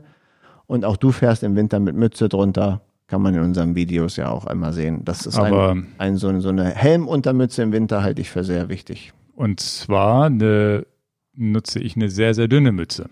Mhm. Also 150 Gramm Merino, also das ist wirklich der dünnste Merino-Stoff, den es gibt gibt es verschiedene Marken, entweder Icebreaker, es gab auch noch eine andere, die ganz gut war, ja, natürlich auch vergessen. ähm, einfach was ganz Dünnes und dann brauche ich aber essentiell für meine Ohren, weil ich empfindlich an den Ohren bin. Das ist aber auch beim Schwimmen so. Ich muss beim Schwimmen muss ich Stöpsel tragen, damit ich nicht Ohrenschmerzen kriege. Beim Radfahren mache ich Watte rein, die immer aussieht wie Garnelen, wie die Leute sehr freundlich in den Kommentaren geschrieben haben. Schreiben die, dass es aussieht wie die Garnelen? Ja, ja, eine Garnele im Ohr.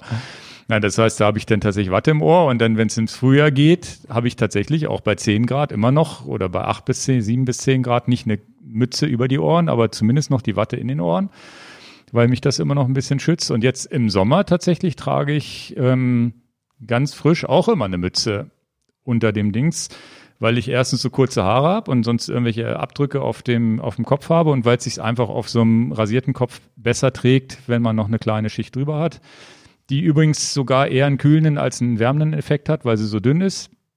Und da gibt's die Void Vent Cap, gibt's leider nicht mehr. Die Firma Void gibt's auch glaube so ich auch nicht mehr. Bufftuch kann man auch nehmen, machen genau, auch viele. Mein, ich habe letztes Jahr habe ich ein zusammengeschnittenes Bufftuch genommen und jetzt habe ich so eine ultra dünne Mütze von Void, aber Void gibt's wohl nicht mehr. Es ist so eine Fahrradfirma mal gewesen, Void Cycling. Die Webseite ist irgendwie tot, die machen da nur noch Ausverkauf. Und ähm, das ist halt einfach so eine Fahrradmütze. Ich trage die immer umgekehrt und was schön ist, durch diese Schirmmütze hinten am, am, am Nacken schützt man auch so ein bisschen diesen Nacken, der sonst immer rot wird beim Radfahren. Und das ist so, so mein Setup, was Mützen angeht. Ja, und, und selten, dass ich wirklich eine dickere Mütze im Winter, muss es schon wirklich richtig kalt sein, aber meistens reicht diese ganz dünne. Auch da ist wichtiger, dass es abdampfen kann. Weil der Helm hast ja schon eine isolierende Schicht und wenn die Mütze dann zu klatschnass darunter wird, kriegst du trotzdem kalten Kopf. Ja, also ähm, man muss auch immer dran denken, wenn du wenig Haare hast, dass du da auch noch keinen Sonnenbrand kriegst, darfst du nicht vergessen. Genau, das Durch ist auch die- noch ein Schutz. Durch ja. die Schlitze beim Helm kannst du ja trotzdem die. ja, die vor allem, der sieht sehr lustig aus hinterher. Gut, haben wir noch Schuhe und Handschuhe. Genau.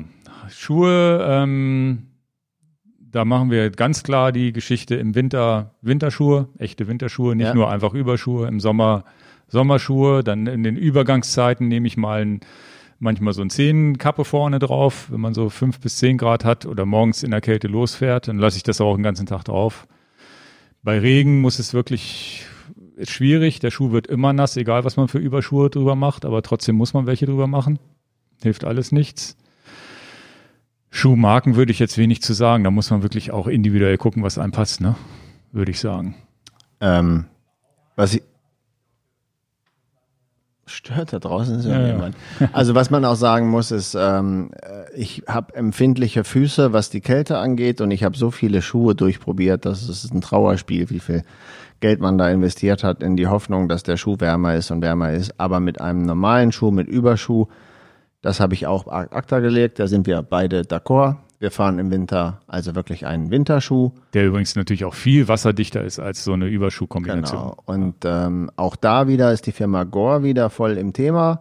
Ihr seht natürlich die wasserdichten Schuhe auch mit diesem kleinen Schnipsel von der Firma Gore. Das heißt, der, dieses Membran, was dazwischen drin ist, das sorgt dafür, dass der Schuh auch wasserdicht ist. Was natürlich auch ganz witzig ist, ist, wenn das Wasser das Bein runterläuft und läuft in den Schuh rein, ist auch super, ist trotzdem Wasser im Schuh. Ja, ja, genau. Das ist leider immer das Problem. Das ist natürlich sonnenklar. Und ähm, ja, wir haben ja unterschiedliche Sachen. Ich bin kalt, hab unheimlich Probleme mit den kalten Füßen. Du hast unheimlich viel Probleme mit kalten Händen und da unterscheiden wir uns. Ich habe immer relativ schnell warme Hände. Das heißt, so richtig extreme Handschuhe brauche ich dann nicht. Aber Mhm. du bist da auch, glaube ich, hast auch schon viel probiert. Genau, also ich trage ähm, Ich tatsächlich das Fenster zu. Genau, ich trage tatsächlich im Winter die ähm, beheizbaren Handschuhe von 37. Das sind die, die ich tatsächlich auch am besten finde. Ich habe alle, fast alle beheizbaren Handschuhe durch. Und die von 37, die es bei uns dann auch im Shop gibt, habe ich auch hier schon mal drüber gesprochen. Die funktionieren wirklich super. Nehme ich auch immer Ersatzakkus mit, falls es mal länger als zwei, drei Stunden geht, die Fahrt. Und ja, da muss ich immer ein bisschen aufpassen. Ich trage aber im tiefsten Winter auch beheizbare Socken. Da finde ich die von Lenz ganz gut. Das äh, hat sich bei mir bewährt. Ansonsten auch im Sommer ist auch so ein, so ein, so ein normalen Fingerhandschuh, den man so, den man so trägt. Da haben wir, haben, Wenn man nicht damit ins Gurkenglas greift. genau. Ja, wobei ich hatte, du hast ja einen langen sogar gehabt. Ich habe ja. Ja. immer diese, meistens, ich versuche immer, wenn möglich, und da gibt's tatsächlich einen Geheimtipp, den es leider nicht mehr gibt. Was für ein Geheimtipp. Naja, du, manchmal ist es ja für einen Kurzfinger-Handschuh, wie nennt man diese Handschuhe? Fingerlinge, ne? Ist das Was, Fingerling, normale Radfahrhandschuhe? normale Radfahrenschuhe, ohne dass, also die, die nur bis hier gehen, die, die nur die, die, wo die Finger nackt bleiben vor oben. Ja, normale, ja, weiß ich, weiß ich Heißt das nicht Fingerling? Fingerlinge? Ja, wie auch immer. Es gibt ja die Handschuhe, die ganze Handschuhe und halt die abgeschnittenen. Genau. Diese, diese abgeschnittenen Radfahrhandschuhe, die könnten manchmal zu kalt sein. Wie nennt man die wohl? Ich glaube Fingerlinge, ich bin mir aber nicht sicher. Und da gab's von Assos, und die habe ich damals auch beim, beim Ötztaler gekauft, da gab's einen wind- und wasserfesten Überzug. Das ist so ein tatsächlich ein Ding, was ich auch, was man auch total klein zusammenknüllen kann. Die hast du bei mir mal gesehen, ja, ja, ne? ja, ja. Das heißt, du ziehst das oben raus und machst das über den. Ja, ja, ich weiß schon. Und die haben auch dieses typische das war doch Assos. Genau, Assos, genau. Zwei und zwei Finger werden zusammengepackt, die sich ein bisschen wärmen können. Das sind bis heute die besten Notfallhandschuhe, die man kriegen kann. Du fährst einen Pass hoch und be- bergab wird zu kalt, ziehst die Dinger rüber, wird sofort wieder warm. Und die Lass gibt's, mich raten, sie gibt's nicht mehr. die gibt's tatsächlich nicht mehr. Und ich habe irgendwo in irgendeinem versteckten Shop im Internet noch mal ein Paar bekommen, so dass ich jetzt, glaube ich, zwei Paar davon zu Hause habe, weil einen Handschuh verlierst du ja auch mal. Ne? Ich habe dann irgendwie, jetzt habe ich einen habe ich verloren und den habe ich dann zum Glück wiedergefunden, aber war aber froh, dass ich das zweite Paar noch hatte. Und es gibt nichts Platzsparenderes einzupacken, weil du sonst ja normalerweise einen extra langen Handschuh wieder einpacken musst. Und äh, da bin ich wirklich am überlegen, ob man das mal nachnähen lässt. Oder ich muss mal Gore Bescheid sagen, hier baut doch mal sowas.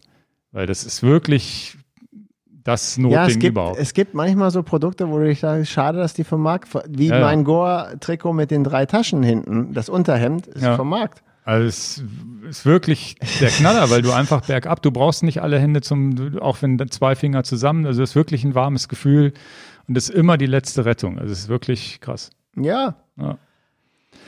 Und ansonsten sind wir jetzt mal mit dem Bekleidungs-Podcast Nee, wir haben durch. ja noch Armlinge, Beinlinge Ja, und gut, Knielinge vergessen. Nein, das können wir jetzt nicht bringen. Wir sind schon, guck mal auf die Uhr, was wir da auf, der Tacho, auf dem Tacho stehen haben. Nee, aber sonst haben wir tatsächlich, also ich habe jetzt, Wir haben jetzt schon mal viele Marken Schuhe. genannt, querbeet, was wir so besitzen und was wir Also so gut die- und die- schlecht finden. die Armlinge würde ich gerne nochmal nennen. Da habe ich jetzt äh, tatsächlich die dünnstmöglichen auch wieder bei Rafa bestellt, weil ich, das war alles vor dieser 520 Alles Kilometer gut. Tour, wo ich dachte, ach du Alles Scheiße. gut, über Armlinge rede ich ja auch nochmal. Genau, und äh, es gibt Armlinge, die warm halten. Und es gibt tatsächlich, ich weiß nicht, ob es das von anderen Herstellern auch gibt, ich habe es bei Rafa tatsächlich durch Zufall gesehen, wurde mir werblich sehr gut angezeigt, hauchdünne Armlinge. Und die sind auch zusammengefaltet, ist das eine halbe Hand. Armlinge eine halbe Hand groß. Wenn du die zusammenrollst, ist wirklich richtig klein. Einfach als Sonnenschutz. Und natürlich in der Nacht vielleicht auch als Wärmeschutz. Ne? Aber ich habe die tatsächlich, ich glaube, am frühen Morgen angezogen, weil es ein bisschen kühler war und dann in den Tag rein einfach als Sonnenschutz. Fand ich genial. Auch so eine Idee, auf die man erstmal kommen muss, dass man sagt, okay, ich ziehe mal einen Armling nicht in dicken an, um warm zu halten, sondern dünn, um mich einfach von der Sonne so ein bisschen zu schützen. Erzähle ich dir ein schönes Ding über, aber erzähl das erstmal zu Ende und dann gebe ich dir ein gutes Beispiel. Ansonsten Armlinge, Beinlinge kann man auch in Merino kaufen. Merino hat den Nachteil, dass es meistens nicht winddicht ist, deswegen finde ich es eigentlich, na, kommt drauf an, wann man es nutzt, aber meistens, wenn, wenn Also- man Merino tragen kann, mit ohne winddicht kann man auch fast schon mit nackten Beinen fahren. Ansonsten muss es eigentlich immer leicht winddicht auf jeden Fall sein, würde ich sagen. Ich erzähle dir über Armlinge und Beinlinge ein schönes Erlebnis, wie doof ich bin. Okay. Für den Winter brauchen wir das nicht bespre- besprechen. Da habe ich Armlinge und Beinlinge, um gegen Wind und Kälte mich zu schützen. Und dann ab und zu siehst du da mal Leute, die wirklich im Sommer mit ganz dünnen Armlingen rumfahren. Und deswegen rede ich im Podcast darüber und ich offenbare das hier. Sind die doof? Fahren die im Winter mit Armlingen durch die, also nicht mehr heute, aber früher habe ich das oft gedacht, na Mensch, was fahren die denn da mit Armlingen im Sommer rum? Und äh, dass man sich dagegen natürlich gegen Sonne schon mal schützt. Da auf die Idee bin ich natürlich so clever, war ich nicht in dem Moment, wo ich das gedacht habe. Und dann bin ich, weiß ich nicht mehr, das fünfte, sechste, siebte Mal in Lanzarote beim Ironman und dann gab es ganz witzig, da hat der Veranstalter sich mal richtig aus dem Fenster gelehnt. Da haben sie äh, Kenneth Gaskes, der ist, ist ein Däne, der das veranstaltet. Da merkt man, wie viel Herzlichkeit da manchmal drin steckt in der Veranstaltung. Da haben sie den Leuten, die dann das fünfte oder x-malste dann war, haben sie an den Ständer, wo du deinen, deinen Beutel vom Schwimmen zum Radfahren hinhängst, also an diesen, wie nennt man das denn, Transition Zone, Wechselzonen, Entschuldigung, das Wort ist mir nicht eingefallen. Da haben sie Armlinge hingehängt den Abend vorher. Für die, die halt so oft, die mehrfach schon da waren, als Dankeschön. Und das waren ganz dünne weiße Handschuhe, da war der Name auch drauf, also richtig auch personalisiert. Armlinge. nicht Armlinge. Ja. Armlinge waren da drauf. Und dann habe ich gedacht, jetzt hängen die da Armlinge hin, wir sind in Lanzarote, es ist glühend heiß hier und etc. Also wie, wie der Kopf manchmal so verblockt denkt und denkt gar nicht dran, bis mir dann einer gesagt hatte, das ist ja geil, brauche ich die Arme nicht eincremen, Sonnenschutz, Kühlung. Ja. Und dann sagte ich, ja, du hast ja recht. Ja, Mach wenn ich. du da ein bisschen Wasser drauf machst, kühlt das ja auch noch. Genau. Und dann habe ich die im Wettkampf tatsächlich benutzt und Lanzarote ist heiß und etc. Ja, brauchst du die Arme nicht eincremen. Ja. Und wenn du da ein bisschen Wasser drauf machst, durch den Fahrtwind hast du wirklich Kühlung. Fand ich eine super Sache. Also vielleicht für den ein oder anderen Triathleten von euch auch nochmal eine Sache. Wenn du bei Extrembedingungen bist, gar nicht doof. Und natürlich hat es ein bisschen gedauert. Na klar, wenn du jetzt Ironman Hawaii guckst, da sind nicht wenige Leute dabei, wenn du dir die Bilder anguckst, die diese kühlenden Armlänge tragen, im heißesten Flecken der Welt. Ne? Mittlerweile ist es ja auch so, dass es Stoffe gibt, die sogar aerodynamischer sind als die Haut. Ne? Das spielt dann das auch noch eine ja Rolle. ne? das kommt ja auch noch hinzu. Aber das ist, wie gesagt, diese, diese dünnen Dinger. finde ich auch ein guter Punkt. Super kleines Packmaß und ich habe sie gar nicht so lange getragen, weil die Sonne dann doch relativ wolkig es war. Ne? Aber wenn jetzt die Sonne den ganzen Tag voll gebraten hätte, du hast immer die Option zu sagen, die ziehe ich jetzt schnell drüber, weil es mich nervt. Du weißt aber schon, dass wir von Orange Matt, glaube ich, auch welche im Angebot haben. Es muss nicht immer Raffer sein. Ich weiß, die von Orange Matt hatten wir, aber die, die sind, äh, die von Orange Matt finde ich auch cool. Die haben aber diese, diese zusätzlichen Taschen noch. Das ist ja auch, Finde ich auch nicht doof. die sind auch geil, ja, ja. Ah. Die haben wir im Sortiment, das stimmt. Also Arm- Aber und die- Beinlinge können zwei Zwecke erfüllen, können gegen Wärme, äh, gegen Kälte und Wind schützen, können aber auch im Sommer gegen Sonne und ähm, Hitze schützen. Ja. Genau, und jetzt haben wir, glaube ich, wirklich alles besprochen. Die Frage ist, ob Knielinge überhaupt Sinn machen. Da streiten sich ja die Geister, entweder gleicharmen Beinlinge oder ja. eben nicht. Ah. Ne? Also Knieling, Ich ich hatte ja habe mal, hab welche, aber trage ich wirklich gar nicht so richtig. Ja, ich habe auch welche und ähm, habe tatsächlich auch mal eine Empfehlung gekriegt, auch vom Orthopäden, halt die Knie warm. Und dann hast du gesagt, mein Orthopäde hat genau das Gegenteil erzählt. Also was heißt, du musst da nicht viel drauf machen. Ich bin völlig verwirrt. Fakt ist, so richtig sexy bequem finde ich Knielinge nicht. Nee, die rutschen auch so ein bisschen hin und her. Ne? Dann mache ich lieber ein ganzes langen Beinling dahin. Ja. Und die, die Grenze zwischen Beinlingen und langer Hose, die muss man halt auch erfahrungsmäßig austarieren, ne? wo man sagt, okay, jetzt reicht der Beinling, drei, vier, fünf Grad. Im Deister fahre ich vielleicht noch mit Beinlingen und bei null Grad ziehe ich dann doch lieber eine Winterhose drüber. Aber das sind auch wirklich Sachen, das dauert mal. Das kann der Hobbyathlet oder der Neueinsteiger nicht erwarten, dass er das im ersten Winter alles richtig macht. Wir haben jetzt hoffentlich ein paar Punkte besprochen, wo der ein oder andere, der Neueinsteiger ist, drüber nachdenkt. Und äh, ich sag mal, der große Knackepunkt finanziell wird die High-End funktionelle Regenjacke werden. Das ist sicherlich das teuerste Teil, was du in deiner Bekleidungssammlung haben wirst. Ja. Und lieber bei den, beim Unterhemd mehr Geld ausgeben als beim Trikot endlich. So würde ich das auch, ich würde es auch sehen, ne? Also wenn ich jetzt hier an mein Unterhemd von Swix denke, die, das, was, was, was ich jetzt mal nachgekauft habe, hat jetzt gleich 75 Euro gekostet. Ja. Und äh, da müssen wir uns dringend drum kümmern. Ja. Ja. Mhm. Bei mir ist es so, dass ich mehr Geld für Fahrradklamotten ausgebe als für normale im Alltag. da, da bin ich ja völlig entspannt. Da brauchst du ja gar nicht so viel. Ne? Das ist ja alles. Da kann ich dich ja ein bisschen in Schutz nehmen. Ja, ja. Das, das stimmt tatsächlich. Ingo hat nicht den größten Kleiderschrank, aber Fahrradklamottenmäßig doch. Ja, geht, geht. ja, aber die, man, man, und auch da ist ja viel, tatsächlich leider ja viel Trial and Error. Manche Sachen kauft man auch und merkt nach drei Ausfahrten erst, dass sie Mist sind. Das ist ja das Problem. Das merkst du ja nicht gleich bei der ersten Ausfahrt. Und das macht's natürlich bei Radhosen, ist das natürlich eine Katastrophe, wenn du da ganz teures Zeug kaufst und, und Ja, dann ja. merkst du, Mensch, das funktioniert ja gar nicht so, wie es ist. Und äh, Die teuren Asso- Assos-Hosen habe ich auch vor fünf, sechs Jahren gekauft und haben nicht richtig funktioniert. Aber wir- Komischerweise. Wir haben Aber wie es- gesagt, wir wir haben es ja fair genug gesagt. Wir haben jetzt alle Marken mit Vor- und Nachteilen, die wir so erfahren haben. Und das mag für euch ganz anders darstellen. Der eine sagt, die Asus-Hosen sind die besten, die ich kenne. Und wir haben es jetzt so rübergegeben, wie wir es Genau, empfinden. und das ist, das ist nochmal der Disclaimer. Es muss für denjenigen passen. Jeder muss für sich das finden, was er passt. Und das ist ja das Schöne an der Vielfalt der Hersteller. Irgendwas Passendes findet man irgendwann. Auch egal, ob es von, von der Passform selber ist, von der Qualität, auch vom Geldbeutel und sonst wie. Also das ist tatsächlich so. Es gibt viele günstige Sachen, die auch gut sind. Es muss nicht immer das teuerste sein. Außer bei den Regenjacken. Da Und natürlich unser neues Arschrakete-T-Shirt. Das Genau. geht immer. Eigentlich muss man das immer fahren, jetzt nur noch. Gut, dann würde ich jetzt mal zu den Picks überleiten. So, jetzt will er mich hier nicht die Uhrzeit bearbeiten. Eigentlich lassen. ist ja mein Pick dieses Ding hier mit dem, mit dem selbstgedruckten Höhenlinien hier. Das ist ja der Knaller.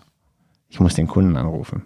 Den, Ja. den Zuhörer, den Zuseher. Das Ja, vielen Dank. Haben wir uns bedankt überhaupt oder haben wir bis jetzt nur Wir davon uns, geschwärmt? Wir haben davon geschwärmt und wir bedanken uns 50 Mal. Das ist der Oberknaller. Da ist der extrem mit Höhenprofil. Aber ich habe einen Pick. Sehr gut, ich auch. Dann fangen wir an. Mein Pick ist äh, National Geographic. Da gibt es zwei Sachen, die mir sehr gut gefallen. Ein aktuelles Heft, was gerade rausgekommen ist, was dir, was dir noch in deiner Sammlung fehlt. Ich habe den Titel für dich aufgemacht, ist die Juli-Ausgabe, heißt Everest. Okay. Das, heißt, habe ich schon mal grob durchgeblättert, habe es noch nicht gelesen. Empfehle ich jeden. Manchmal ist es ja schön, wenn man was gedrucktes hat und ich empfehle es auch als gedruckte Ausgabe und nicht als digitale Ausgabe, sich das zuzulegen. Und ähm, hat mir sehr gut gefallen. Was mir bei National Geographic immer gut gefällt, ist, die haben immer geiles Bildmaterial, muss man denen wirklich lassen. Besten Fotografen der Welt für die arbeiten. Ne? Das muss man auch wirklich, wirklich sagen. Die haben übrigens auch einen Podcast, den ich empfehlen möchte. Das ist nicht mein Highlight-Podcast, aber den höre ich ab und zu gerne. Und dann empfehle ich das hier auch. Ja. Und ich habe einen äh, Link geteilt hier in den Show Notes. Da könnt ihr mal draufgehen. National Geographic Geschichte und Kultur. Da gibt es, wie das Fahrrad die Welt revolutionierte. Das ist ein Artikel, den ihr online sehen könnt. Guckt, der ist vom 22. Juni. Der kostet kein Geld. Da braucht ihr nur, Ingo verlinkt den in den Show Notes. Ja, pack du, äh, kopier du das mal in die Notizen ist schon rein, in bitte. Den, ist schon drin. Und da könnt ihr mal drüber gucken, finde ich auch sehr schön, auch mit schönen Bildern und schönen Text. Und ähm, äh, mein Kompliment auch an National Geographic für den Artikel. Ja, super. Ja, du hast es, glaube ich, den Podcast hattest du schon mal gepickt damals, ne? Ja, aber jetzt, wie gesagt, jetzt bei der, das Mit der Licht, Everesting. ich glaube, mit der Lichtverschmutzung hattest du damals so eine Folge Genau, auch. aber guckt ihr, also jetzt, wir wollen dir nicht vorgreifen, ihr könnt das selber gucken, aber da sind Bilder dabei, die sind der Knaller. Ja. Ne? Guckt ihr dieses Bild an. Es- Ja, seht ihr nicht, wir sehen es nur, ne? Egal. So ein- So ein Fahrer, so Schwarz-Weiß-Bilder von, von, von alten Rennradfahrern, ne? Wie sie früher gefahren sind. Krass. Ähm, aber beides empfehle ich den Artikel. Wir verlinken das auf über die Fall. Geschichte und Kultur mit Fahrrad und ähm, das aktuelle Heft im Juli. Wir werden nicht gesponsert von National Geographic, das müssen wir immer sagen. das war bei dem Video vom Deister äh, äh, Everesting, hat Ingo reingeblendet. Wir werden nicht gesponsert von O2, Coca-Cola, Vitamals und äh, werden wir tatsächlich natürlich Ja. nicht. Wir sind so, wie wir sind. Gut, ich habe einen kleinen Pick, der geht einher mit von, von Alexander, der hat uns ja auch hier das Höhenprofil vom Da ist der Extrem geschickt. Und ich habe mich auf die Suche gemacht nach ähm, Strava-Dienstleistern, beziehungsweise Dienst-Webseiten, die sich an Strava ankoppeln, einen GPS-Track benutzen, um da ein Poster draus zu machen. Und der, den ich am letztendlich für den ich mich entschieden habe, den ich am besten fand, den habt ihr die ganze Zeit hier hinten vielleicht schon gesehen. Den hole ich jetzt mal nach vorne.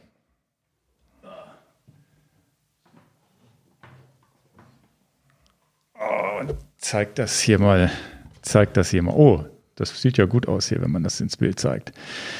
Ja, das ist papertrails.io heißt die Webseite und da autorisiert man sich einmal mit Strava, verknüpft das Ganze und kann dann eine Fahrt auswählen, um die ähm, Als Poster zu bekommen. um, als Poster zu, zu machen. Und dann hat man halt diesen GPS-Track, den ihr von, den wir hier ja auch im, als 3D-Druck eben auch schon gesehen haben drin. Unten auch zusätzlich, was ich super finde, nochmal dieses Höhenprofil. Gerade weil wir diese vielen Zacken haben. Und was ich auch nett fand, ich konnte hier, da ist der Extrem reintragen, das Datum. Ich konnte auch ähm, die einzelnen Felder hier selbst beschriften, Distanz, Zeit und so weiter. Was ich auch wichtig fand, dass man da so ein bisschen individuell was machen kann und ich fand es sehr schick. Und in, was man jetzt nicht so in der Kamera wahrscheinlich sieht, im Schwarz, äh, im Hintergrund sind ganz grau, ist auch noch die topografische Karte. Das heißt, man hat in Orange, und da die Farben kann man auch wählen, ich habe jetzt dieses Orange gewählt, ähm, diesen GPS-Track machen und hinten in Grau im Hintergrund sieht man so ein bisschen ja die Stadt Basinghausen und die ganzen Orte, die da rund Wenigsen und so, die rundrum sind. Ja, und das fand ich jetzt aus allen Diensten, die ich da jetzt alle ausprobiert habe, war das jetzt für mich der, der am besten funktionierte. Das, ich glaube, es kommt aus Holland oder England. Ich glaube Holland. Ich glaube, die schicken aus Holland und das wird auch gedruckt dort. Dauert ein, zwei Wochen, bis es hier ankommt. Tatsächlich, und da wollte ich die auch nochmal anschreiben, weil ich eigentlich, das war jetzt DIN A2, die größte Größe, die ging. Eigentlich hätte ich es auch gerne noch größer gehabt. Ich wollte jetzt mal anschreiben, ob die die Möglichkeit haben, mir auch eine Datei zu schicken, weil einmal habe ich ja schon so einen Druck bezahlt.